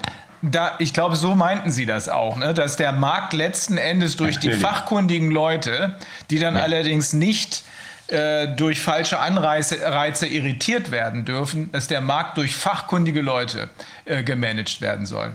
Ja. Mhm. Verstanden. Und, und genauso im, im Bildungssystem. Ja. Das sind die fachkundigen Leute. Und die bilden eine Selbstverwaltung, wo sie Organe bilden, die, äh, die sich jetzt äh, absprechen, was jetzt über die, die einzelne Schule hinaus, über die einzelne Hochschule hinaus gesamtgesellschaftlich an, an Absprachen notwendig ist, an mhm. Koordination mhm. notwendig ist. Tja, also da ist bestimmt noch viel, was man da weiterdenken kann. Das ist auf jeden Fall, sind es tolle Wir Anregungen. Uns auch immer weiter in die richtige Richtung. Tja. Auch gerade jetzt mit Ihnen, Herr Ludwig. Hat mir echt Spaß gemacht. Mhm. Ja, toll. Ich glaube, also man wird natürlich auch über, also ich, ich stehe ja wirklich stark auf den Schwarm. Ich denke, dass der Schwarm und das auch so ein gewisses, äh, ja, ein, wenn man wenn man gescheit informiert ist, glaube ich, dann können viele Menschen auch zu vielen Dingen auch zumindest eine Art von auch Impuls beitragen. Es muss ja nicht immer dann die ganz tiefe Fachkunde sein. Und es ist ja auch nicht so ganz sicher gesagt im Moment, dass die Fachkunde, die die Menschen haben, die derzeit fachkundig sind, auch ähm, schon alles berücksichtigt, was man vielleicht bei einer transparenteren äh, Information oder einem transparenteren Lernen auch zu verschiedenen Sachen ähm, sich vielleicht aneignen könnte. Also da gibt es ja auch noch einiges, was man dahinter fragen kann. Aber ich finde grundsätzlich natürlich, dass es absolut richtig ist, die Expertise zu nutzen von also das the wisdom of the crowd auch zu nutzen und eben nicht nur irgendwie was vorzugeben, was eben irgendwo im stillen Kämmerlein von irgendwem ausgekocht ist. Das ist auf jeden Fall ganz falsch. Ja, also ich denke, wir werden da noch vertiefend reingehen und uns da weiter, ja, da weiterdenken. Ich glaube, als Anregung auch für alle. Und der erste tolle Ansatz ist ja diese, oder einer, ein sehr guter Ansatz, äh, vielleicht die Sache mit den ähm, mit diesem Gemeinschaft äh, menschlich wirtschaften nennt sich das, glaube ich. Das kann auf jeden Fall, bin ich mal sehr gespannt, was uns ja, da ja, das gesagt werden wird. Das ist ein Ding, was, ähm, was äh, in der Vergangenheit ich würde mal sagen, in den letzten Jahrzehnten unter die Räder geraten ist. Ein grundsätzliches äh, Problem haben wir, dass nämlich Menschlichkeit immer weiter zurückgedrängt wurde zugunsten irgendeiner inhumanen oder im schlimmsten Fall dann am Ende transhumanen Digitalisierung. Das wollen wir nicht. Und dagegen werden wir uns wehren mit allen Mitteln. So schaut's aus. Tja, in diesem Sinne. Herr Ludwig, es war mir wieder mal eine Freude. Ich hoffe, wir dürfen noch mal auf Sie zurückgreifen. Ja, natürlich gerne. Wobei ich hoffe, dass da keine technischen Schwierigkeiten wieder auftreten. Ja, die haben wir ja gut äh, bewältigt. Äh, ich, ich, wollte Ihnen aber zum, zum Abschluss noch gratulieren, dass, in, dass Sie in Ihrem Motto äh, jetzt, äh, äh, wie, wie, heißt Ihr Motto jetzt? Ich bin und deshalb denke ich. Ja. Äh, dass Sie das von Cartesius von den, vom Kopf auf die Füße gestellt haben. Denn ich denke also bin ich, ist ja vollkommen falsch. Und so wie Sie jetzt formuliert haben, ich bin, deshalb denke ich, ist eigentlich genau das Richtige. Vielen Dank. Das ist Vivianes Idee gewesen. okay. Ja, dann wünschen wir Ihnen ein schönes Wochenende, Herr Ludwig. Vielen Dank Ihnen auch. Und äh, ich drücke Ihnen weiterhin die Daumen für Ihre wertvolle Arbeit. Danke sehr und uns allen. Wir haben jetzt noch ein Video, ähm, das zeigt, dass tatsächlich anhand von äh, einer Reihe von Grafiken, kurzes Video, das zeigt, dass tatsächlich die äh, sogenannten Covid-Erkrankungen erst durch die Impfungen, durch das Injizieren des Spike-Proteins in den Körper und irgendwelcher anderer Müll ist da auch noch dabei, erst dadurch losgegangen sind. Das ist äh, aus sich heraus überzeugend, ohne dass man Jura oder Medizin studiert haben muss. Nochmal vielen Dank. Ich sage trotzdem kurz noch die abschließenden Worte. Wir verabschieden uns vor dem Video, oder? Genau, also dann, ähm, ja, also nächste Woche haben wir sehr, also ich denke, diese kommende Woche wird voller Ereignisse sein. Ähm, und da, also ja, wir werden alle auf dem Laufenden halten, es wird spannend. Und ähm, wir danken fürs Zuschauen, wünschen ein ersprießliches, erfreuliches Wochenende. Wir freuen uns über Spenden, auch wenn das ja immer auch zu einem Thema gemacht wird. Die, Das ist, die Taschenvollstoffe, also derartigen Schwachsinn kommentieren wir nicht weiter. Wir haben jetzt, wir haben jetzt eben viel, was wir machen. Gleichzeitig wird hier übersetzt. Das kriegen die meisten gar nicht mit. Es sind zwei Menschen da, die mit, äh, mit deren Hilfe wir äh, alles, was wir machen, auch ins Englische übersetzen, sodass die internationalen Zuschauer das mitkriegen. Wir haben hier ein ziemliches Management. Also keiner hat sich einen Ferrari gekauft und das hat auch keiner vor, weil wir auf so einen Scheiß keinen Wert legen. so schaut's aus. Also sowieso so, dass wir überhaupt gar nichts vom Ausschuss erhalten an Geldern sozusagen. Insofern, also da können wir, sind wir ganz, äh, ganz sauber sozusagen. ja. Ja, und ähm, vor dem Hintergrund trotzdem, wir freuen uns über Spenden und die Sachen weiter finanzieren zu können. Wir haben jetzt auch eine tolle Möglichkeit gefunden, äh, wahrscheinlich sehr kurzfristig auch unsere ganzen Videos da nochmal zu transkribieren. Es gibt eine neue Softwareentwicklung, auf die wir zugreifen können diesbezüglich. Und dann wird das auch nochmal mehr Menschen in der ganzen Welt erreichen können, worüber wir uns eben, oder auch in Deutschland, die eben vielleicht nicht so gut Deutsch können. Ähm, das freut uns natürlich auch nochmal sehr. Oval Media, die uns hier ja technisch unterstützen, freuen sich auch über Spenden und wir wünschen einen ersprießlichen Freitagabend, ein geruhsames Wochenende. Wochenende. Bis nächste Woche. Tschüss. Tschüss.